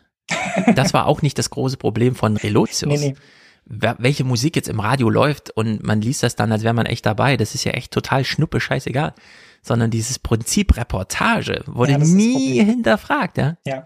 Ja. Sondern man rennt weiter in irgendwelche Reportageschulen, und, lernt es irgendwie, ja, so muss es machen, äh, das ist das die Stilistik. Wird größer. Das, das ist ja das Ding. Ne? also das dazu. ist ja auch das, worauf sich der Journalismus äh, immer weiter zurückzieht. Ja, Qualitätsjournalismus bedeutet heute halt eben die großen Themen zu machen, die großen Geschichten zu finden, ja, ja die großen Reportagen und die müssen dann halt auch möglichst spannend erzählt werden, ja. Und das ist nicht nur der Spiegel, das ist genauso die Zeit und viele andere Zeitungen, also ähm, die sich darauf spezialisieren, ja, immer investigativer werden und so. Aber es ist halt natürlich blöd, wenn dann ne, das Leben passt sich halt nicht immer deiner Geschichte an, die du erzählen willst. So, aber die Erwartungshaltung ist ja da. Und es gibt ja so viele Reportagen, wo man dann sich so liest, so, das ist wirklich so passiert. Ey, Sachen gibt's, die sind da so drin irgendwie, wo man sich dann im Nachhinein nie so ganz sicher sein kann. Ist das jetzt wirklich so besprochen worden und so? Wer hat hm. eigentlich an welcher Stelle bestätigt? Und dass man für dieses Format vielleicht auch einfach so ein bisschen hinterfragen muss und auch sagen muss, na Leute, Journalismus ist halt auch nicht immer die perfekte Geschichte, ja, die den Spannungsbogen in der Mitte findet und am Ende dann halt irgendwie in dem Happy End ausläuft. Ja. Ähm, ja, ich meine, kann man sich allem, Gedanken darüber machen. Das, was zu kritisieren ist, nämlich dieses Artifizielle, gegen das ich gar nichts habe, aber man muss es eben ehrlich mitreflektieren. Das, was ihr hier lest, ist nicht die Realität, sondern es ist das Fabrikat in Textform eines Menschen, der sich sehr viel, fast ausschließlich Gedanken um die Gestaltung seines Textes macht. Das beginnt bereits bei Interviews. In Deutschland immer wieder diese Kritik, warum werden Interviews autorisiert und so weiter. Interviews werden autorisiert, weil keins der geschriebenen Worte jemals so ausgesprochen wurde, ja. sondern Interviews werden geschrieben. Das ist eine richtige Autorenarbeit. Ja. Und damit sich der Interviewte wiederfindet darin, bekommt er die Chance, da nochmal eingreifen zu dürfen, nachdem das Gespräch nachträglich artifiziell fabriziert wurde. So, und das, was für Interviews gilt, gilt für Reportagen erst recht. Das ist einfach, dieses Format ist im Grunde völlig aus der Zeit selbst bei Film ist es manchmal schwierig, wobei man dann immer wieder sagen kann, naja, wir können schon irgendwie anders zeigen und es dem Zuschauer überlassen. Das ist bei der Reportage völlig ausgeschlossen. Da bist du dem Autor ausgeliefert. Und er kann sich noch so viel Mühe geben, es ehrlich meinen, wie auch immer. Man hat es mit dem Text zu tun und nicht mit der Realität. Und das ist super wichtig und es wurde einfach niemals reflektiert, sondern der Spiegel hat das als Ausrutscher er hat sich inhaltlich was ausgedacht. Wir müssen über die Form und Formate nicht reden puh, Gott sei Dank, alle stürzen sich nur auf die Lügen und so. Dabei ja. ist das überhaupt nicht das Problem. Aber da redet man sich auch seinen Mund fusselig, das ist echt schade. Naja, ich meine, wir mögen das als Publikum ja auch gerne, ja. Ich höre ja Robin Alexander dann auch gerne zu, wenn er dann Erfolg, davon erzählt, ja, und in dem Moment hat sich Merkel gedacht, das war dann so und so. Ja, genau. Keine Ahnung, woher soll der denn wissen, was sich Merkel in dem Moment ja. gedacht hat, ja? Also er war ja nicht mit am Tisch und Merkel wird es ihm wohl auch kaum einfach im persönlichen Gespräch dann irgendwie danach gesagt haben. Und wir machen das ja hier in gewisser Weise auch manchmal, wenn wir uns dann irgendwie in die Köpfe von den Politikern reindenken und dann so, naja, Habeck hat sich da wahrscheinlich das und das dabei gedacht. Nur das ist halt bei uns auch einfach klar, dass es natürlich, natürlich sitze ich nicht mit Habeck abends am Tisch, ja. Und es ja. ist eine andere Situation, wenn der Spiegel, der sich als Qualitätsmedium dahinstellt, halt eben auch den Eindruck konstant vermittelt, dass halt alles, was sie machen, halt auch immer Qualität hat und der Wahrheit entspricht, ja, also dieser Wahrheitstopus im Journalismus. So, ich glaube, bei mir ist die Gefahr da sehr begrenzt, dass Leute mir jetzt irgendwie vorwerfen könnten, ja, das hat, da hast du aber Mist erzählt, das hat der Robert Habeck ja ganz anders gemeint, so hat er letzte Woche dann nämlich gesagt. So. Genau, also es ist ganz wichtig, wir sehen hier nicht Robert Habeck, sondern wie die Journalisten Robert Habeck ja. gesehen haben. Also in diesem Podcast hier sind wir Fernsehzuschauer. Wir sehen, was uns im Fernsehen gezeigt wird nicht notwendigerweise das, was uns Robert Habeck zeigen möchte. Da kann man natürlich seine Bundespressekonferenz schauen, nur die, ausschnitthaft kommt sie dann halt in den Nachrichten vor. Klusmann äh, hat uns hier noch ein kleines Ablenkungsmanöver hinterlassen äh, mit so einem kleinen Hinweis, worauf zu achten ist und wo Gefahren liegen. Konkurrenz sieht der Spiegelchef in der Süddeutschen Zeitung und der Zeit und in der digitalen Welt ist der Hauptkonkurrent wirklich Bild.de. Also da geht es wirklich drum, wir sind die beiden großen Nachrichtenplattformen bei denen es darum geht, die Nachrichten nicht nur, nicht nur zu kuratieren, zu sagen, was da gerade läuft, sondern auch selbst zu setzen. Ja, und das ist natürlich die Ansage an mich, würde ich fast sagen. Äh, ja, Stefan, also wenn du weiter was gegen den Spiegel sagst und gegen die Formatwahlen und so weiter, dann die Alternative ist Bild. Also wenn das der Spiegel nicht schafft, dann ist Bild das Einzige, was übrig geblieben ist. da würde ich ja. sagen, nee, wir haben eine pluralistische Medienwelt, wir können ganz viel aufsummieren. Das muss nicht immer ein Medienhaus sein. Und dann haben wir Bild und ganz viel anderes. Ja, ich habe mich auch gefragt, ob es nicht auch dann zu Panikausbrüchen bei den Tagesthemen und zum Teil auch bei Klaus Kleber geführt hat, denen ja total wichtig ist, dass wir keine Nachrichten machen, sondern halt einfach die Wahrheit reportieren. Ja, die Welt ist halt eben so, wie sie ist und ja, wir, also, wir setzen ja keine Themen, sondern die Themen liegen halt morgens da und dann nimmt man sie sich halt. Das hat mit unserer Auswahl und so ja gar nichts zu tun. Ja, also das die Öffis dürfen aber nicht sagen, dass sie in diesem Spiel teilnehmen, in diesem Konkurrenzkampf, weil dann wären sie ja Presse und davon müssen sie sich ja ja, es geht ja gar nicht um den Konkurrenzkampf, sondern um eine dauerhafte, konstante, nie endende Kritik daran, dass also, Journalismus sich selbst nicht reflektiert und ja. halt immer von sich behauptet, dass sie die Wahrheit reflektieren. Dabei machen alle Sozialwissenschaften konstant klar, dass es sowas nicht gibt. Ja. also mhm. vielleicht naja. ist es ja dann auch erweckender Moment dann manchmal, wenn man es dann von den Kollegen hört, dass man Nachrichten setzt, ja, und nicht einfach nur Nachrichten reportiert. Genau, wir thematisieren aber nicht, wie sich ähm, Klaus Kleber aus dem Amt genommen hat, indem er nochmal, da geht mir die Hutschnur hoch, wenn ja. ich im Radio höre, wie dort moderiert wird. Sorry, geme gemeiner Seitenhieb gegen ja, also das wirklich Kleber. Ja, der hat auch wirklich seinen Ruhestand verdient. Da hat er nochmal gezeigt, dass es ihm eigentlich alles scheißegal ist, dass er das auch nur aus Jux und Tollerei alles macht. Gemacht. Ja, wie hat es Sonneborn so schön gesagt, als Angela Merkel abgetreten ist, so, ähm, jetzt dürfen sie gehen. Und das war, glaube genau. ich, sein einziger Kommentar damals. Jetzt dürfen sie gehen. Genau. Sehr gut, sehr gut, sehr gut. Dann haben wir nicht alles geschafft, aber die Zeit ist trotzdem rum hier nach drei Stunden. Sehr gut. Danke dir nach Berlin. Mal gucken, wie die Inzidenzen morgen sind und wie sie hier, irgendwann werden die 1000 geknackt. Und dann haben wir alle mal Omikron und sind damit geboostert. Denn Omikron als vierte Bekanntmachung mit Corona-ähnlichen und so weiter ist dann, das geht als Booster durch und nicht als Infektion. Sehr gut. Nächste Woche weiß ich noch nicht genau, wie ich es mache, aus Zeitgründen. Entweder gibt's Freitag Fernsehmomente oder am Sonntag oder vielleicht am Sonntag ein bisschen später, keine Ahnung. Lasst euch überraschen, ein Podcast. Ich werde Mick gleich die Woche nochmal anfragen, je nachdem, wie es auf meiner Seite ist, wie wir es machen. Weil die Woche drauf fällt ja dann auch wieder aus, wegen, weil wir am Montag dann neue 20er machen. Also mhm. schon vor nächste Woche nochmal. Sonst verliere ich selber die Nachrichtenlage aus dem Blick. Wenn ich das nicht mit dem Wissen, ich bespreche das nochmal, gucke, dann ist nur mal halbes Ohr, das ist nicht so gut. Ja, dann fließt das ganz schnell weg, das kenne ich ja. Genau, dann höre ich wie jeder andere Nachrichten und dann passiert aber nichts auf der Welt, was mich interessiert und das ist natürlich auch schade. Sehr gut, aber für heute sind wir hier durch. Äh, wie gesagt, Grüße an dich, Mick. Alle haben sich gefreut, Dank, dass du Grüße da warst. zurück. Ich auch. Ja, Grüße an den Chat. Genau, Grüße an den Chat. Heute ohne Mulles. Ich sag's immer besser nicht im Vorhinein, damit keiner denkt, oh cool, da kann ich mich heute austoben. Ja. Aber, aber alle haben sich benommen. vermisst. Genau, alle haben sich benommen. Äh, wir haben Mullis vermisst. Er ist aber dann wieder zurück, natürlich, denn ohne Mullis geht der Chat hier nicht. Da müsste ich perspektivisch dann doch mal abschalten. Nein, der Chat wird natürlich nicht abgeschaltet. Gut, meine lieben ähm, Audiokommentare. Matthias hat aktuelle Musik gemacht. Viel zum Hören auch. Also nicht nur musisches Hören, sondern auch intellektuelles Hören. Und danach kommt ein Audiokommentar, unter anderem von einem Arzt, der sich nochmal beschwert, dass wir mit dem Intensivmedizinern letzte Woche zu streng umgegangen sind, als wir kritisiert haben, dass sie ja das Bundesverfassungsgericht urteilt zum Thema Triage und Behindertsein, äh, Behinderung, wie spielen die da rein? Dass die Ärzte das ja schon schaffen, nur ich finde, wir kriegen so den gleichen Kommentar, den der Uwe Jansen auch schon im Fernsehen gemacht hat, äh, wo das der Sinn des Urteils dann doch ein bisschen zu kurz kam. Mhm. Auch wenn niemand kritisieren möchte, wie die Ärzte das machen, denn ja, die müssen natürlich entscheiden am Ende und sollen das auch und so, aber trotzdem äh, gab es da einfach Besorgnis auf Publikumsseite in dem Falle und eben eine entsprechende Klärung des Bundesverfassungsgerichts, ohne dass ich die jetzt auch im Detail natürlich kenne. Wenn, ob das schon so veröffentlicht ist zum Nachlesen, weiß ich gar nicht. Aber gut, damit haben wir das hier noch kurz verhandelt. Hört euch den Kommentar gerne an. Ich freue mich sehr über solche ausführlichen, langen Audiokommentare direkt aus der Praxis und in dem Falle wirklich aus der Praxis. Gut, bis nächste Woche. Macht's gut.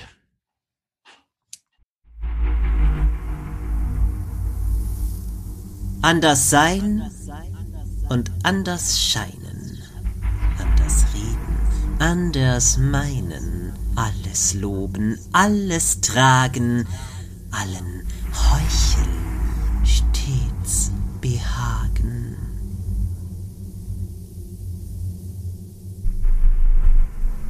Anders sein, anders sein und anders scheinen und anders scheinen Anders reden. Anders reden. Anders meinen. Anders meinen. Alles loben. Alles loben. Alles tragen. Alles tragen. Allen heucheln. Heucheln. Stets behagen. Stets behagen. Allem Winde Segel geben. Bös und Guten dienstbar leben alles tun und alles dichten, bloß auf eigenen Nutzen richten. Wer sich dessen will befleißen kann, politisch heuer heißen. Hallo, hier ist Nathalie aus Nürnberg. Ähm, ich muss mal ein bisschen den Fact-Checker spielen. Ähm, und zwar äh, habt ihr in der letzten Folge äh, gesagt, äh, dass in den Grundschulen in Bayern keine Masken getragen werden. Ähm, und das ist einfach falsch. Also äh, mein Kind ist hier in Nürnberg, was ja zu Bayern gehört, auf einer Grundschule in einer ersten Klasse und hier werden Masken getragen, das gesamte Schuljahr schon. Ähm, es gab einen kurzen Zeitraum, in dem nur auf den Fluren die Masken getragen wurden. Ähm, zwei Wochen nach den, nach den Sommerferien äh, hat das angefangen bis dann zu den Herbstferien.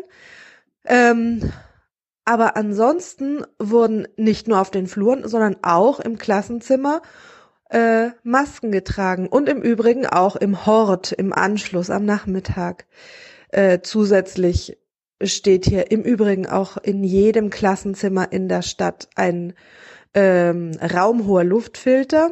Und natürlich werden die Kinder auch zweimal die Woche PCR-Pool getestet. Ähm, aber es gilt trotzdem äh, im Klassenzimmer wie in den Fluren, in allen Innenräumen Maskenpflicht, auch in der Grundschule. Das wollte ich nur mal anmerken. Hallo Stefan, hallo alias Podcast. Das ist meine erste, mein erster Audiokommentar zum Alias Podcast, obwohl ich schon lange Hörer bin. Ähm, aber erst die heutige Folge Endemimimi und das Segment über die Triage-Kriterien und den Professor Jansen hat mich so angetriggert, dass ich jetzt nicht an mir halten konnte, einen Audiokommentar zu verfassen. Aus eurem Zwiegespräch, Stefan, entnehme ich, dass ihr mit den Aussagen von dem Intensivmediziner Janssen unzufrieden seid und euch konkrete Kriterienkataloge wünschen würdet. Ihr glaubt nicht, dass die Mediziner auf der Intensivstation jeden einzelnen Fall besprechen und immer individuell die Prognose versuchen abzuschätzen. Und ihr glaubt das erst recht nicht, wenn es zu einer Situation kommen sollte, in der ein Leben gegen das andere abgewogen werden wird. Und zugegeben, die Situation, einen Patienten aufzunehmen, den anderen nicht aufzunehmen, die gibt es bereits und gab es bereits in der deutschen Intensivmedizin, in der modernen Intensivmedizin, habe ich auch selbst erlebt. Die Situation, einen Menschen von einer Therapie abzustöpseln zugunsten eines neuen Patienten, der hinzukommt, die hatten wir ehrlicherweise noch nicht, weil das ja, ja gegen unser ethisches Selbstverständnis als Arzt spricht. Kurz zu mir. Ich bin Arzt. Ich habe auch über ein Jahr Intensivmedizin während der Corona-Pandemie gemacht. Äh, bin jetzt in der Niederlassung, ähm, aber noch Notarzt in einer mittelgroßen bayerischen Stadt. Also ich habe regelmäßig Kontakt zu dem Thema. Ich produziere sozusagen intensivmedizinische Patienten, wenn ich sie aus der Häuslichkeit oder von der Straße auf die Intensivstation fahre. Und ich kenne aber auch das Leben auf einer internistisch geprägten Intensivstation. Und ich kann euch nur sagen, die Art und Weise, wie ihr darüber redet und dass ihr den Intensivmedizinern es nicht zutraut, hier für jeden Patienten die beste Lösung zu finden, spricht dafür, dass ihr wirklich keine Ahnung von dem Thema habt und noch nie in diesem Arbeitskontext euch wirklich arbeitend bewegt habt. Das, was dein ähm, Podcast-Partner semi-intuitiv nennt und in meinen Augen ja mit einer negativen Konnotation belegt, ist aber genau das, was wir Intensivmediziner ähm, in der täglichen Arbeit auf der Intensivstation tun. Ihr könnt davon ausgehen, dass jeder einzelne Patient in der Intensivmedizin, wenn es jetzt um Langlieger geht und nicht nur die Überwachung einige Stunden nach einer OP, dass jeder Patient täglich besprochen wird, dass besprochen wird, wie viele Maßnahmen aufrechterhalten werden sollen, wie lange man eine Maßnahme fortführt, wenn keine Besserung eintritt. Und dass man immer die sogenannte Prognose, also werde ich es schaffen, den Patienten in ein lebenswertes Leben zurückzubringen? Und wenn ja, um welchen Preis? Also was muss ich ihm noch antun, in Anführungszeichen? Wie viele Schläuche muss ich ihm noch verpassen? Wie oft muss ich ihn noch operieren? Wie viel ja, Schmerz und Trauma durch die Intensivmedizin muss ich ihm noch zufügen? Und wie lange kann ich das verantworten? ähm, unter Betrachtung der noch möglichen positiven Lebenserwartung, der positiven Lebensqualität.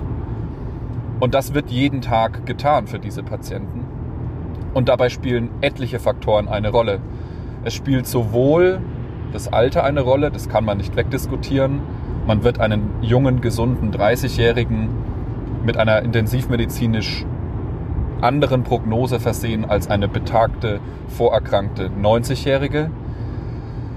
Da spielt der Zustand bei Einlieferung, also ist jemand stark abgemagert und hat einen BMI von 18 oder hat er einen BMI von 60 oder hat er einen normalen BMI? Ist er Alkoholiker mit Organschäden? Hat er seine Lunge schon mit ja, inhalativen Noxen geschädigt? Eine Rolle. Ähm, es spielt die Erkrankung eine Rolle. Jemand, der jetzt eine, sag ich mal, behandelbare Infektionserkrankung wie eine bakterielle Lungenentzündung hat, die man mit Antibiotika gut behandeln kann, ähm, hat eine andere Prognose als jemand mit einem in der Lunge nicht mehr behandelbaren Tumor leiden, obwohl er vielleicht in dem Moment genau dasselbe Problem hat. Er braucht eine Beatmung. Auch das zieht der Intensivmediziner in Betracht. Ähm, und der Zustand, der durch die Erkrankung verursacht wurde. Also wie schwer ist die Kreislaufdepression? Lässt sich jemand mit Maßnahmen, die noch keine invasive Beatmung benötigen, auffangen? Wie viel kreislaufunterstützende Medikamente braucht jemand, um quasi auf einem normalen Level gehalten zu werden? Schaffe ich es, die Funktion der anderen Organe, Herz, Niere, Leber, ähm, Gehirn aufrechtzuerhalten mit meinen Maßnahmen oder muss ich mit meiner Therapie immer weiter eskalieren, ohne dass ich eine Verbesserung sehe? Treten während der Diagnostik der Akuterkrankung noch andere Erkrankungen hinzu? Sehe ich zum Beispiel bei einem alten Patienten, der eigentlich wegen einer Infektionserkrankung kommt, plötzlich in meiner Diagnostik ein metastasiertes Tumorleiden, was seine Prognose verschlechtert? All diese Faktoren werden stetig in die Prognoseabschätzung einbezogen. Und ihr könnt euch darauf verlassen, dass die Ärzte auf der Intensivstation zusammen mit den Oberärzten, die die Intensivstation leiten, jeden Tag überlegen, wer ist hier noch richtig, wem tun wir was Gutes und wen belegen wir mit intensivmedizinischen Maßnahmen, ähm, ohne dass wir ihm ein positives Outcome ermöglichen können. Und genauso wird es getan, wenn wir hoffentlich, was hoffentlich nicht stattfindet, aber wenn wir gezwungen werden, das eine gegen das andere Leben abzuwägen. Wer kriegt eine Therapie, wer nicht. Und auch da werden all diese Kriterien einbezogen. Ich denke, man kann sich nicht vollständig freimachen von menschlichen Vorurteilen. Vielleicht wird es Ärzte geben, die bei einer gesunden 30-Jährigen aufgrund eines Unfalls gelähmten Rollstuhlfahrerin mit einer Querschnittslähmung ab der Hüfte eine andere Prognose ansetzen als bei derselben Frau, hätte sie diese Querschnittslähmung nicht. Aber ehrlicherweise in Bezug auf Covid-19 sollte das keinen Unterschied im Outcome machen, wenn Herz und Lunge und Kreislauf sonst gesund sind. Und ich kenne auch keinen Intensivmediziner, der diesen Unterschied machen würde. Das heißt, diese Angst von behinderten Menschen da vermeintlich ähm, benachteiligt zu werden, ist vollkommen unbegründet. Ja? Es sei denn, die Behinderung resultiert schon in einer schlechteren Organfunktion, also zum Beispiel dem Verlust von Lungenfunktion. Aber dann ist diese Behinderung sozusagen nicht als Behinderung, sondern als Vorerkrankung zu werten, die ja real die Prognose einschränkt. Ja? Äh, wenn jetzt nur noch ein Lungenflügel vorhanden ist oder die gesamte Lunge schon schwer geschädigt ist aufgrund einer Erberkrankung oder sowas. Und wie soll man denn medizinische Kriterien anlegen, die die Individualprognose bedingen, in der es 100 Millionen verschiedene Kombinationen gibt und gleichzeitig sagen, aber es darf keine in Anführungszeichen Diskriminierung ähm, behinderter und damit ist gemeint in irgendeiner Weise körperlich eingeschränkter Personen geben. Es darf keine ungerechtfertigte Diskriminierung geben, aber eine Unterscheidung, wenn eine Erkrankung für die Prognose relevant ist, darf es meiner Meinung nach schon geben. Und ich finde, man sollte diese Diskussion wirklich in die Fachschaften abgeben und auch ein bisschen Vertrauen haben. Menschen, die ihr Leben der Intensivmedizin gewidmet haben, die denken über diese Punkte schon seit 30, 40 Jahren nach. Nur weil das jetzt in euer in eure Gedanken- und Realitätswelt gekommen ist, heißt es das nicht, dass wir da noch nie drüber nachgedacht haben. Ähm, und ich würde mir da ein bisschen Zurückhaltung wünschen ähm, von Menschen, die sich wirklich noch nicht damit aktiv auseinandergesetzt haben. Das Ganze sollte jetzt nicht ähm, aggressiv rüberkommen. Ich feiere euren Podcast. Ich finde auch, da sind viele starke Meinungen dabei, aber ich denke, dass man, dass es schon öfter mal des Inputs mit einer Innenansicht bedarf und vielleicht auch ein bisschen einer beruhigenden Stimme. Also in unserem Land muss wirklich niemand Angst haben, dass, ähm, dass es da zu einer ungerechtfertigten Diskriminierung äh, kommt. Also ich selber würde das niemals tun und ich habe schon in intensivmedizinischen Teams gearbeitet. Ich kenne das auch nicht, dass das stattfindet. Ja? Es sei denn, man denkt, die Prognose des Patienten ist so schlecht, dass man nichts für ihn mehr an guter Lebensqualität oder guter Lebenszeit erreichen kann. Ja?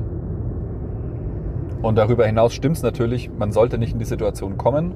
Wir sollten uns überlegen, was wir tun, wenn die Situation kommt aber wir brauchen oder wir können uns kein Gesetz vorstellen, was das als Gesetzestext ausformuliert regelt. Wir müssen das in die Hände der Intensivmediziner geben. Und die Regelung, die individuelle Prognose ist bei der Abwägung 1 gegen 1 relevant. Die reicht als gesetzliche Festlegung aus. Und die Ausgestaltung dieser Festlegung, die sollte man den Medizinern überlassen. Stefan, lieber Alias Crew, kurze Erklärung von mir, Andi, mit der kryptischen Überweisungsnachricht der letzten Folge. Viele Gedanken, wenige Zeichen zur Verfügung. Und hier eine kurze Erklärung zu den einzelnen Aspekten. Das Zusammenspiel mit Danny und dir ist einfach richtig freundlich und lieb. Tut gut, euch zuzuhören. Ich höre deinen Podcast sehr gerne und regelmäßig und habe auch schon vor einiger Zeit was gespendet, aber es fehlte so der eine Trigger, um etwas zu spenden und eine Gegenleistung für deine Arbeit zu erbringen. Gegen Ende der Folge mit Danny nanntest du den Begriff des öffentlichen Monologisierens. Das war in Bezug auf eine eventuelle Folge Fernsehmomente während der Weihnachtszeit. Als Abwechslung finde ich solche Folgen wirklich sehr angenehm und ich fand es so schön zusammengefasst in dem Begriff des öffentlichen Monologisierens, dass er mir in Erinnerung geblieben ist. Viele Grüße und bis bald. Moin ihr Lieben, David hier. Ähm, seht mir mein Geschnaufe nach. Ich bin jetzt schon 15 Kilometer mit dem Fahrrad unterwegs und dabei höre ich natürlich gerne euren Podcast und äh, wollte mich nur noch mal kurz auf das Urteil vom Bundesverfassungsgericht beziehen zur Triage. Ich weiß gar nicht, ob das inzwischen wirklich vollumfänglich veröffentlicht ist. Ich habe nur die Pressemitteilung gelesen und ich halte das tatsächlich auch für äh, ja, ein sehr spannendes Urteil eigentlich, was aber aufgrund der Komplexität der Materie eigentlich so für die öffentliche Diskussion äh, ist das kaum zu, kaum zu bewältigen. Vielleicht ganz kurz zum Behinderungsbegriff. Das ist, denke ich mal, im Sozialrecht äh, relativ kompliziert definiert und so ganz so einfach ist es nicht. Also es ist nicht so einfach, ich gucke jemanden an und weiß jetzt, ob der eine Behinderung hat oder nicht, sondern nach der ECF ist das wohl definiert nach Wechselwirkungen mit der Umwelt. Und äh, dann muss eine wesentliche Teilhabebeeinträchtigung vorliegen. Also zum Beispiel, dass ich äh, am Arbeitsleben aufgrund, ja, was auch immer, ja, Wechselwirkung gesundheitlicher Zustände, wie auch immer, dass ich da nicht zum Beispiel am Arbeitsleben oder am Gesellschaftsleben so teilnehmen kann wie andere. Und wenn ich jetzt mal so eine grobe Definition zugrunde lege, dann merke ich natürlich schnell, dass diese klassischen Zivilisationskrankheiten äh, von Herz-Kreislauf bis Übergewicht, dass das natürlich schon eine gewisse Schnittmenge auch haben kann mit, äh, mit der Einstufung als Mensch mit Behinderung. Und insbesondere sehe ich hier auch eine große Schnittmenge mit Alter. Ja, also sozusagen, äh, dass man aufgrund von Alterserscheinungen oder wie auch immer auch äh, als Mensch mit Behinderung äh, eingruppiert wird. Weil das muss ja alles quasi in einem Verwaltungsverfahren auch festgestellt werden, weil ja die Feststellung der Behinderung auch mit Ansprüchen einhergeht. Ja, die äh, geht natürlich mit sozialrechtlichen Ansprüchen einher, dass ich äh, Maßnahmen in Anspruch nehmen kann, um meine Teilhabebeeinträchtigung auszugleichen. So, und diese wirklich große und vielgestaltige Gruppe an Menschen mit Behinderung hat jetzt äh, besondere Schutz, Schutzrechte im Grundgesetz, nenne ich das jetzt mal, nach diesem neuen Urteil vom Bundesverfassungsgericht. Eigentlich steht da eher was von Gleichbehandlung.